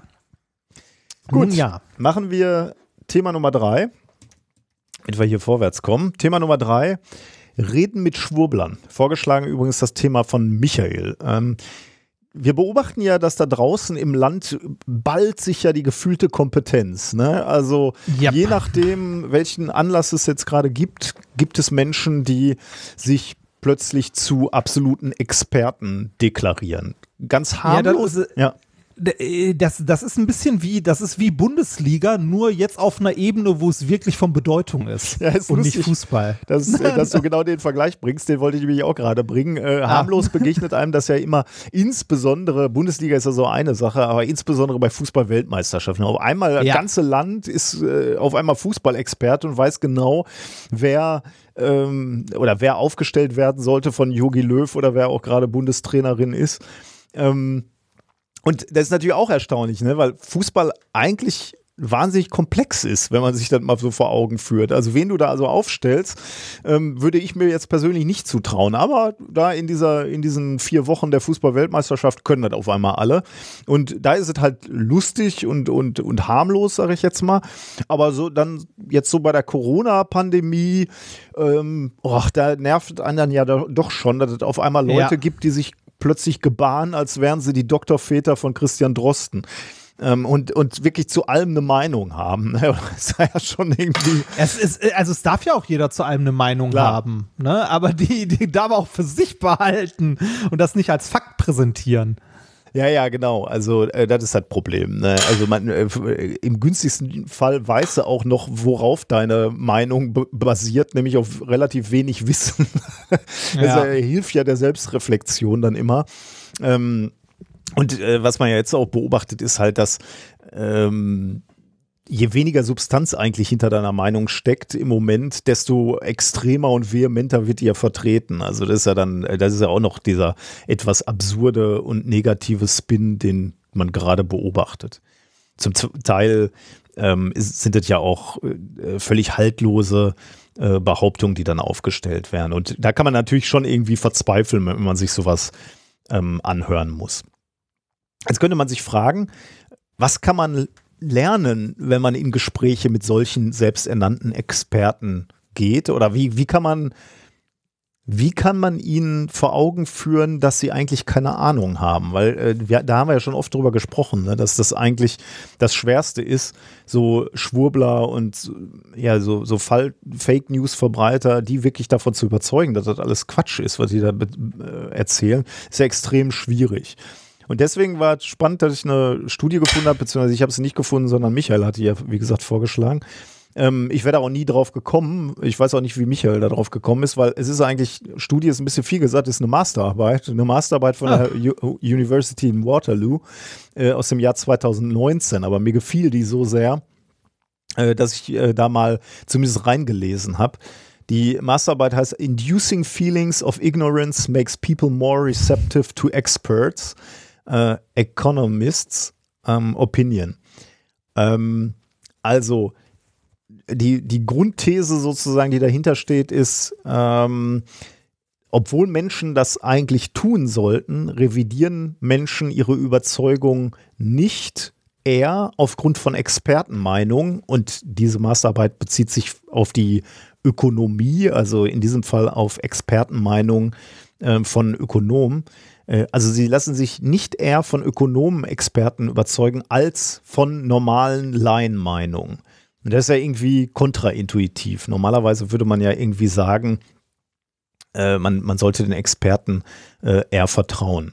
Und diese Studie hat sich jetzt genau damit beschäftigt, sich mal die Faktoren anzugucken, besser zu verstehen, warum das wohl so ist und was man im, möglicherweise im Diskurs mit diesen Menschen auch anders machen kann, um sie davon zu überzeugen, dass sie in Wirklichkeit nichts wissen und dass sie eher auf Experten hören sollen. Was, was ist hier in dieser Masterarbeit passiert? Also, wie gesagt, ich hatte jetzt keine Zeit mehr, eine komplette Masterarbeit durchzulesen, aber ich habe mal so die groben Fakten rausgesucht. Ähm, da sind fünf Studien durchgeführt worden oder fünf Experimente, wenn man so will, mit 2650 Teilnehmern. Ähm, und äh, innerhalb dieser Experimente, innerhalb dieser fünf Studien sollte ermittelt werden, welche Rolle die Überschätzung des eigenen Wissens bei diesem Verhalten spielt, also bei dieser Ignoranz von Expertenwissen, beziehungsweise, ja, genau, mhm. das nicht, nicht, nicht Beachten von Expertenwissen. Ich, ich glaube, das spielt eine recht große Rolle, wenn man sich dann selbst für einen Experten hält, oder? Also äh, nicht, äh, wobei ja. nee, nicht für einen Experten hält, sondern selbst für jemanden, der, der halt eine Ahnung hat und äh, sich ebenbürtig fühlt und das ja. andere nicht als Experten wahrnimmt, sondern eher nur als ist auch eine andere Meinung meiner gleichwertig. Mhm. Das ist äh, sehr spannend. Äh, das habe ich da auch rausgelesen und ra äh, raus, ja, rausgelesen aus der Arbeit. Das scheint nämlich eine relativ bekannte Tatsache in der Psychologie zu sein. Ähm, die Welt ist extrem komplex und deswegen ist es als Individuum äh, völlig unmöglich, dass du über alles relevante Wissen verfügst. Deswegen haben wir uns darauf geeinigt, auf sowas, also als Gesellschaft darauf geeinigt, dass es sowas wie eine kognitive Arbeitsteilung gibt. Es gibt Experten für alles. Ähm, es gibt mhm. Mediziner, es gibt Physiker, es gibt äh, Fußballtrainer. Für alles gibt es Experten. Äh, und das ist auch gut so eigentlich für die Gesellschaft. Dummerweise, und wie gesagt, das scheint in der Psychologie gut bearbeitet zu sein und bekannt zu sein, dummerweise verleitet diese Tatsache dazu, dass Menschen äh, glauben, äh, selber auch Experten zu sein. Also diese kognitive Arbeitsteilung erleichtert die kognitive Verzerrung oder die kognitive Konfusion, selber zu glauben, ja, äh, wir als Menschheit haben Atomreaktoren, deswegen bin ich Atomphysiker, also vielleicht nicht ganz so deswegen extrem. kann ich auch Atomreaktoren bauen. Genau, da, das vielleicht nie, genau, du in deinem kleinen, äh, in deinem kleinen Bunker. Nee, äh, das so extrem nicht, aber so äh, schon mal so ein bisschen in die Richtung hin, nämlich so in, in Richtung, im Prinzip weiß ich, wie ein Atomreaktor funktioniert. Ist ja nicht so kompliziert so. Ja, da, da gibt's da, gi- da gibt's ein witziges Meme, äh, das auf 9gag hin und wieder mal auftaucht. Da siehst du so äh, das Bild der Bergpredigt, ne? Nur dann sitzt nicht Jesus da, sondern jemand so aus äh, Klamotten von heute. Und äh, du siehst, wie die, äh, wie die, wie das Volk quasi so die Frage stellt: Und woher bekommen wir diese Elektrizität?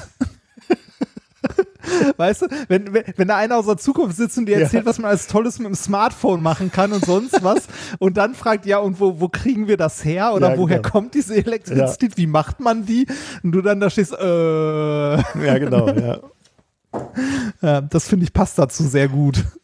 Genau, und die, genau diesen Zusammenhang beobachten äh, die äh, Forscher in dieser Masterarbeit jetzt eben auch bei ihren Versuchen mit diesen fast 3000 Leuten.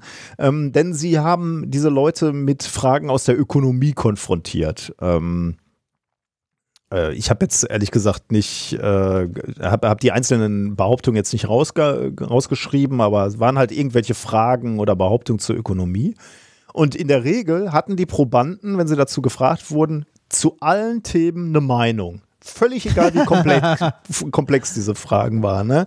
Zu allen gab es ähm, äh, gab's eine Meinung. Und das ist ja erstmal schon mal, schon mal merkwürdig. Ne? Also kann man sich ja nicht so vorstellen. Dass, äh, also Ökonomie würde ich mir ja schon wieder nicht zutrauen, da irgendwas zu, zu sagen.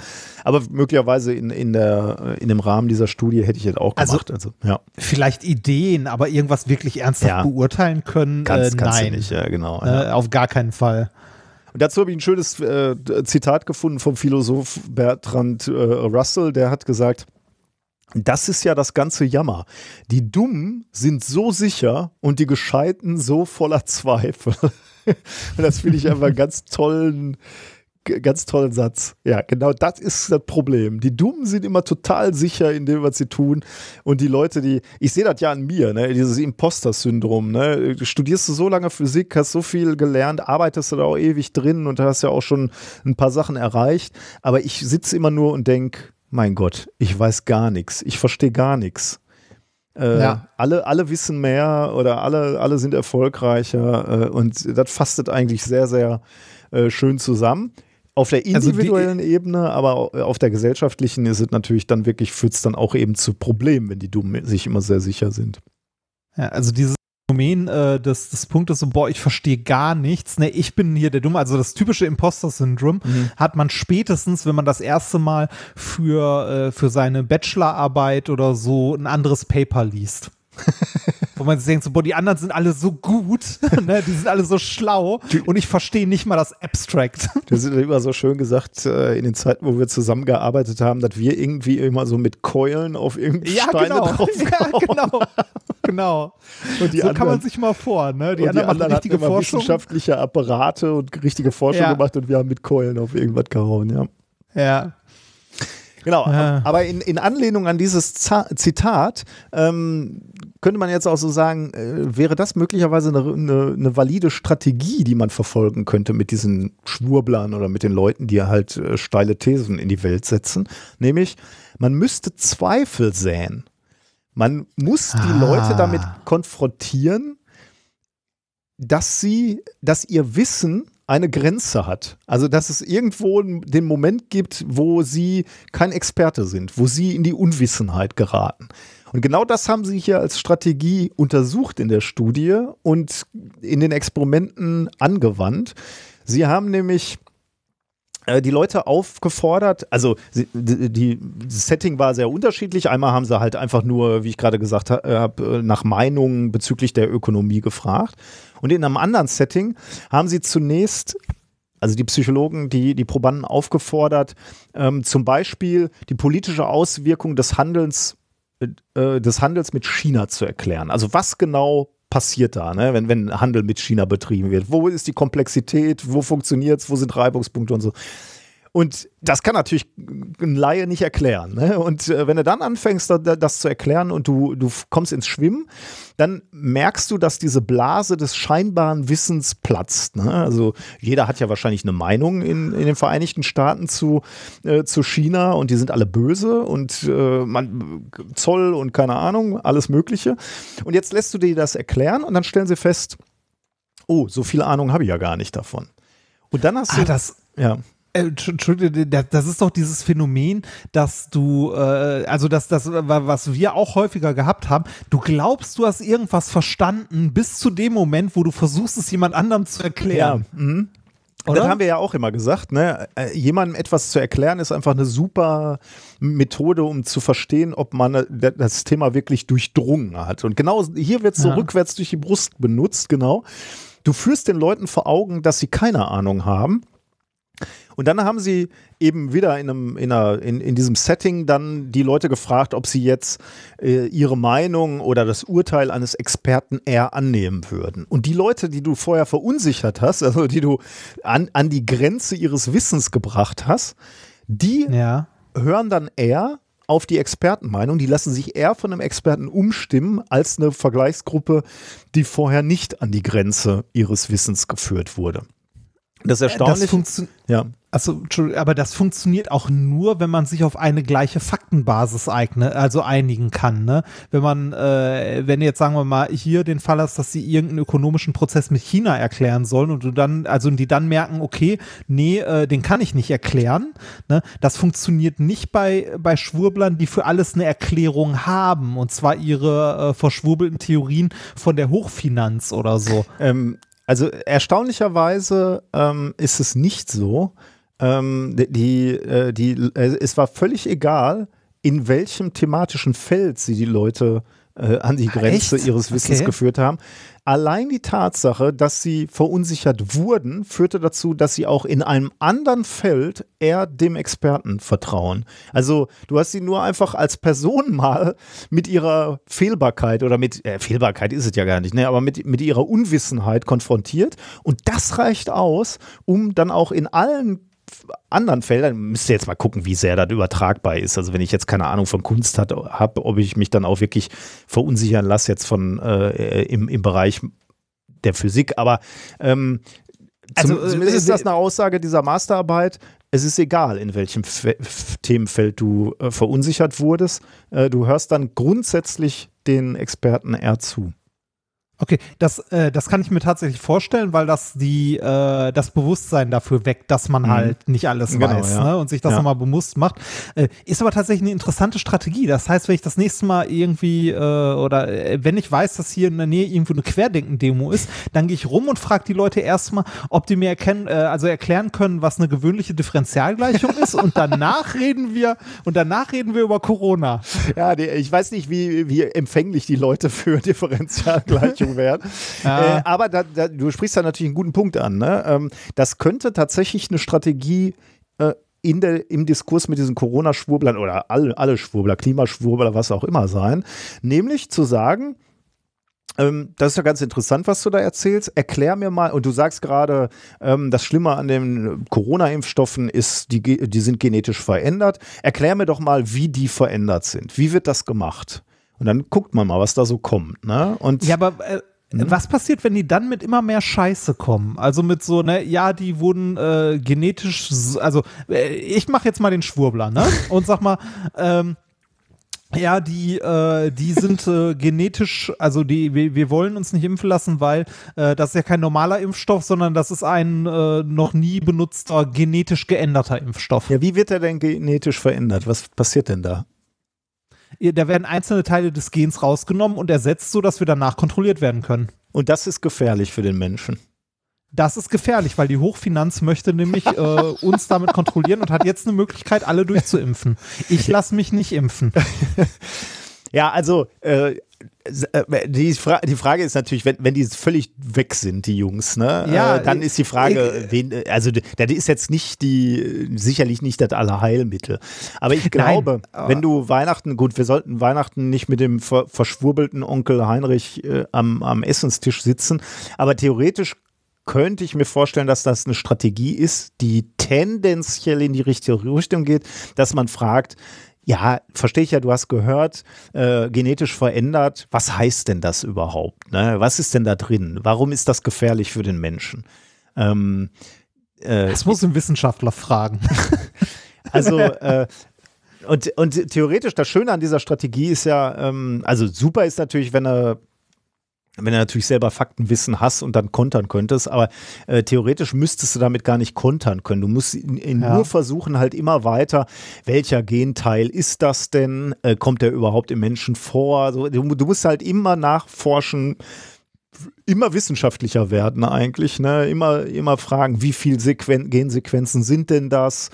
Und dann kommst du mit deiner Hochfi äh, Hoch Hochfinanz äh, und dann, dann sagst du, nee, lass uns mal bei den Genen bleiben. Also ähm, gibt es denn schon solche, solche Wirkstoffe? Sind die schon im Einsatz? Wie lange? Und Ja. äh, ja, irgendwie müsste man da bleiben, damit die merken, so, äh, ja, eigentlich schwurbel ich hier nur nach. Du wirst natürlich auf Leute treffen, die wirklich tief in dieser Schwurbelei sind. Die, die, die wirst du auch nicht klein reden können oder klein fragen können. Aber diejenigen, die dann, dann nur irgendwo aufgeschnappt haben, ne? und das ist, ja die Mehrzahl, ne? also die wieder Ja, ja. irgendwo, Ja. irgendwo was mitgekriegt hat und sagt so, äh, genetisch geändert. Ähm, da mal nachfragen und, und zu sagen, so ist ja aber schon bewusst, dass es auch Lebensmittel gibt, die oder dass die Natur im Prinzip die ganze Zeit genetisch verändert und so, kann ja schon, äh, kann ja schon helfen irgendwie. Ja. Also fand, fand ich auf jeden Fall eine interessante äh, Studie, die, äh, was wir mal so mitnehmen können in unsere Weihnachtsferien und mal äh, im Hinterkopf halten. Also Gegenfragen hatten wir ja schon immer mal gesagt, äh, bei Sch Schwurbelein ist eigentlich eine ganz gute sch- und valide Strategie und die wird irgendwie hier, glaube ich, nochmal durch diese, ähm, durch diese Masterarbeit so ein bisschen belegt. Also falls ihr in so ein Gespräch gezogen werdet und ihr habt selber kein, kein Wissen zu dem, zu dem Thema Corona, Klima, keine Ahnung, Fußball, dann einfach mal Gegenfragen immer stellen oder sich erklären lassen. Und dann kann man den anderen auch schön auflaufen lassen, wenn man merkt, der hat auch keine Ahnung. Was glaubst du denn, was abseits ist? Abseits? Ach so. Ja, du, wir waren gerade beim Fußball. Fußball, ja, ja, genau. Ja, genau, ja. Ja. Genau, ja. Ja, äh, ich glaube tatsächlich ja, eine, also ne, wie gesagt, so die Leute, die komplett durch sind, erreicht man nicht, aber trotzdem, also so gerade bei Familienfesten, wenn man so einen Schwurbler jetzt eventuell dann doch noch begegnet, äh, gute, gute Strategie. Und er, tut Fall. mir einfach auch gesundheitlich äh, besser. Ich merke ja, wenn, wenn man mit so richtig Schwurblern äh, konfrontiert ist, dann schwillt mir ja sofort der Kamm, ne? Und ich muss dann so, also da merke ich so richtig, wie mir das Adrenalin reinschlägt und dann muss ich argumentieren, ne? Und ihn widerlegen und so, At Attacke, Attacke, Attacke, so. Und das ist einfach nur anstrengend. äh. Und wenn ich mich so jetzt so zurücklehne und sage, ach, ich lasse mir einfach mal den Schwachsinn erklären, äh, bis, bis das keiner mehr ernst nehmen kann, weil das immer absurder wird, ähm, ist auch für mich irgendwie angenehmer und entspannter, muss ich sagen. Und dann kann ich Mhm. nachher immer noch äh, mit Fakten kommen, wenn ich dann noch Bock habe. Ja, gut. Ja, ich, Was? Stille. Ja, äh, ja, äh, finde ich sehr. Also, Ich muss einen Schluck äh, trinken. Wir, Sorry. Ja, ich weiß. Wir, wir, wir sollten, vielleicht sollten wir das mal sammeln. Vielleicht sollten wir eine Rubrik machen, reden mit Schwubbeln, also Strategien sammeln. Ja, ich hatte schon Oder mal, be- bei, bei dem Klima hatte ich das schon mal überlegt, ob man da mal so äh, immer, immer eine von diesen wirklich absurden äh, Behauptungen äh, nimmt ähm, und die dann widerlegt, so, damit man da eine gewisse Ja. Sammlung hat. Und wenn man die Kap- Kapitelmarken gut benennt, dann kann man die halt auch schnell wiederfinden. Aber das gibt es Ah, natürlich, ja. So, was gibt's, ne? ja, im Netz Also gibt es so, solche gibt's. Sammlungen, ja. Ja. Und die sind, glaube ich, Ähm, einfach auch besser zu recherchieren und durchzusuchen als, als Ja. ein Audio-Podcast. Ja. Also von daher sind wir dafür ja auch Äh, nicht die erste Anlaufquelle. Ich fände hier zu dem dritten Thema, also jetzt zu dieser Strategie, wenn man irgendwie so jemandem begegnet, vielleicht begegnet ihr ja zu Weihnachten solchen Leuten. Wenn ja, dann schreibt uns mal eure Erfahrungen in die Kommentare. Das würde mich interessieren, ob das äh, jetzt mit diesem Anstoß, äh, ob man damit dann leichter damit umgehen kann. Ja, ich probiere es auch. Ich hoffe allerdings, dass ich keinen treffe zu Weihnachten. Ja, ja, das. Ja. Okay, dann Okay, sind wir dann, bei äh, Thema Nummer vier, ne? Kommen wir zu Thema Nummer vier. Ich hatte ja schon am Anfang gesagt, es geht ein bisschen um Weihnachten, wie sich Weihnachten äh, verändert hat. Also für mich hat sich äh, Weihnachten gerade in den letzten zwei Jahren massiv verändert, dadurch, dass äh, halt äh, für mich, also für mich waren meine Eltern immer so der zentrale Punkt an Weihnachten. Ähm, da habe ich mich halt mit meinen Geschwistern getroffen, also zumindest mit einem Teil meiner Geschwister Heiligabend. Äh, es, äh, weiß ich nicht. Weihnachten ist ja auch in jeder Familie ganz, ganz viel, ähm, jetzt, ich will es nicht Tradition nennen, sondern irgendwie ritualgetrieben, oder?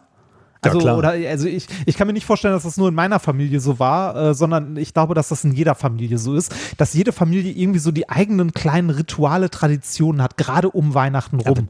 Ja, Ähm, und, und äh, die auch wirklich genießt. Ne? Ich würde jetzt nicht sagen, Ja, dass ich ja, jemand ja. bin, der wahnsinnig auf Rituale und Traditionen steht.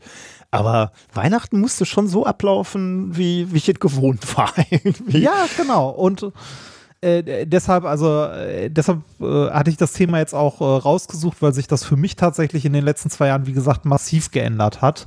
Also jetzt nicht nur dadurch, dass ich nicht mehr in der Nähe äh, vom Ruhrgebiet und so wohne, sondern dadurch, dass meine Eltern halt auch einfach nicht mehr Mhm. da sind. Und Ja. ne, das ist halt anders. Und wenn ich so an, an Weihnachten früher zurückdenke, dann, also so, so feste Rituale, die es bei uns in der Familie gab, war halt immer das Spritzgebäck, das meine Mutter vorher gebacken hat in großen Mengen in einer riesigen Schüssel, die äh, auch, äh, weiß nicht, Wochen nach Weihnachten noch gereicht hat, um Kekse zu essen. Ja. Vielleicht bin ich deshalb so fett gewesen. Ja. Ähm, äh, dann äh, Kirche war bei uns immer Ja, wichtig. ja. Ne? Also christlich, äh, christlich erzogen. Also äh, jeder ist immer in die Kirche gegangen. Und selbst äh, als ich, äh, als meine Mutter es akzeptiert hatte und so, dass ich halt mit Glaube und so, so nicht so viel angefangen konnte, bin ich an Weihnachten trotzdem meiner Mutti zuliebe immer noch mit in die Kirche gegangen. Oh, okay.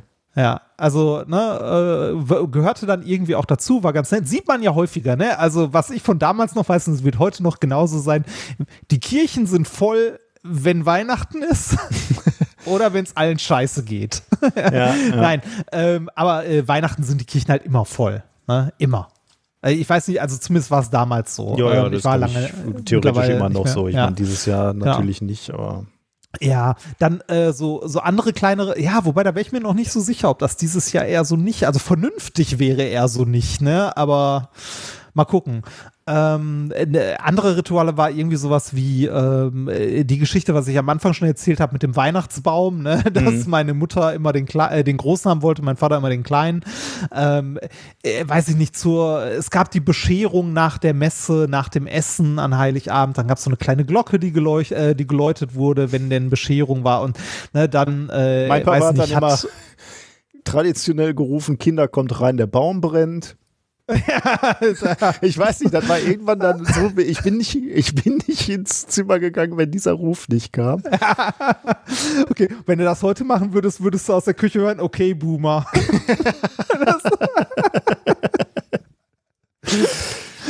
Ja, auch die Ähm, Musik, ne, diese scheiß Weihnachtsmusik, die man ja eigentlich nie mehr ausstehen kann, aber, äh, Ja. aber Heiligabend willst du die hören eigentlich, oder?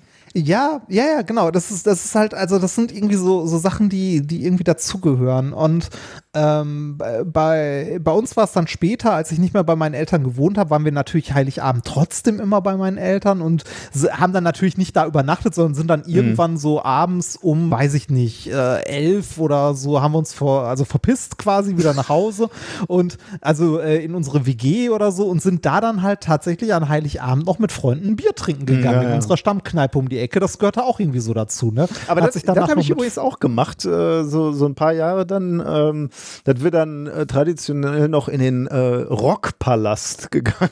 Ah, den kenne ich. Ehrlich? Du kennst den ja. Rockpalast? Oh, da war ich Ja, eine irgendwo- Zeit lang. Insbesondere so Zivi, äh, Zivi-Zeit und Bandzeit, da waren wir da wirklich jedes Wochenende. Und ähm, die hatten dann auch irgendwie so Veranstaltungen am, äh, an Heiligabend, so das äh, nach, Nachfeiern oder so nannten die das. Und äh, ich weiß nicht, das haben wir vielleicht ein Jahr oder zwei Jahre gemacht. Ich muss zugeben, das fand ich etwas unbefriedigend. Also irgendwie wäre ich lieber bei meinen Eltern geblieben und hätte das so auslaufen lassen, es immer, immer ausläuft, sitzt äh, satt, satt und abgefüllt äh, irgendwo im Sofa. Und ja, es ist dann vielleicht ein bisschen langweilig, aber als ich dann da so im Rockpalast stand, da dachte ich so, okay, das ist jetzt irgendwie nicht Weihnachten für mich. Das war, war, war nicht für mich.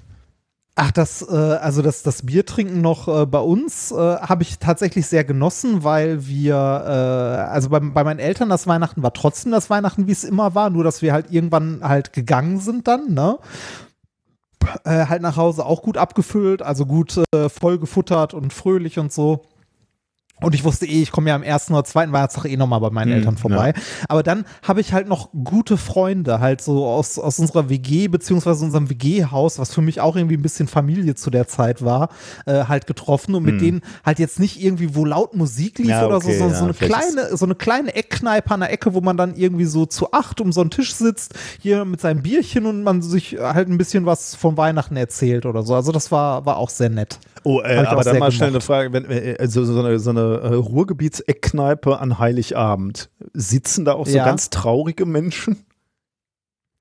Ähm, ja, auch, ja, auch, auch. Aber da, da, darauf kommen, da, darum geht's in diesem Thema tatsächlich ein bisschen. Äh, und zwar, ähm, äh, dieses Jahr ist Weihnachten ja irgendwie was, was Spezielles, ne? Und zwar nicht nur, nicht nur für mich, sondern irgendwie äh, diesmal für viel, viel, also viele, viele Menschen dank Corona.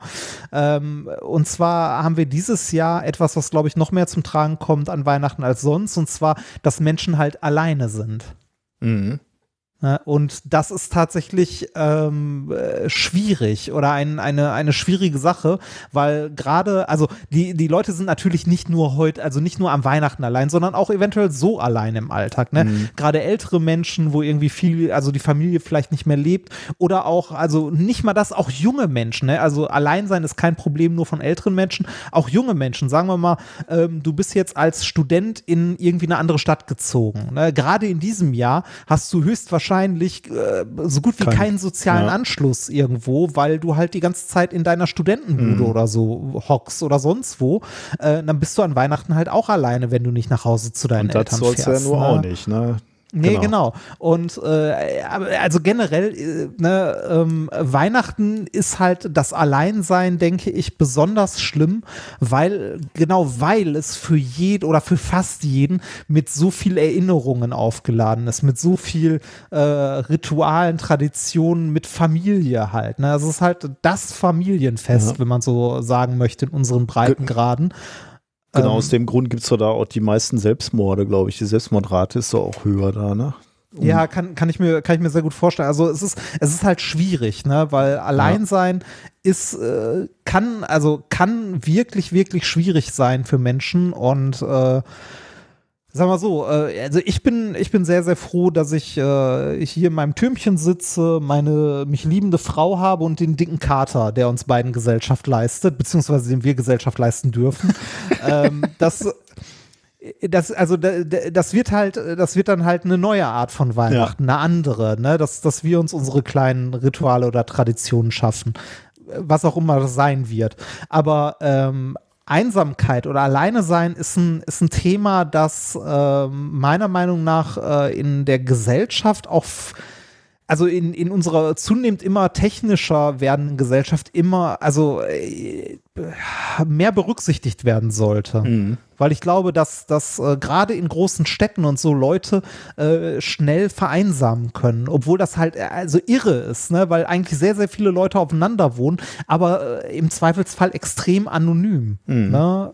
Äh, halt die Leute nichts miteinander zu tun haben und tatsächlich äh, vereinsamen können. Und da sind wir jetzt ein bisschen bei, bei dem traurigen Thema Einsamkeit ist etwas, das, äh, wie man weiß, äh, sowohl körperliche als auch geistige Krankheiten begünstigt.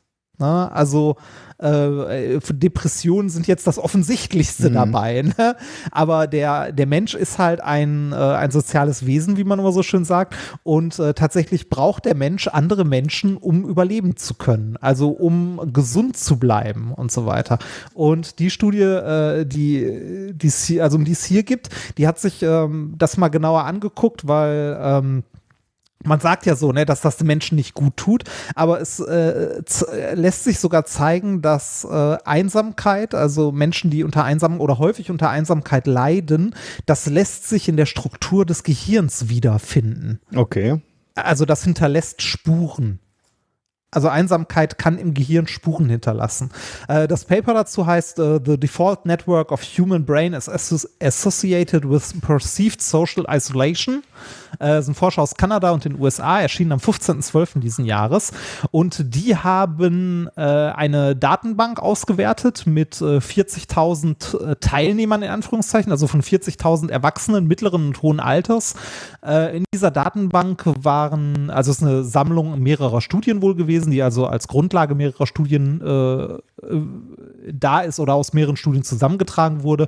In dieser Datenbank sind Gehirnmerkmale dieser, dieser, also in diesen Datensätzen und psychologische Selbsteinschätzungen. Hm. Also so, sowas wie, ne, wie fühl, fühlen sie sich häufig traurig und so weiter und so weiter. Und eine Frage, die da unter anderem auch gestellt wurde, ist, äh, fühlen sie sich oft einsam? Und von die, also in diesem Datensatz von 40.000 Personen haben 13,1 Prozent diese Frage mit Ja beantwortet. Ui. Okay, krass. Ja. Wo, waren, wo kamen die Leute her? Äh, Kanada, USA. Also zumindest ist da die, ähm, äh, ist von da die Studie, hm. wo genau die Daten erhoben wurden, müsste ich noch mal ins Paper gucken. Weiß jetzt also, auch nicht, genau ob das repräsentativ war oder also das sind jetzt keine Leute. Ah, mittlere, mittleres und hohes Alter, denke ich mal, ist okay. eher nicht repräsentativ, ah, ja, ja, okay. weil da fehlt die Jugend halt ja, bei. Gut, ne? Also okay. äh, und 40.000 Leute sind so viel, dass es ähm, äh, ich müsste tatsächlich genau ins Paper mal gucken, um zu gucken, wo die Daten herkommen. Mhm. Aber das klingt sehr nach, ähm, äh, wir haben irgend, also so ein bisschen nach Metastudie. Ne? Wir haben hier aus 50 Papern mal Daten zusammengetragen und geguckt, äh, was man damit noch so machen kann. Aber ich meine, selbst wenn er nicht repräsentativ repräsentativ ist und man würde jetzt wirklich sagen, man hat eine Tendenz zu, zu älterer Bevölkerung und man könnte da sagen, 13 äh, Prozent oder die Zahl, die du gerade genannt hast, der älteren Bevölkerung fühlt sich einsam. Aber das ist natürlich ein Riesenproblem. Ne? Mit, äh, ja. da, da, die Gesellschaft eh immer älter wird, äh, wäre das dann ein Problem, was zunehmend größer wird und äh, dem wir uns stellen müssen. Ja. Ähm, was sie jetzt hier gemacht haben, ist, sie haben sich diese, ähm, also diese 13,1 Prozent angeguckt und haben die Gehirnstrukturen der Leute, die diese Frage mit Ja beantwortet haben, mit äh, den Gehirnstrukturen der anderen verglichen. Mhm. Ne? Also äh, die, die neuronalen Unterschiede oder geguckt, ob es im äh, Gehirn, also im Aufbau beziehungsweise in der Ausprägung der einzelnen Bereiche im Gehirn an, also Unterschiede gibt. Mhm. Und zwar ähm, haben sie gesehen, dass es Unterschiede gibt, und zwar in einem Bereich, der sich Default Network nennt. Okay. Also wie es auch im Titel heißt, The Default Network. Äh, das ist der Teil, oder ja doch, das ist der Teil des Gehirns, der ähm, unter anderem an Erinnerungen, Zukunftsplanung, Vorstellungskräfte und Gedanken beteiligt ist. Also man, man könnte so ein bisschen so ein bisschen sagen, äh, ist wahrscheinlich jetzt nicht ganz richtig, aber so äh, das Innere, also das äh, die innersten, also die Gedanken. Es ist jetzt nicht der Teil, der irgendwie deine Körperfunktionen ähm, bewusst oder unbewusst äh, kontrolliert, sondern das, was du dir in deinem Geist vorstellst. Ne? Also Erinnerung, mhm. Zukunftsplanung, Vorstellungskraft, Gedanken und so weiter. Also Gedanken über andere auch. Also wie denken andere über mich? Also soziale äh, Verbindungen und so. Und ähm, das Interessante ist jetzt, dass bei diesen äh, Leuten, die sich häufiger einsam fühlen, ähm, in diesem Bereich besonders viele Verbindungen zu treffen, also zu finden sind. Und eine, also ein erhöhter und nein, besonders viele Verbindungen, also stark ausgeprägt und ein, erhöher an, äh, ein erhöhter Anteil an grauer Substanz. Und graue Substanz hatten wir letztes Mal schon. Das sind die Nervenknoten. Also das sind Bereiche im Gehirn, wo besonders viele, also nicht äh, äh Leitungen sind, sondern besonders viele äh, Nervenzellen, also Knoten. Okay. Außerdem, abgesehen davon, äh, kann man bei denen noch einen äh, besser ausgebauten For Fornix, heißt es, finden. Das musste ich auch nachschlagen. Fornix ist ein Faserbündel im Gehirn und die Wikipedia sagt dazu, das ist funktionell, ist der äh, nee, nichts. Funktionell ist er an der Einspeicherung von Gedächtnisinhalten vom Kurzzeit- ins Langzeitgedächtnis beteiligt und spielt somit eine Rolle beim Lernen. Er leitet keine spezifischen Informationen, sondern selektiert und modelliert die Funktionen der Hippocampusformation durch verschiedene Neurotransmitter. Dopamin, Neuroadrenalin, Serotonin und so weiter und so weiter. Also das, das ist ein Teil, also quasi so ein bisschen die Datenleitung des Gehirns. Also ähm, die Frage ist jetzt, was man, also Was wie lernt man man das da draus, ne? Genau, wie- was genau, lernt man daraus? ja. Wie, wie, wie interpretiert man das? Ne? Oder wa, was für eine Erklärung haben die Forscher dafür, dass bei Menschen, die sich häufiger einsam fühlen, halt äh, offensichtlich das Gehirn an manchen Stellen ein bisschen anders Mhm. aussieht oder anders ausge ausgebaut ist?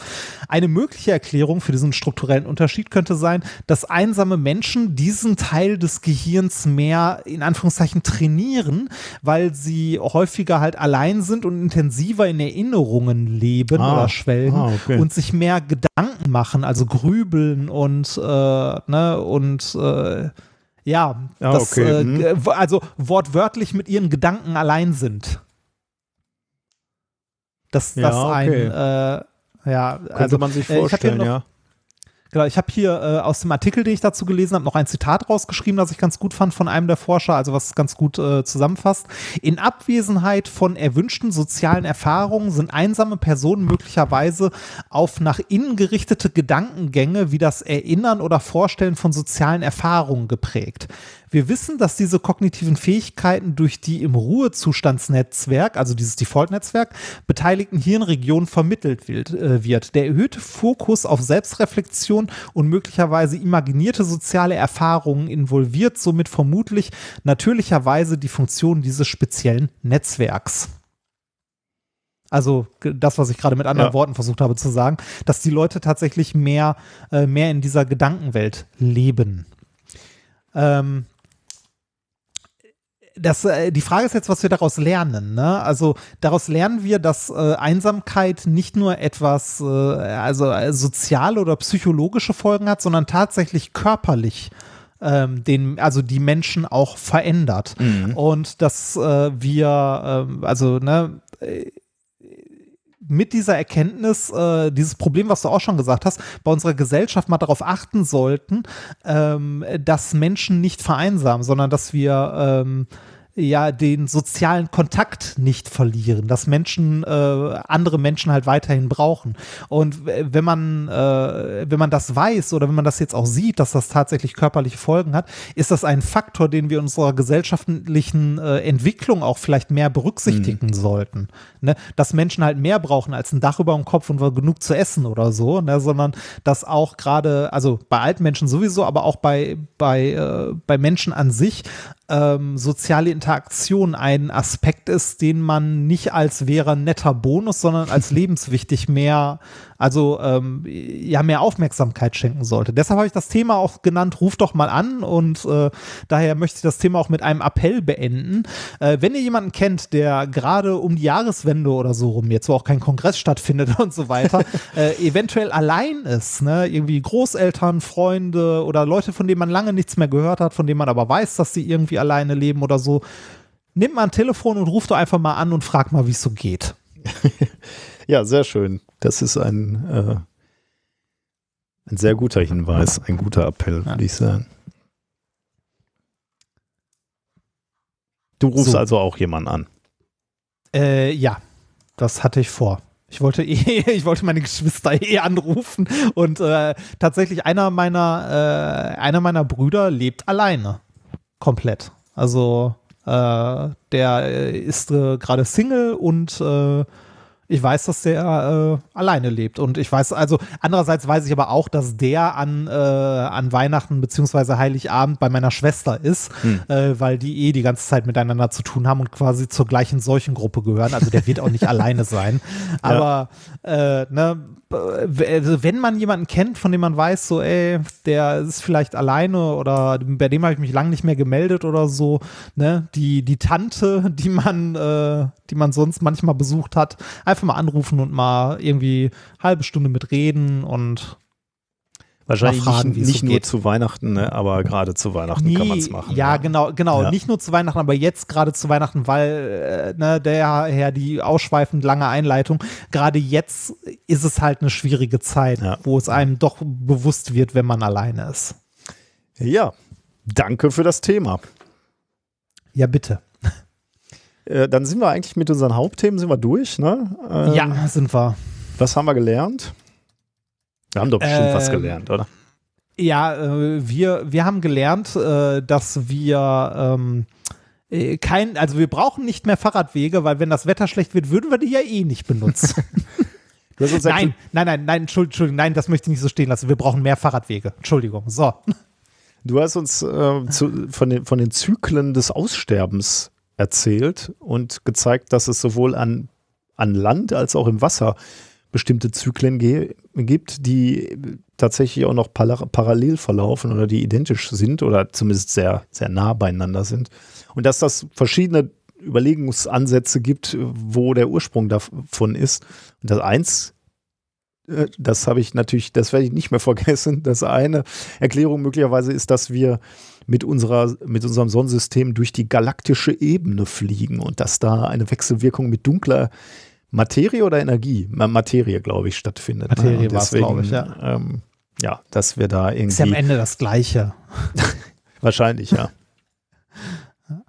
Ähm, äh, dann äh, haben wir gelernt, dass wir äh, nicht faktenbasiert diskutieren sollten, sondern Zweifel säen.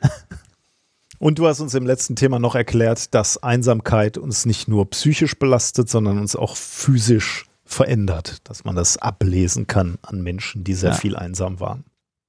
Im Gehirn. Ja, einsam im Gehirn, ist auch schön. Das ist natürlich jetzt eher wieder die Schwurbler. Hallo, ist noch jemand zu Hause? ja.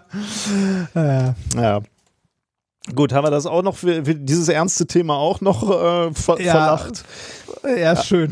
Das, dann, äh, ich habe ein bisschen Angst davor, weil ich vorhin auf den Link geklickt habe, der Schwurbel der Woche. Oh ja, äh, das, äh, das ist nämlich auch noch gut. Ähm, da ist man auch wieder sehr einsam im Gehirn, wenn man sich das anguckt. Ähm, das ist mal wieder sehr schön und, und, ein sehr, sehr schönes Beispiel. Also äh, haben wir von äh, Jasmin bekommen, ähm, diesen Hinweis. Ja. Ähm, das ist mal wieder ein schönes Beispiel dafür, wie tief das Rabbit Hole gehen kann, wenn man erstmal anfängt, sich ein leicht angeschwurbeltes Produkt etwas genauer anzusehen.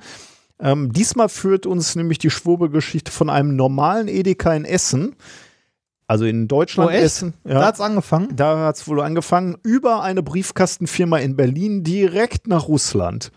Aber fangen wir mal in äh, Deutschland an. Jasmin ging durch einen Supermarkt und äh, danach äh, hat sie uns diese E-Mail hier geschrieben. Lieber Reinhard, lieber Nikolas, ich liebe euren Podcast und ihr verschönert mir regelmäßig meine abendlichen Spaziergänge durch das schöne Essen. Da ist auch das nasskalte Wetter nicht mehr ganz so schlimm.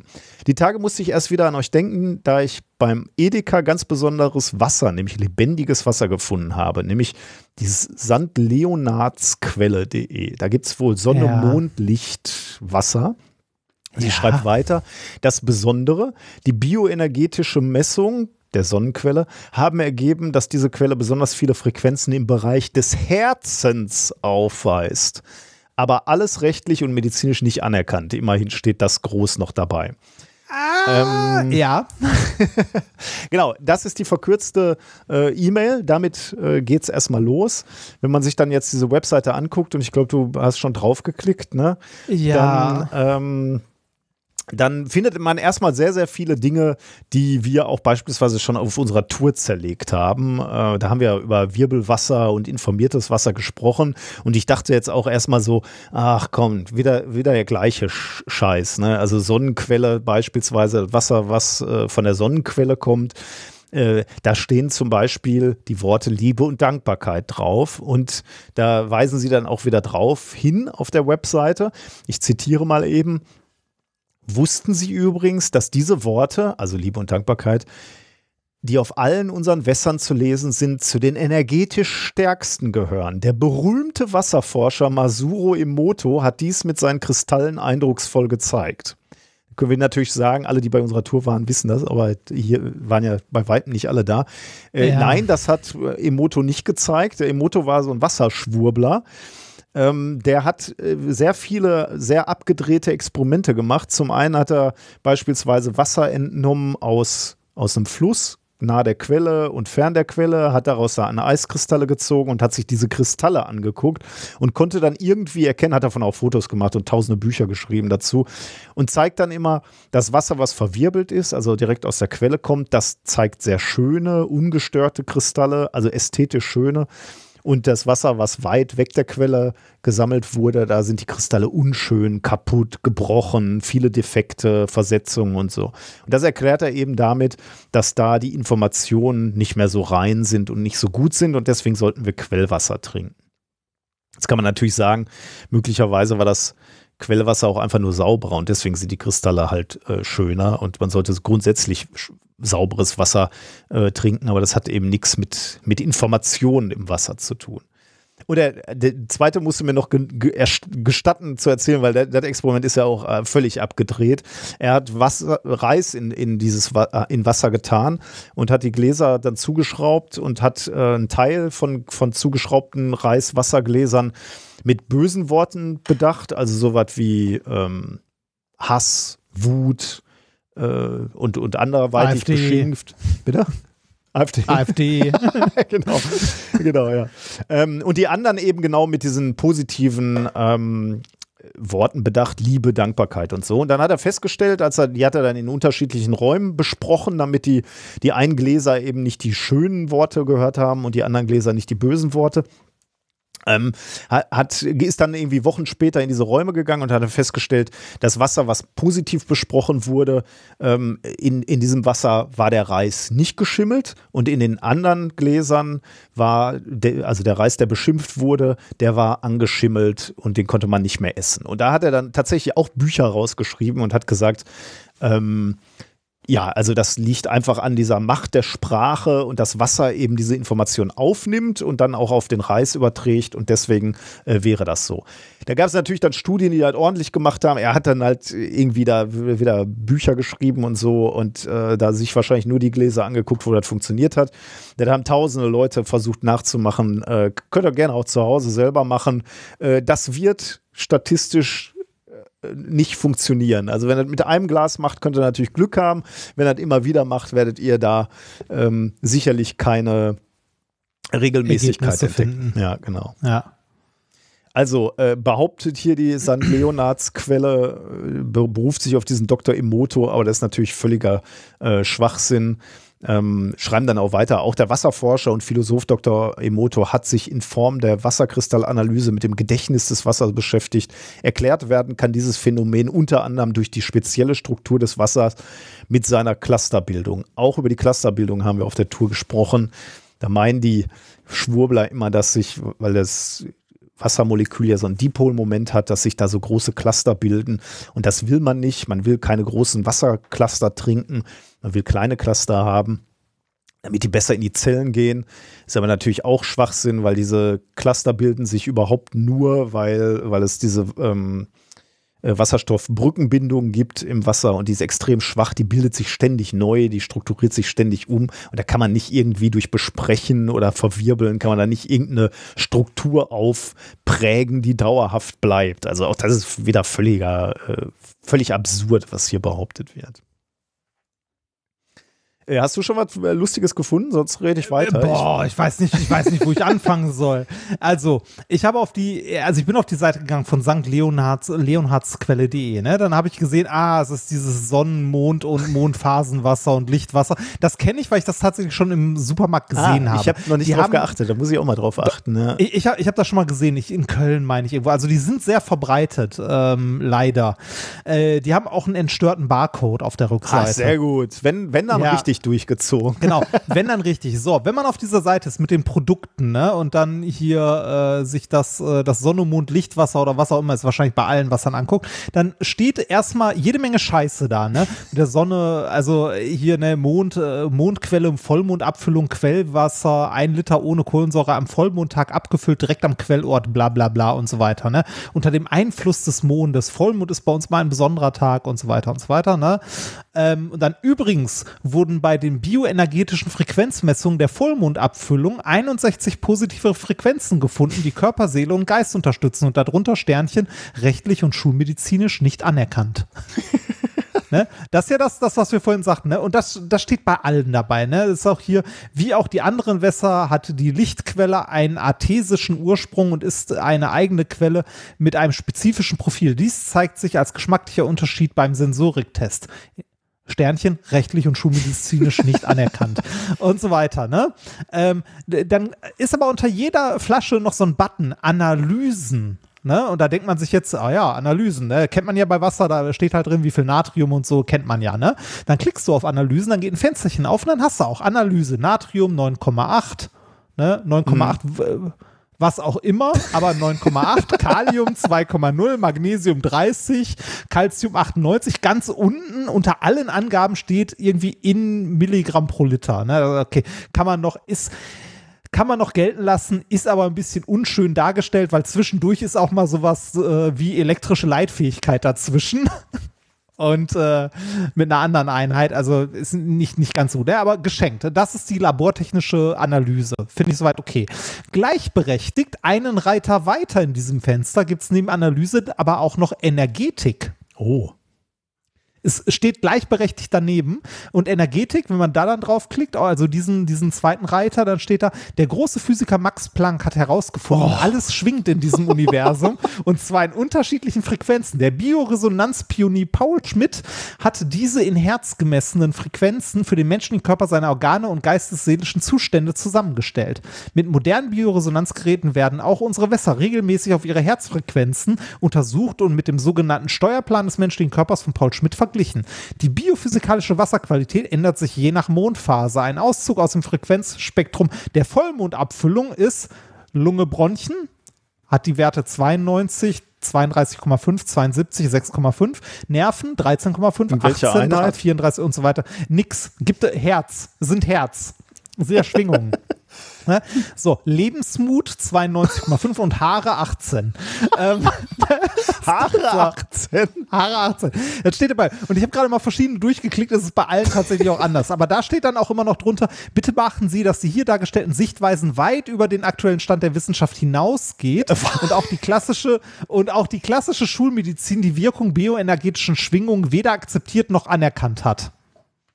Ja, das ist wieder so, so ein bisschen der, der Disclaimer nur ein bisschen verpackt. Ja, und wieder, vor allem ne? auch zum also, Positiven. Ne? Weit drüber hinaus ist ja super. Ja, ja, genau. Also, dass das nebeneinander steht, finde ich schon mal zum Kotzen, dass die hier so viel, also so viel Schwurbel habe ich bis jetzt auf keiner Wasserseite gesehen. Dann gibt es rechts oben noch äh, die Rubrik Wasserwissen. Ja. Da sind ganz viele Sachen noch verlinkt, auch von Dr. Emoto und so und unter anderem auch ein Begriff, den wir gerade schon am Rande gehört haben, und zwar artesisches Wasser. Ne? Was ist denn artesisches Wasser?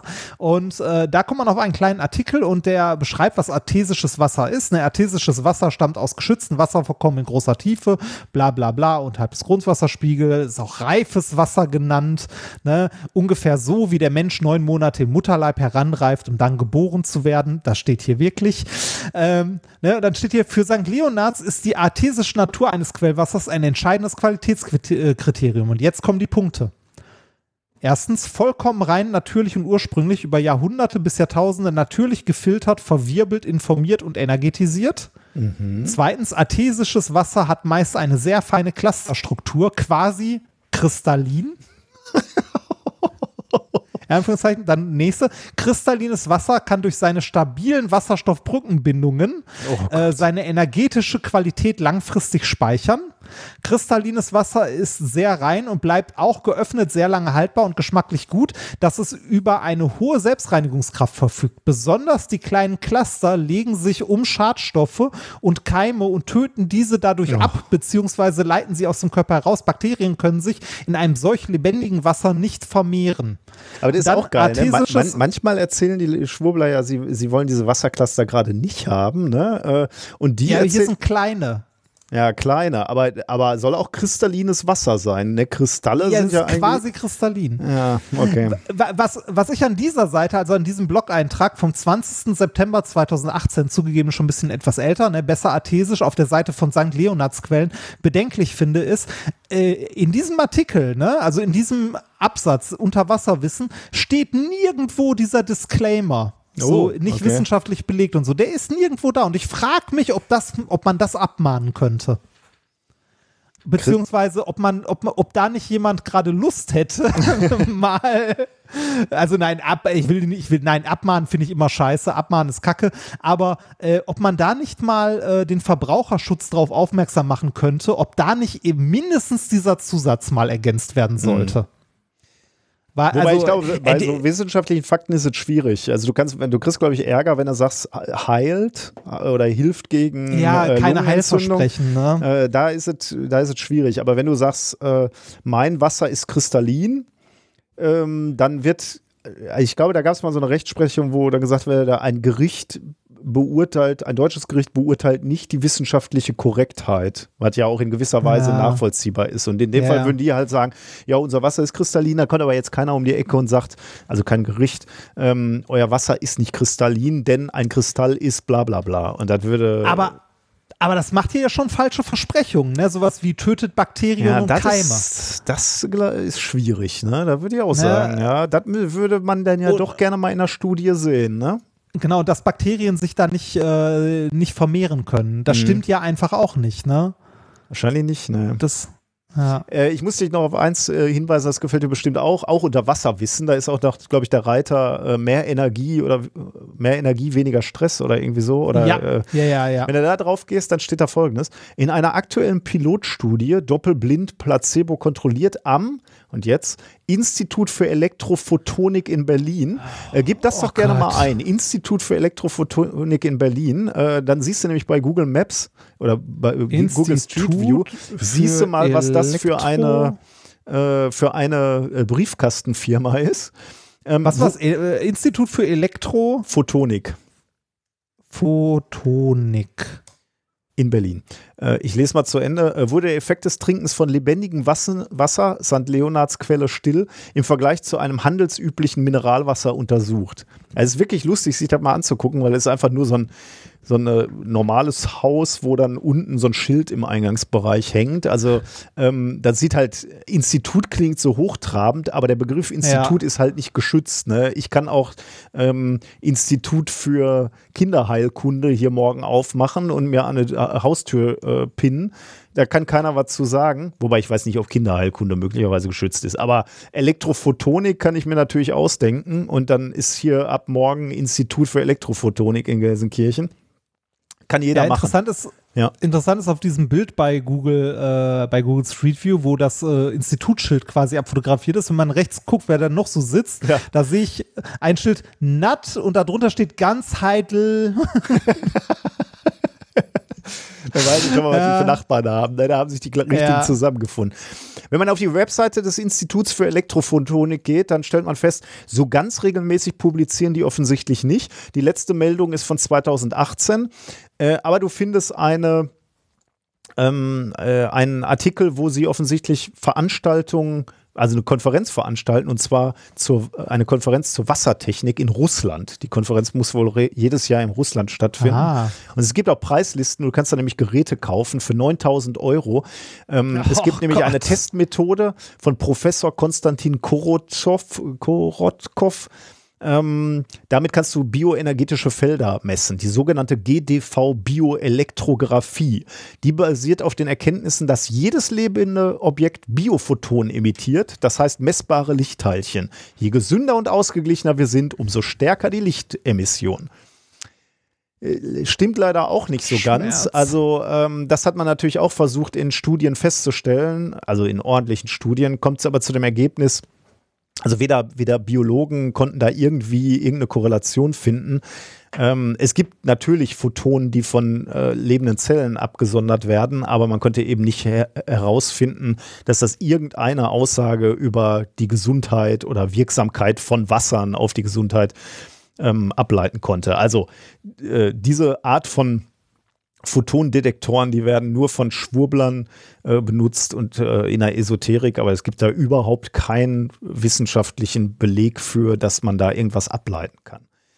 Ähm, Ja, diese, diese St. Leonards Akademie, die die da raushauen, ne? Ähm, ja, die, die finde ich auch noch sehr schwierig, weil die teilweise äh, Kooperationen, also Kampagnen und Kooperationen zum Beispiel mit dem B, äh, BUND haben. Ähm, die haben äh, mit so einem, also äh, mit einer, äh, wie, wie heißen die, ähm, Gorilla Deutschland, das ist so eine Initiative, die äh, die Kindern irgendwie gesunde Ernährung beibringt und so. Und damit Kooperation haben, finde ich sehr, sehr schwierig, weil ich mir bei vielen nicht sicher bin, ob die wissen, mit wem die da, wie zusammenarbeiten. Ja, das ist halt schade. Ne? Da machen die halt offensichtlich auch noch ordentliche Sachen, aber hier bei dem Wasser müssen so so schwurbeln, um da halt so den Eindruck zu machen. Und das tut uns halt immer so weh, ne? wenn das wissenschaftlich halt überhaupt nicht belegbar ist. Und auch das, was hier behauptet wird, ne? Doppelblindstudio, Placebo kontrolliert äh, am Institut für Elektrophotonik, da habe ich leider keinen, äh, die Publikation habe ich leider nicht gefunden. Die ist da nicht verlinkt. Also ich kann mir nicht vorstellen, dass es die gibt. Ich glaube nicht, dass die äh, ja, peer-reviewed wurde. Ähm, ja, schade. Also. Ja. Es, äh, es gibt auf der Seite der St. Leonards Akademie GmbH, also, äh, also die St. Leonards Akademie GmbH ist auch noch eine G GmbH, das ist eine gemeinnützige, oder? Das weiß ich nicht. Das ist steuerlich äh, netter. Aber die dürfen irgendwie auch nur einen gewissen Gewinn machen oder so ein Scheiß. Äh, egal. Auf jeden Fall gibt es da äh, äh, Breaking News. Tests bestätigen Wirksamkeit lebendiger Wässer. Ein Institut für zellbiologische Testsysteme hat kürzlich eine dreimonatige Untersuchung veröffentlicht, welche Auswirkungen äh, die tägliche Aufnahme von anderthalb Litern St. Georgsquell und St. Leonardsquell auf den Körper haben. Professor Dr. Peter C. Dartsch, Diplom-Biochemiker, äh, fasst in seinem Abschlussbericht auf stleonardsquellen.de zusammen. So, dann klicke ich mal auf den Link auf stleonardsquellen.de lesen. Page not found. Ah, Mist. Äh, hier erfahren Sie mehr, förderliche lebendige bla Wasser. Ah, da sehe ich äh, förderliche Wirkung von lebendigem Wasser und da ist noch ein Link. Abschlussbericht. Ah, da komme ich wieder auf die Seite, auf der ich vorher war. Schade. Die haben nicht mal ihre eigene in Auftrag gegebene Studie verlinkt. Also, Tja, wahrscheinlich hat der Herr Dartsch oder wer auch immer hat, hat mal darum gebeten, dass wieder rausgenommen wird. Keine Ahnung, weiß ich nicht. Ja, das Ja, war unsere kleine. Reise von Essen nach Berlin, äh, nach Russland. Ähm, es ist schon erstaunlich, wie viel Schwurbelei so in einem deutschen Supermarkt zu finden ist. Ich finde es Es, wirklich. ja, es ist, es ist, also ich finde es richtig schlimm und richtig traurig. Und die, also diese Wassermarke macht damit ja, äh, also das ist ja nicht nur ein Nebenprodukt, sondern mit voller Absicht und die Ja. stehen voll dahinter. Also ja, ja, das ist ihr, ihr Alleinstellungsmerkmal offensichtlich. Ne? Ja, offensichtlich, das. Gut, dann machen wir aber heute für heute den Sack zu, oder? Hast du noch was? Äh, Also Hausmeisterei machen wir nee. noch eben. Ne? Ähm, Ja, äh, ich, ich, kann, ich kann dir noch sagen, was St. Leonards Vertriebs GmbH für eine Jahresabschlussbilanzsumme hatte, und? wenn du möchtest. Ja, aber da Wasser Es- machst du viel Geld mit, ne? 2019 waren es 6,7 Millionen. Ja. Ja, Gut, Wasser Nun brauchen ja. die Menschen ja auch. Also so ist ja, es ja, nicht. ja, ja.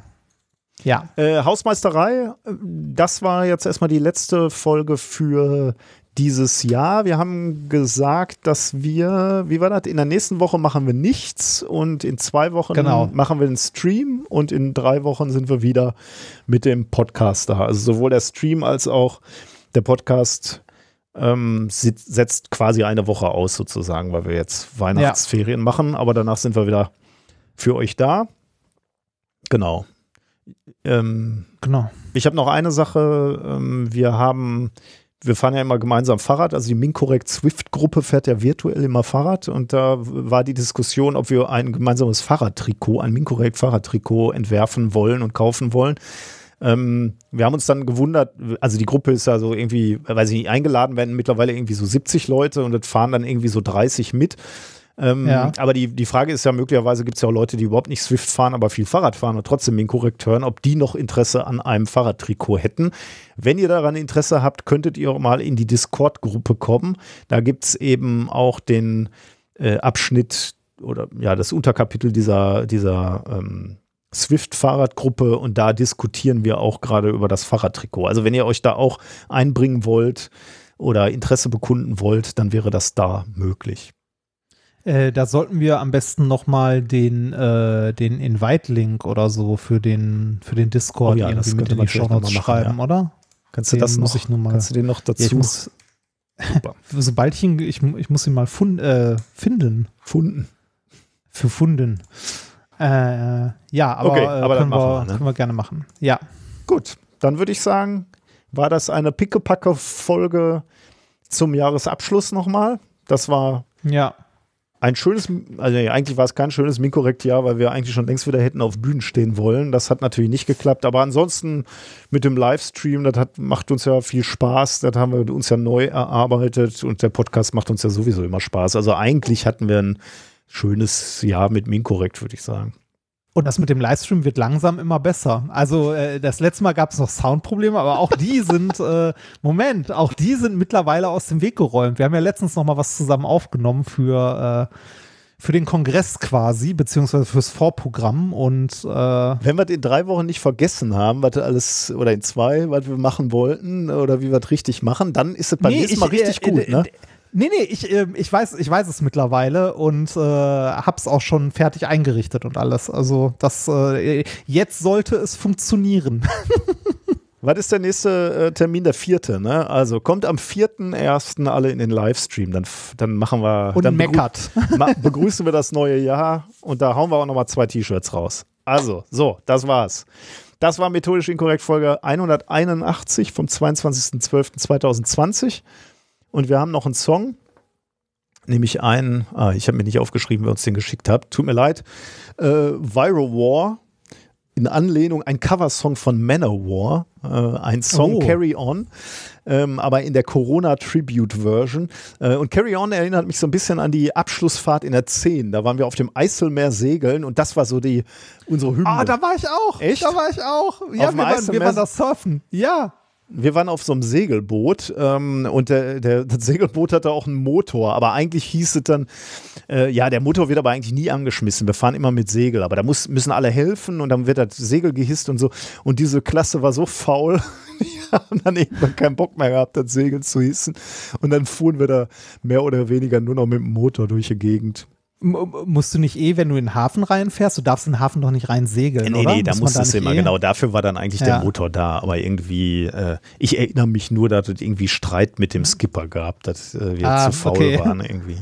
Aber jedenfalls war Carry On von Manowar war die, die inoffizielle Hymne dieser Klassenfahrt und äh, deswegen war ich so froh, das nochmal als Corona-Version zu hören.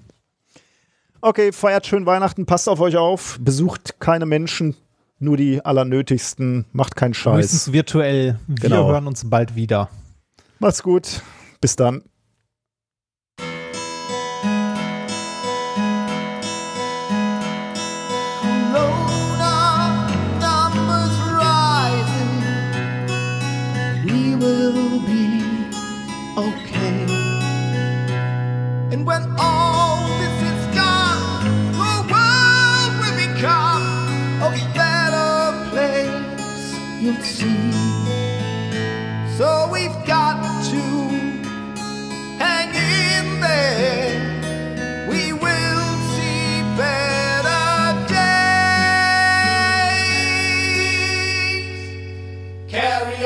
Despite the lockdown. Carry on and stay at home. Carry on, although the lines are long. Forever carry on. Social distancing will save us all.